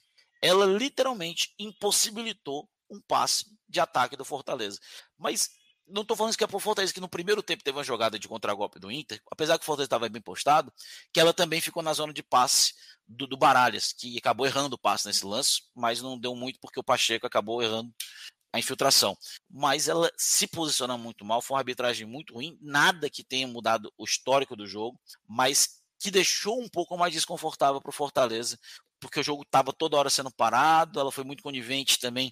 O Inter fez inúmeras faltas e quando ela marcava, ela também permitiu todo o rodízio de faltas do Inter, que só teve um amarelo, uma falta escandalosa do Moledo no, no, no final do jogo. Então foi um jogo assim muito difícil para o Fortaleza. O resultado não é bom, mas pelo que foi o jogo, o Fortaleza até se portou bem na partida de hoje, Minhoca. Pois é, Luca. É, eu acompanhei, né, comentei o jogo lá pela rádio e e eu, tenho um pensamento muito parecido com o seu. Uh, esse foi um jogo durante a partida, certo? Com a bola rolando, eu temi pelo Fortaleza sair derrotado da Arena Castelão, porque mesmo quando alguém falava assim, ah, o Inter vem com alguns jogadores, não vinha com Bustos, não vinha com Luiz Adriano, não vinha com alguns jogadores quando eu olhei o jogo, eu falei: o Inter vai dar trabalho hoje. O Inter não é a mesma equipe de dois anos atrás, quando tomou aquela goleada. Era um, um Inter muito mais bagunçado. O Inter do ano passado tinha recém perdido o jogo no Peru, né, lá na, na Sul-Americana. É, e era um time bem mais poupado, mas tinha jogadores de qualidade. Alan Patrick, o Alan Patrick, aliás, é um excelente jogador em muitas jogadas, e eu considero o Sacha um excelente marcador o Sacha não conseguiu encontrar o Alan Patrick, ele tentava colar no Alan Patrick, o Alan Patrick conseguia se desvencilhar, em outros ele até conseguiu recuperar a bola. Então, a cada momento que o jogo ia passando, principalmente no primeiro tempo, eu ia observando, sabe, Lucas, assim, de cara, esse jogo vai ser difícil para o Fortaleza. Fortaleza tem que estar muito atento durante o jogo inteiro, inteiro, porque é um time de qualidade, é um time que vai brigar na parte de cima. E quando eu olhei é, o, o, primeiro tempo, né, eu acho que assim, o primeiro tempo o Fortaleza até deixou o Inter com a posse, o Inter teve por volta de 60% de posse de bola no, no primeiro tempo. O Fortaleza tentava né, recuperar a bola para fazer a transição, que geralmente ele gosta de fazer quando está na vantagem do placar. Só que dois pontos para mim me incomodaram em termos de, de é, mecanismo né, de movimentação do time. A dupla de ataque eu acho que não estava muito bem casada. Eles não estavam contribuindo, eu concordo. O Caleb, por exemplo, pegava a bola na direita, ele tinha jogadas de escapada. Só que aí não tinha a participação de um dos atacantes, seja do Galhardo, seja do Lucero. Você via a bola indo, às vezes, pelo lado esquerdo com Moisés, né? O Pacheco apoiava, você tinha na direita o Tinga muitas vezes apoiando, Sacha, Caio. Mas a dupla de ataque, eu acho que um deles, e eu acho que talvez mais o, o, o, o Galhardo, né? Que tem a função de voltar um pouco mais, faltou um pouco mais de participação, sabe? Tentar se desvencilhar de uma boa marcação que o Inter fez para receber uma bola para conseguir ali um passe. Mesmo com o primeiro tempo eu acho que levemente, e eu, quando, quando eu digo isso é da bola jogada, levemente superior do, do Inter, o Fortaleza teve as principais chances no primeiro tempo, na minha avaliação. Fortaleza teve chance real de abrir o placar. A melhor delas, por exemplo, foi um cruzamento do Tinga, em que o Galhardo chega atrasado, não sei, acho que o, até o Sacha atrapalhou ele ali na, na, conclusão, e ele até se machuca né, na jogada. Ele cai, ele não bate na trave, ele bate mesmo no chão, e aí acho que cinco minutos depois ele não consegue ficar em campo. A gente não sabe o que aconteceu, se teve fratura ali na costela, mas ele estava com muita dor. E, enfim, torcer para que ele não, não fique tanto tempo de fora, que ele, consiga, que ele consiga se recuperar rápido. Então, o primeiro tempo, Fortaleza, mesmo não tendo tanta organização assim, alguns problemas nessa construção do jogo, o Fortaleza teve chances reais de abrir o placar. E aí, quando vai para o segundo tempo, na, na troca que ele já tinha feito, né, o Poquetino, muita gente, na hora, até me perguntaram, Luca, não sei o que é que você pensa. Ah, talvez fosse melhor colocar o Romarinho do que o Poquetino. Eu entendi a ideia do Poquetino, porque ele precisava ter um jogador que preenchesse o meio de campo, o Poquetino recuperaria mais bola, só que você perderia, obviamente, a ofensividade. Só que como eu não vi o Fortaleza ser tão assim ofensivo, muitas jogadas de ataque era o Fortaleza lembrava muito o, o, o, o segundo foi o terceiro clássico do ano, em que o Fortaleza chegava ali próximo à área ou não batia, ou não dava o passe, e nessa duvidazinha que é o, o momento Moisés, né? Que é aquele momento tipo, não, não, não decide, não decide se vai tocar ou se, ou se vai finalizar. E aí perde o tempo de um ataque que poderia ter sido um ataque mais é, é, convincente ali naquele momento. Então, eu acho que o Fortaleza, na volta do intervalo, eu até, eu, eu até eu acho que eu teria feito a mesma coisa que o Voivoda fez ali, a comissão técnica. Eu teria colocado de fato o Poquetino o começo da partida, do segundo, o começo do segundo tempo, era um Inter total escorado em jogadas com o Wanderson, e aí o Tinga sofreu muito com isso. Além da jogada do gol, desse erro que o Luca mencionou, eu acho que até mesmo se ele. Na segunda jogada, por exemplo, eu acho que ele até protegeu esse lado, sabe, Luca? E ele tomou o corte por fora, né? O, aliás, o corte que ele acabou tomando ali, em que ele entra e até se machuca. Foi até a última jogada do Wanderson na jogada e que ele dá uma cavadinha e o Fernando Miguel defende até com tranquilidade. Mas foi o lado, foi o momento que eu senti que, caramba, o Fortaleza, mesmo tendo conseguido o empate ali naquele momento, é, esse contra-ataque do Inter com o Wanderson tá, tá, tá, tá muito perigoso, muito perigoso. E aí, quando ele veio com, a, com a, a segunda troca ali, o segundo momento, que ele saca Caleb e Caio, eu acho que o Caio não fez uma boa partida do que ele costuma jogar. Eu acho que ele jogou até mais abaixo realmente. Mas eu não teria sacado o Caio, porque se você vai tirar o Caleb, que é de mais construção, para trazer o Pikachu, que é mais de conclusão, é um jogador muito mais de arremate de fora da área, é um jogador, é um jogador que não é tão de criação. O Caleb é muito mais. Você olha o Caleb, tá lá pegando bola, tá construindo, tá jogando bola na área, tem muito mais repertório para construir. Aí você vai tirar um outro jogador com essa característica para colocar o Hércules, que é muito mais de condução de bola, né? Muito mais, não é de não é de envolvimento. E naquele contexto que se desenhava. Foi para o jogo físico franco. Pois é. E eu acho que ele poderia ter feito até o Hércules entrar no jogo mas aí não colocar o Pikachu. Você poderia, ou então colocar o Pikachu, mas sem colocar o Hércules. Então eu acho que ele perdeu uma peça de construção, o melhor passador do Fortaleza, que no caso é o Caio. Ou os dois com outra opção, outros jogadores saindo. Isso, exatamente. Até mesmo porque, naquele contexto que o Fortaleza estava, ele poderia, assim, seria um risco, mas é, é, um risco, ele poderia usar. E eu entendo que o Voivoda teve uma certa preocupação ali, porque naquele lado direito ele poderia ter pensado, como disse o Luca, colocado o Hércules, né? O Hércules talvez também tivesse uma certa dificuldade ali, já que o Wanderson estava dando trabalho. Mas esse foi o ponto que eu senti, que ele perdeu a criação, o Fortaleza começou a criar volume, o Inter começou a aceitar, e quando sai o Wanderson, eu falei, pronto, agora é o momento do Fortaleza conseguir ter um respiro, porque era o único jogador do Inter que estava dando trabalho para o contra-ataque. Então, quando o Inter total recua e começa a abraçar o empate, né, e o John, goleiro do Inter, cada defesa era uma, uma cera, né, e eu acho que aí é onde a Edna também erra, dava claramente para dar um amarelo assim, assim, não é que ele estava com uma lesão que estava a cada lance essa lesão ele estava sentindo. Não, era cera das mais descaradas que alguém acompanha no futebol, que é o goleiro faz a defesa e ali fica lá deitado no chão. Então, acho que na terceira ela já poderia ter dado amarelo sem, sem é, nenhum questionamento, porque claramente o, o João estava fazendo cera. E aí, na última troca, ele acaba colocando o Guilherme naquele momento. Eu até pensei que estava entre Romarinho e Guilherme, mas eu entendi um pouco a ideia do Guilherme, porque o Guilherme é um jogador que finaliza mais, o Romarinho é um jogador que, né, mais do um contra um, e como o Inter estava todo fechado, ficaria difícil para o Romarinho talvez encontrar espaço. Mas eu acho que faltou aquela, aquela coisa. Se faltou, se faltou uma, uma troca, foi uma sexta possibilidade ali de colocar uma troca. Ele poderia ter descido ali mais o, o Poquetinho, colocado o Romarinho para pressionar e colocou o Romero, né, que ainda fez uma jogada de ataque. Acho que naquela bola que ele faz o cruzamento, poderia ter colocado no segundo pau.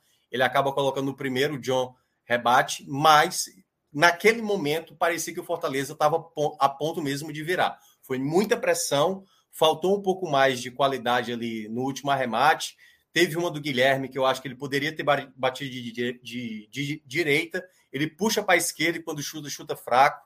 Então o Fortaleza ficou muito próximo dessa virada. Mas foi um jogo, eu assim, para mim muito claro, foi um jogo muito perigoso para o Fortaleza.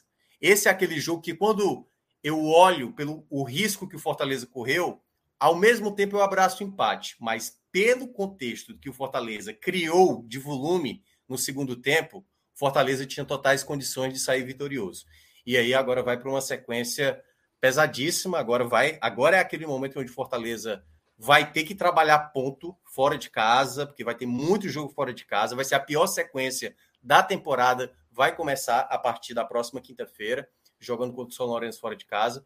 Então é de fato um jogo complicado. O ideal teria ser largar com a vitória, dar um respiro, não é que ia estar resolvido, mas esse empate, dado o contexto, né, o risco que foi esse jogo, é, eu fiquei com muito receio do Fortaleza ainda sair derrotado no jogo, né? Porque eu vi que o Inter é, nesse né, durante o jogo poderia até mesmo ter vencido também a partida. Aquela coisa que a gente fala, né, Luca, que é o que o Fortaleza ainda não conseguiu na temporada virar uma partida. Hoje foi por pouco, foi por detalhe. Faltou um algo a mais ali para conseguir a virada, mas acabou não conseguindo. Vai falar? Luca? Oi, Jota. Venha, depois eu, eu completo aqui.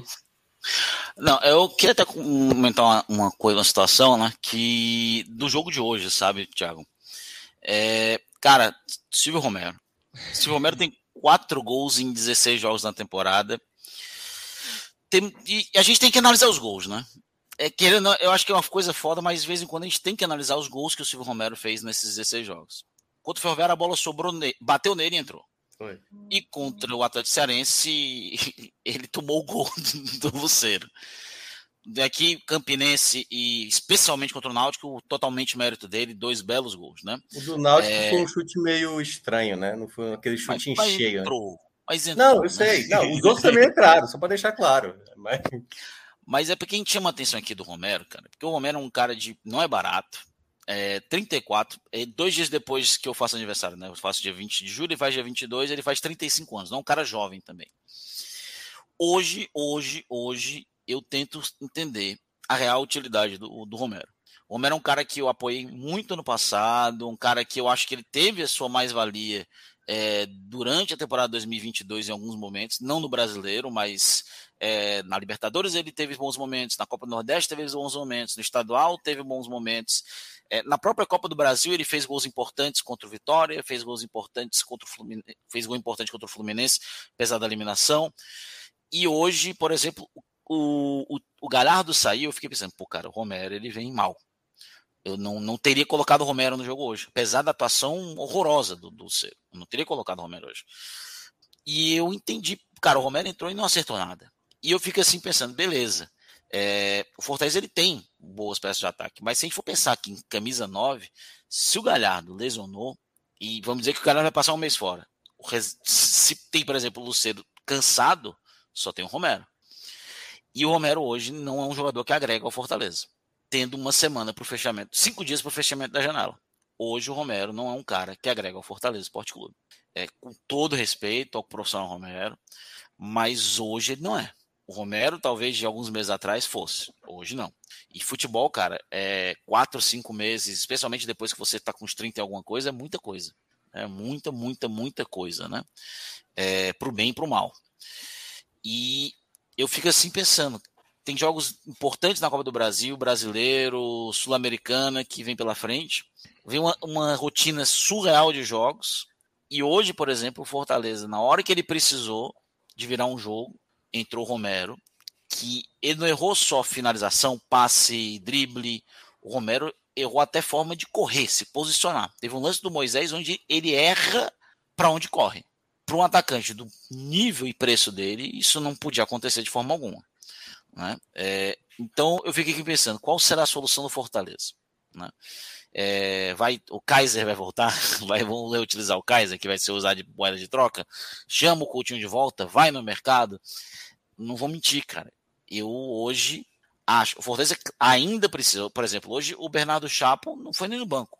É, Fortaleza hoje, por exemplo, acho que talvez precise de um outro zagueiro ou um outro volante tô começando a achar que o Fortaleza precisa de outro centroavante. É, alguns meses atrás eu achava que não, mas hoje eu acho que sim. É, mesmo achando que Galhardo e Luceiro não deve, devem jogar juntos em muitas partidas, hoje era uma delas. Eu acho que o Fortaleza precisa talvez ir atrás de um outro camisa 9, porque eu não não tenho confiança que o Luceiro possa suprir nem minimamente a ausência de qualquer um desses dois. Era é. exatamente nesse ponto que eu iria entrar, né? É, como todo mundo que vem da, da live aí já sabe, eu tive um foco maior no jogo do Bahia, que aconteceu ao mesmo tempo do Fortaleza, né? E mais estava ali no Bahia com foco na TV, deixei o notebook mais um pouquinho no canto né, nesse, no jogo do Fortaleza, e aí passava a vista ali em alguns momentos, né, quando o Bahia parava um pouco mais. É, a reta final, o Bahia acabou um pouquinho antes, né, porque teve um, um acréscimo mais é, alongado, estendido aí. E aí essa reta mais final foi onde eu consegui reparar um pouco mais e aí casou com essa entrada né, do Romero em campo. E a gente já debateu bastante no meio de semana, a gente já falou.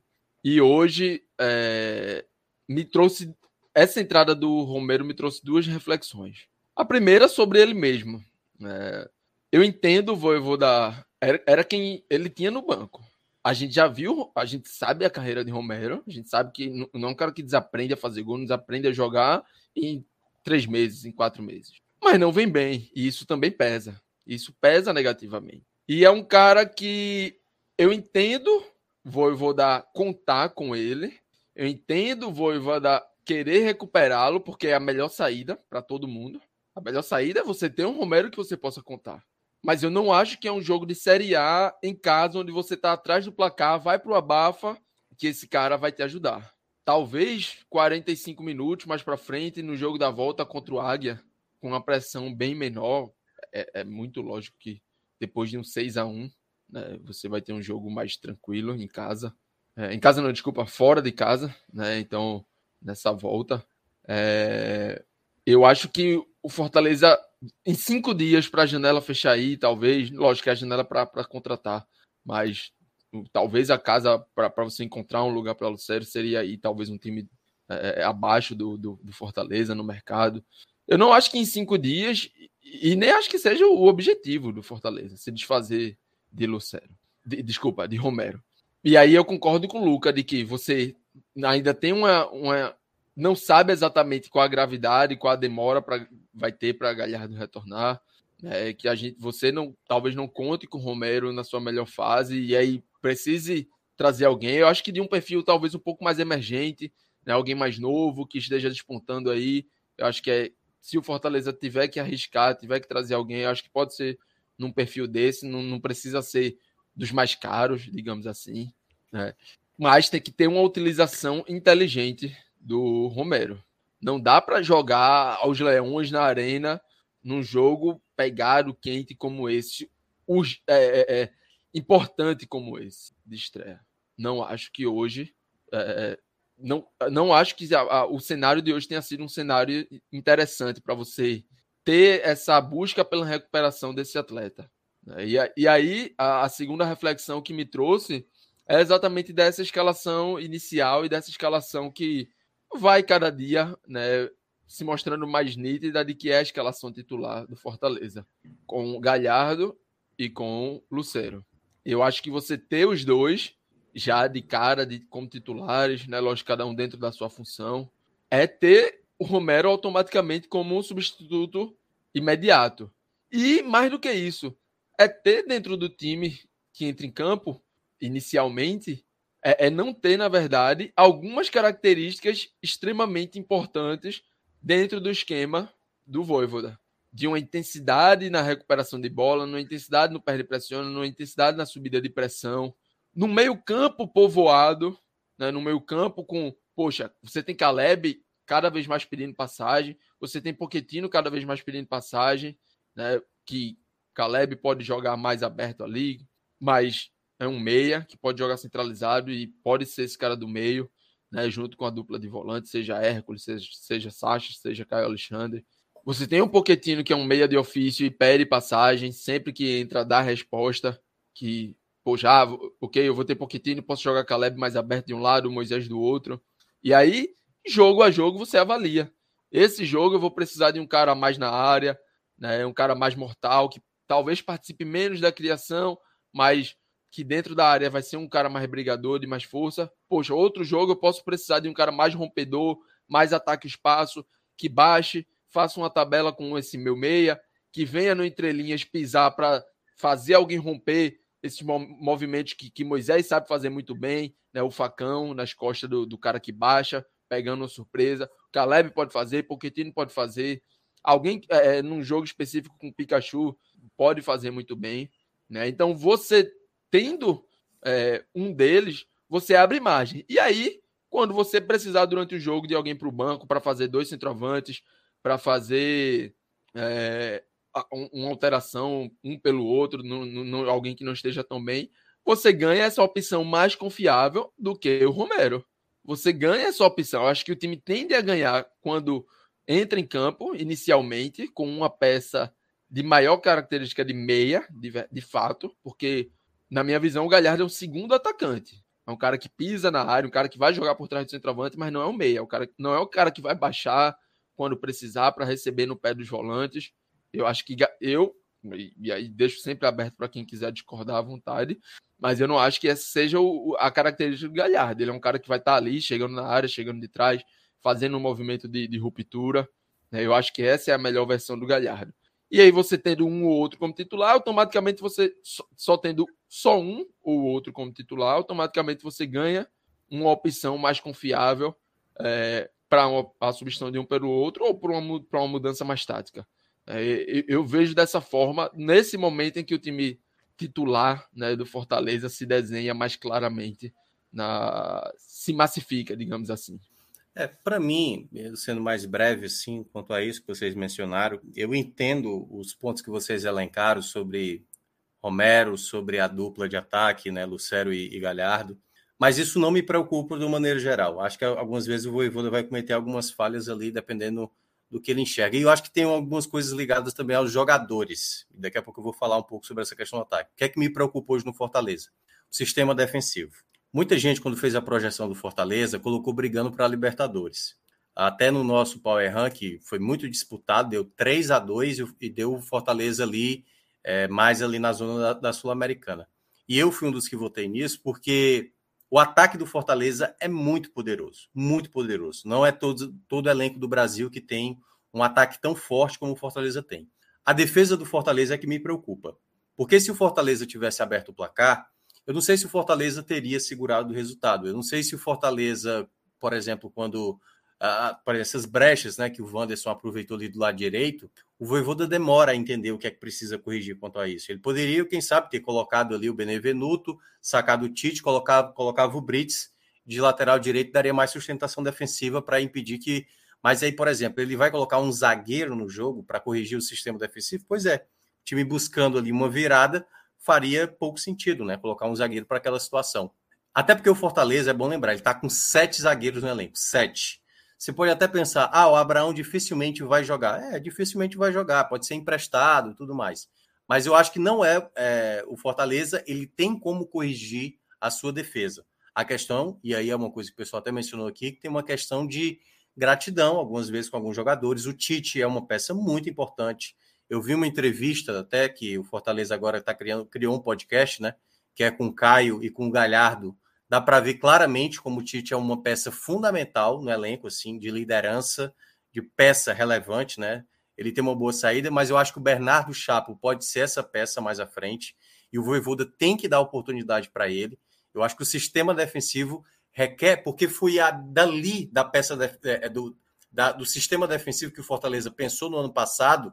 É bom lembrar, o Fortaleza jogava de uma outra maneira no segundo turno do ano passado. É bom lembrar, quando o Fortaleza começou a colocar Brits, Sacha, vamos jogar aqui para se defender, fazer o golzinho e vamos jogar fechado.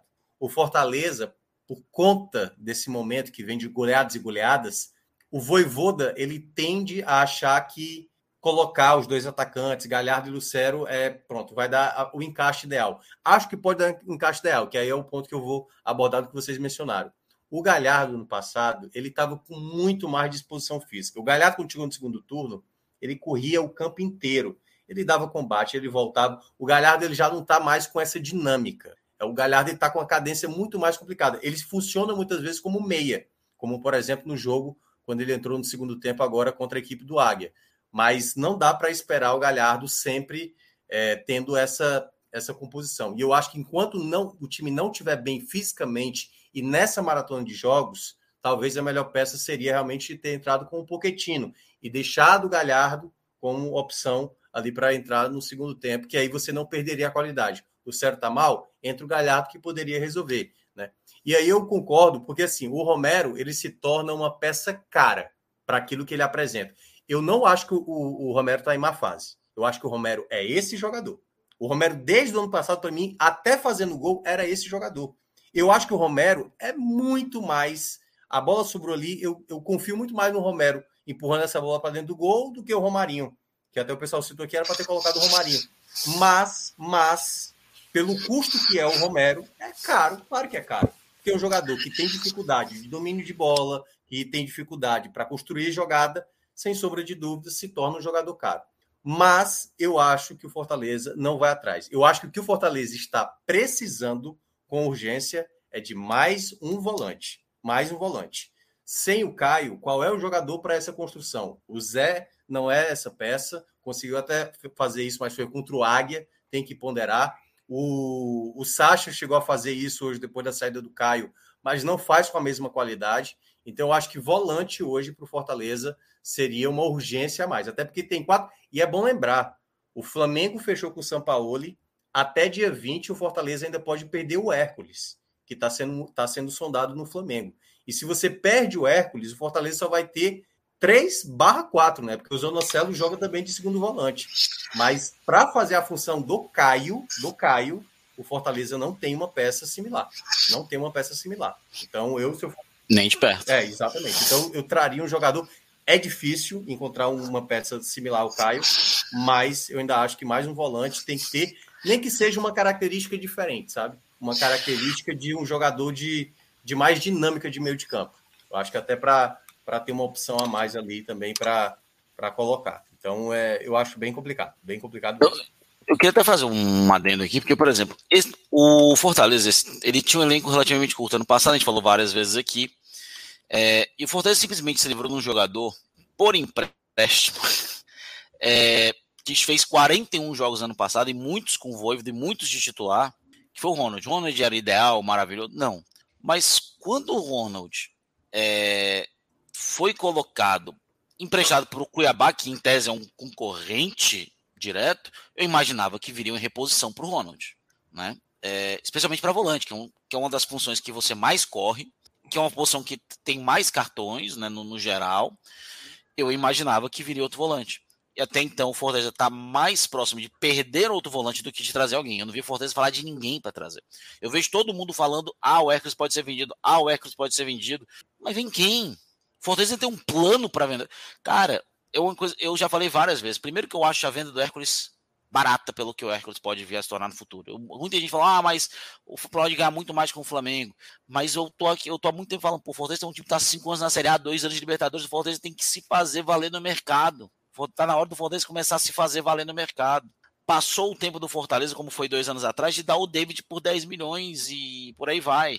Valeu a pena na época? Valeu, mas era um time que estava começando, né? É, dois anos, um ano e meio, um ano, um ano e meio atrás quase.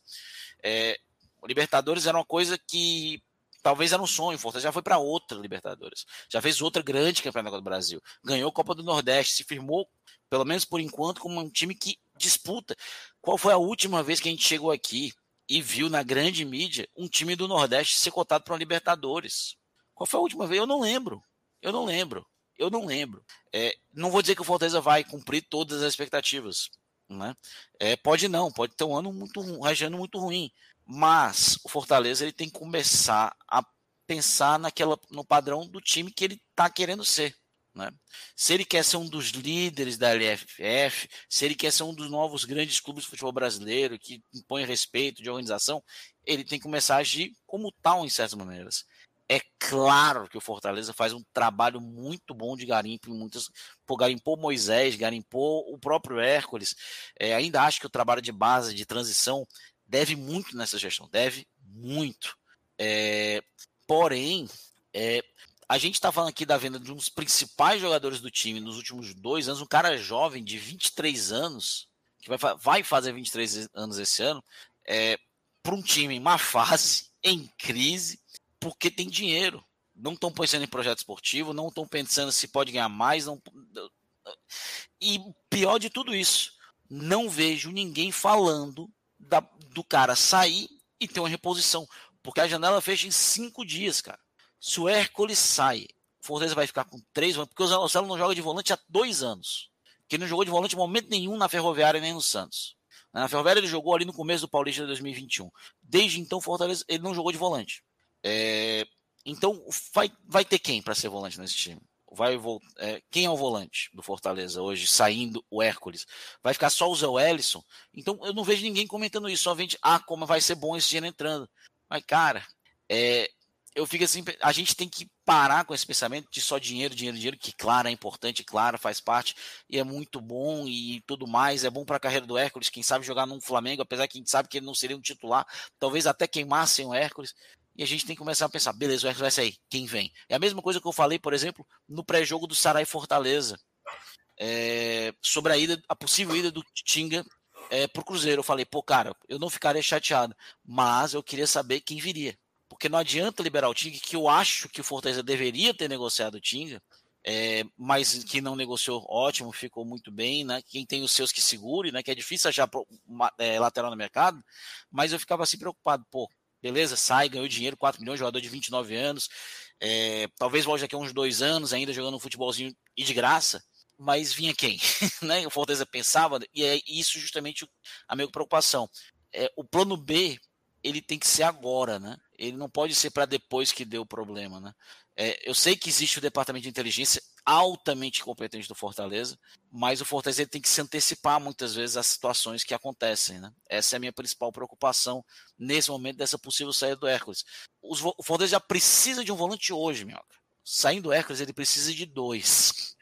Então, é um problema que se duplicava. Eu lembro, por exemplo, da saída do Ceni em 2020, que quase rebaixou o Fortaleza. O Fortaleza teve cinco dias e só veio o João Paulo. Só veio um jogador que jogou dois jogos. Então, é, o Fortaleza é, tem que pensar muito bem, porque é uma venda boa, é uma venda legal, vem um dinheiro, mas tem que lembrar que o Hércules tem porcentagem no Atlético Cearense, tem porcentagem no Tiradentes, e o Fortaleza tem que lembrar que o dinheiro é bom, é, mas quem sabe uma venda para o exterior no meio do ano, por exemplo, que vai vir proposta, mesmo o Hércules jogando mal, porque ele é um jogador jovem, forte, difícil de se achar, e brasileiro, que está acostumado a jogar em é, competições internacionais, essa, essa proposta provavelmente vai vir. Então, acho que paciência não faz mal a ninguém nesse momento, Minhoca. Não, eu concordo. E, e aí, só para fechar esse assunto, né? Eu acho que o Fortaleza tem que colocar. Pronto, a partir de agora, só vai jogar na quinta-feira, né? É, viaja na segunda, já para a Argentina. Possivelmente, se o Hércules não viajar, é porque, obviamente, a negociação está acontecendo. Então, Fortaleza, se por acaso colocar para jogo negociação Hércules, tem que ficar até quinta-feira para fechar com um novo volante. Já tem assim, mas é obrigatoriamente Fortaleza não pode fechar essa janela, perder o Hércules e acabou e não, e não deu tempo de, de, de trazer um novo volante. Não, precisa se preparar para isso. Se por acaso não conseguir contratar um volante, não venda o Hércules. Fique com o Hércules e aí, numa segunda janela, você pode negociar, você pode ganhar o dinheiro que for. Pode ser que o Flamengo pague mais agora e você não consiga lá na frente, mas o Fortaleza não pode se desconfigurar como time para o que tem na temporada, para o que vai jogar na Copa do Brasil, porque vai. E acho até, Luca, eu acho que o, o, Fortaleza ele é ciente disso. Ele é bem ciente disso. A questão é que ele não pode jogar no risco. Jogar no risco é pedir para que as coisas possam desandar. Mas, para concluir, vamos agora falar um pouco dos destaques né, da partida, quem foi bem, quem foi mal. Então, Luca, eu queria que você já abordasse aí quem, quem te chamou a atenção positivamente negativamente na partida. Cara, eu vou começar com os negativos. É, eu eu acho que eu ia fechar esse pódio hoje, meu, com um galhardo, mas eu sei que o cara jogou, sei lá, 15 minutos, mas foram 15 minutos que, tipo, é mesmo, vou repetir a mesma coisa do jogo contra o Águia. Parecia que a gente estava vendo vários profissionais e um jogador amador em campo. Cara, o jogo do Silvio Romero foi muito ruim. Muito ruim. É, me chamou muita atenção porque ele não acertou literalmente nenhuma jogada. Nenhuma jogada no Silvio Romero teve continuidade. É, são 44 partidas com hoje em, contra clubes de primeira divisão desde o ano passado. 44 jogos. São 7 gols. Por um camisa nova, mesmo que não seja titular, é um número muito ruim. Né? Ele fez os quatro gols contra os quatro times da Libertadores. Vamos lembrar aqui dos gols, por exemplo, contra o. Teve gols bem bonitos, como o Fluminense, como o gol contra o Alianza Lima e tal. Mas também teve gols assim, por exemplo, contra o River Plate, que foi empurrar para dentro num gol livre gol do Colo-Colo, onde ele erra o chute. E com o próprio Estudiantes, ele também erra, ele está em cima do goleiro, mas a bola desviou no zagueiro e foi para dentro do gol. Ou seja, o Romero, ele muitas vezes contou com a sorte. A sorte parece que não está ajudando muito ele ultimamente, né? Então hoje foi mais uma vez, né? Um dia que não contou com, ele, com essa sorte. Ele, para mim, foi para esse pódio ali, terceiro lugar. O segundo eu fico com o Lucero, não jogou bem também. É, não teria tirado ele de campo, porque mesmo mal ainda o Lucero, né? Eu acho que eu não teria barrado ele ali na, naquele momento. Mas eu acho que teve um momento aí no segundo tempo, de, uma jogada com que ele tem que rolar pro, pro Pochettino que ele não consegue, né? Ele, ele rola a bola muito fraca, a defesa do Inter consegue cortar. Ele não jogou bem, não errou muitas jogadas, muitos passes, muitos ataques, foi, foi muito mal no jogo do Luceiro, mas o pior em campo para mim foi o Tinga. É, o Tinga foi muito mal no jogo, ele defendeu muito, muito mal, e não foi só contra o Wanderson, em muitos momentos ele errava, mas para mim tem um momento muito característico que simbolizou a partida do Tinga hoje, dentro da baixa intensidade que ele atuou. Teve um momento no segundo tempo, acho que uns 30 minutos, que o Pikachu ia bater um lateral. O Pikachu, um cara que é um lateral direito de formação, ia bater um lateral um lateral rápido, porque o Fortaleza estava no ataque e o Inter estava voltando. O Tinga pede o lateral, porque ele é o lateral e tem que bater, né? Tem essa, às vezes tem essa besteira. E o Tinga não conseguiu entender bem em qualquer jogada e segura, e segura, e segura. Que a Edna tem que chamar a atenção dele para ele botar o lateral, bater o lateral rápido. Ele não bate, ele ainda bate para trás. Ou seja, ele matou o ataque rápido e deixou o Inter se colocar todo de volta na defesa e ainda colocou a bola para trás no lateral. Ele não colocou para frente. Literalmente, no único momento do jogo onde você não tem um impedimento, ele não usufruiu, né? É, então, acho que ele foi, para mim, o pior em campo. É, o Tinga, é, que não, não vem bem, não vem bem em alguns jogos também. Os três melhores em campo, na minha opinião, né? É, vou começar aqui com o Tite. Acho que ele foi. Eu podia ter colocado o Caleb, mas eu vou colocar o Tite, porque eu acho que, apesar daquele erro no primeiro momento, no, na primeira jogada, eu acho que o Tite hoje foi muito bem, rebateu bem, é, saiu, foi uma, um bom alívio de bolas, conseguiu vários lançamentos bons para o Moisés e um depois para o Guilherme também muito bom. É, é, um jogador que, desde a renovação de contrato, vem fazendo boas partidas. A gente tem que admitir isso, tem que colocar isso na, na mesa. É, e olha que eu sou muito crítico do Tite. No meu time ideal do Fortaleza, ele não seria titular, mas hoje ele foi um dos melhores em campo. Inclusive, tem uma jogada no segundo tempo onde ele se antecipa ao Alan Patrick e consegue sair num contragolpe, que foi muito bonito de se ver. Foi uma zagueirice assim, de, de defesa. Um, uma, uma questão de defesa muito bem feita e muito bem trabalhada do Tite. O segundo melhor em campo para mim, eu vou colocar aqui o senhor Bruno Pacheco.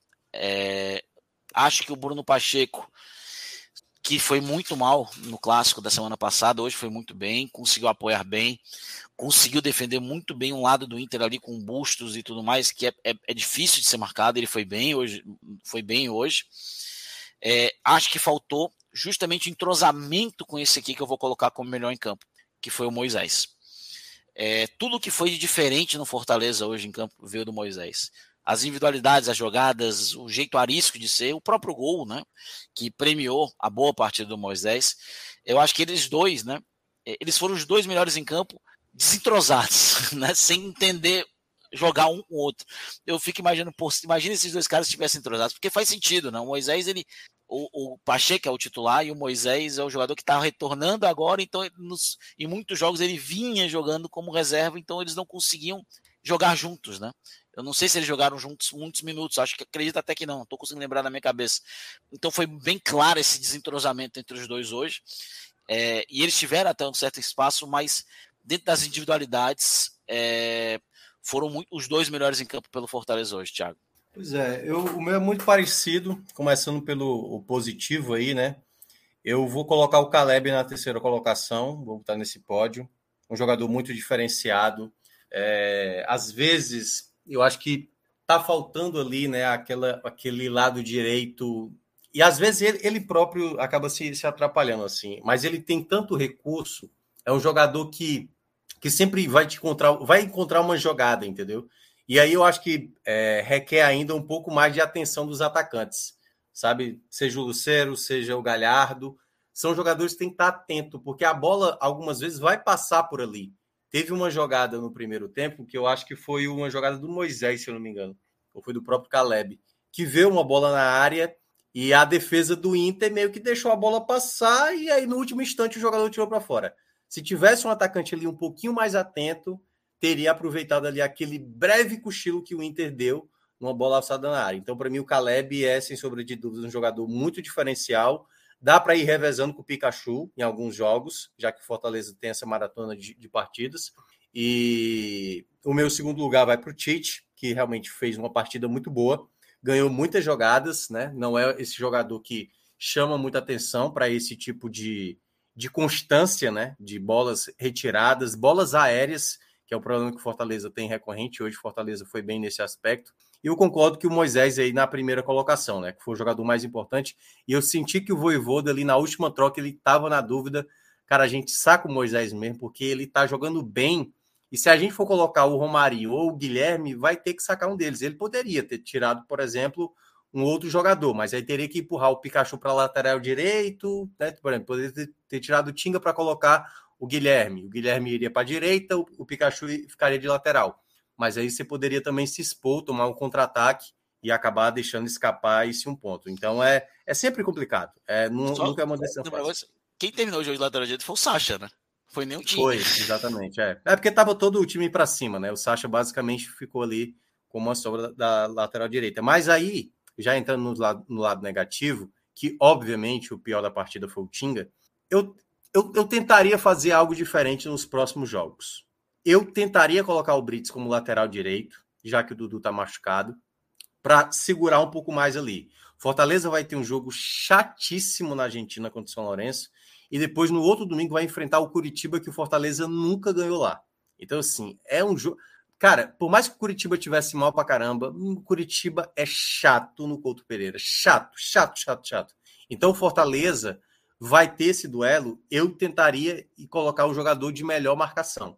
Já que o Tinga tá com dificuldade, o Tinga é ótimo apoiando, o Tinga é ótimo, mas tá errando muito. Então ele não tá vivendo uma boa temporada. Isso é muito claro. Apesar de ter dado o passe pro gol do Caleb do título, mas o momento pede o Tinga, sabe, um banco, aprimorar a parte física, melhorar alguns fundamentos, para depois ir aí, quem sabe, depois entrando no jogo para tentar melhorar um, um, aspecto. Mas ele não está bem. Então o Fortaleza, o Voivoda tem que entender. O Tinga não está bem e eu preciso de um jogador que me passe segurança aqui do lado direito. Eu iria de Brits. E aí você pode voltar com o Benevenuto, você pode fazer uma zaga com o Bernardo Chapo e Tite, você vai ter boa saída de bola. A questão é que são dois canhotos, né? E geralmente aí um teria que cair pelo lado direito, mas tem outras opções aí que o Voivoda poderia pensar para fazer essa dupla de zaga. Na esquerda, ser um Crispim, poderia ali, quem sabe, o Pacheco, né, ser também citado, e acho que o Pacheco fez uma partida boa, né? Não vou colocar também nesse meu, meu, meu pódio positivo, como o Luca mencionou, mas para mim o Tinga entra como o pior da partida porque vive uma fase. Os outros dois que eu vou citar foi para mim a dupla de ataque no primeiro tempo. Não gostei mesmo uh, de, de Galhardo e Lucero, uh, porque eu acho que eles ficaram pouco participativos. Eu acho que, para mim, o grande segredo do Fortaleza de fazer as boas campanhas que fez no primeiro turno do, de 2021 e no segundo turno de 2022 tem muito a ver com movimentação. E eles precisam, às vezes, se entender. O Luca acabou de escrever é, Pacheco com, com Moisés. Pois é, foi uma dificuldade. Enquanto o time não soubesse movimentar, não vai criar os espaços, não vai criar as possibilidades porque qualidade tem. O Fortaleza do setor ofensivo tem qualidade. Eu não tenho dúvida que Galhardo e Lucero, uma bola sobrar ali, meu amigo, a chance é muito alta de você converter em uma chance de gol. Agora, os jogadores, eu acho que hoje, hoje especificamente, eles tiveram muita dificuldade de entrar na partida. No primeiro tempo, eu acho que a dupla não deu certo, né? E o Lucero também, quando ficou sozinho ali, teve muita dificuldade. Então, para mim, vou complementar, complementar esse meu, meu pódio aí de dois jogadores que eu gosto muito e que não podem perder a titularidade, embora, e aí que o Luca mencionou, pode ter um revezamento entre eles, né? Nesse jogo que vai ser contra o São Lourenço e contra o Curitiba, poderia pensar um titular no jogo, sendo o outro reserva, no outro para jogar como titular, o que era o reserva, tendo o outro como, como um possível é, reserva, né? O titular sendo reserva no jogo seguinte. Então. É, é, tu falou de, de Curitiba, né? O, o Fortaleza nunca venceu em Curitiba. Ah, sim, jogando contra o Atlético ou qualquer. Nenhum dos três. Nem Atlético, nem Curitiba, nem Paraná. Nem, nem Paraná. É, é uma. E para falar do estado do Paraná, né? Fortaleza só ganhou uma vez lá, em 2004, na Série B contra o Londrina. Acabou. Fortaleza nunca é. mais venceu no estado do Paraná. Nem, nem, nem naquele 2018 que, a, que o Ato tirou o gol do Derlei, né? Que teria sido da vitória. Que era o gol, no primeiro gol dele é. no Fortaleza. Mas é, é muito surreal, cara. É, o Fortaleza já venceu algumas vezes Santa Catarina. Em 2018, pela primeira, primeira vez, venceu no, no Rio Grande do Sul. Foram duas vitórias já lá, né? É, uhum. Foram três vitórias lá. Mas no Paraná é um o Fortaleza tem a dificuldade que o Flamengo também tem, né? Ganhar é. lá é difícil. Ó, e aí para fechar, só passar aqui o calendário do Fortaleza. Fortaleza joga na outra quinta-feira, então vai ter um bom tempo de descanso, né? Viagem na segunda-feira na Argentina contra o São Lourenço, o jogo mais complicado da fase de grupos da Sul-Americana. Depois no domingo joga contra o Curitiba lá em Curitiba é, e depois pega o Águia do Marabá, aquele jogo basicamente só protocolar para o Fortaleza garantir a classificação. Aí vem para cá para enfrentar o Fluminense, jogo muito chato, é o pior adversário hoje de se enfrentar é o Fluminense, que fez hoje 3 a 0 no América Mineiro. Vai ser um jogo bem complicado. Depois vai ter o Estudiantes de Mérida, jogo também na Arena Castelão, e aí vai para aquela sequência que eu considero a mais pesada do Fortaleza.